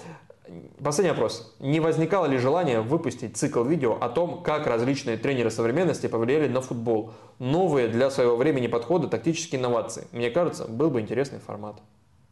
Ну, мне тоже так кажется, но посмотрите, сколько форматов уже выходит на канале, и я не нахожу, не думаю, что у меня в ближайшее время найдется еще возможность э, что-то э, запустить. Ну, то есть, так, так, мне кажется, можно предлагать очень много всего, но если э, дойдут руки, то у меня есть несколько сценариев, которые скорее про великие команды из прошлого некоторых профайлов великих игроков, тоже с акцентом, с акцентом на тактику. Может быть, это я реализую, вернее, не может быть, а точно вопрос только когда. Так что вот такие планы есть, но цикл про великих тренеров я не уверен, что это... Я, я- я не знаю, как такие видео у некоторых там взлетают, может быть, это из-за каналов, но э, что- что-то вот, когда я пытал- пытался экспериментировать, ну вот, например, рассказывать интересные из книги Анчелотти, там тоже про великого тренера, про его секреты успеха на основании его книги, ну, это не так уж пользовалось э, интересом именно большой аудитории. Это не, не так уж было востребовано, так что, возможно, вы переоцениваете определенные идеи по поводу того, чтобы сделать видео просто про э, тактику, которая не временной, не прикована к сию- э, текущему моменту. Э, Таких идей достаточно. Я не могу сказать, что это обязательно будет видео про там, тренеров, э, как вы описываете. Вот как-то так. Тут, по сути, просят, Вадим, тебя продолжить книгу Джонатана Уилсона, ну вот первую редакцию, которая закончилась там на Лучано Спалетти, по сути, и, э, и Роме, да? И вот что дальше? Ну, первая редакция, потому что по-моему, были обновления уже. Э, что дальше? И вот только в видео формате, Вадим, скажи, что вот Гвардиола, что вот Симеоне, что вот Клоп, вот что они изменили относительно того, что было? А у тебя в великих футболистах про Бекхэма есть? Нет, пока нету.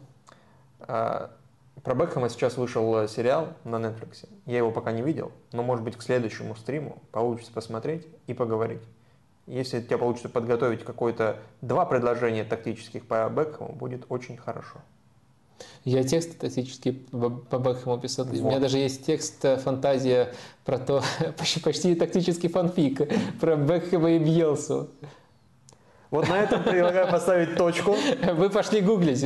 Да, ставьте лайки, можете идти гуглить. Это, я думаю, легко найти. Э, Три фамилии моя, Бекхэм и Бьелса. Скромно, скромно закончил. Три фамилии. Ну, ну и еще один вакантный портрет, это если будет гора Рашмор великих э, футбольных деятелей, вот там будет Бекхэм, Мьелс, Луковский и кто-то четвертый, пока свободен, пока свободен, этот, э, э, эта скала пока свободна. Мне кажется, Бекхэм немножко скатился там вот тем, что был послом чемпионата мира в Катаре, то есть я, я, я не так зашковарен, то есть в этом ряду остались только мы с Бьелса, и на этом мы попрощаемся, пока я не сказал еще чего-то тупее, до следующей пятницы, пока-пока. Thank you.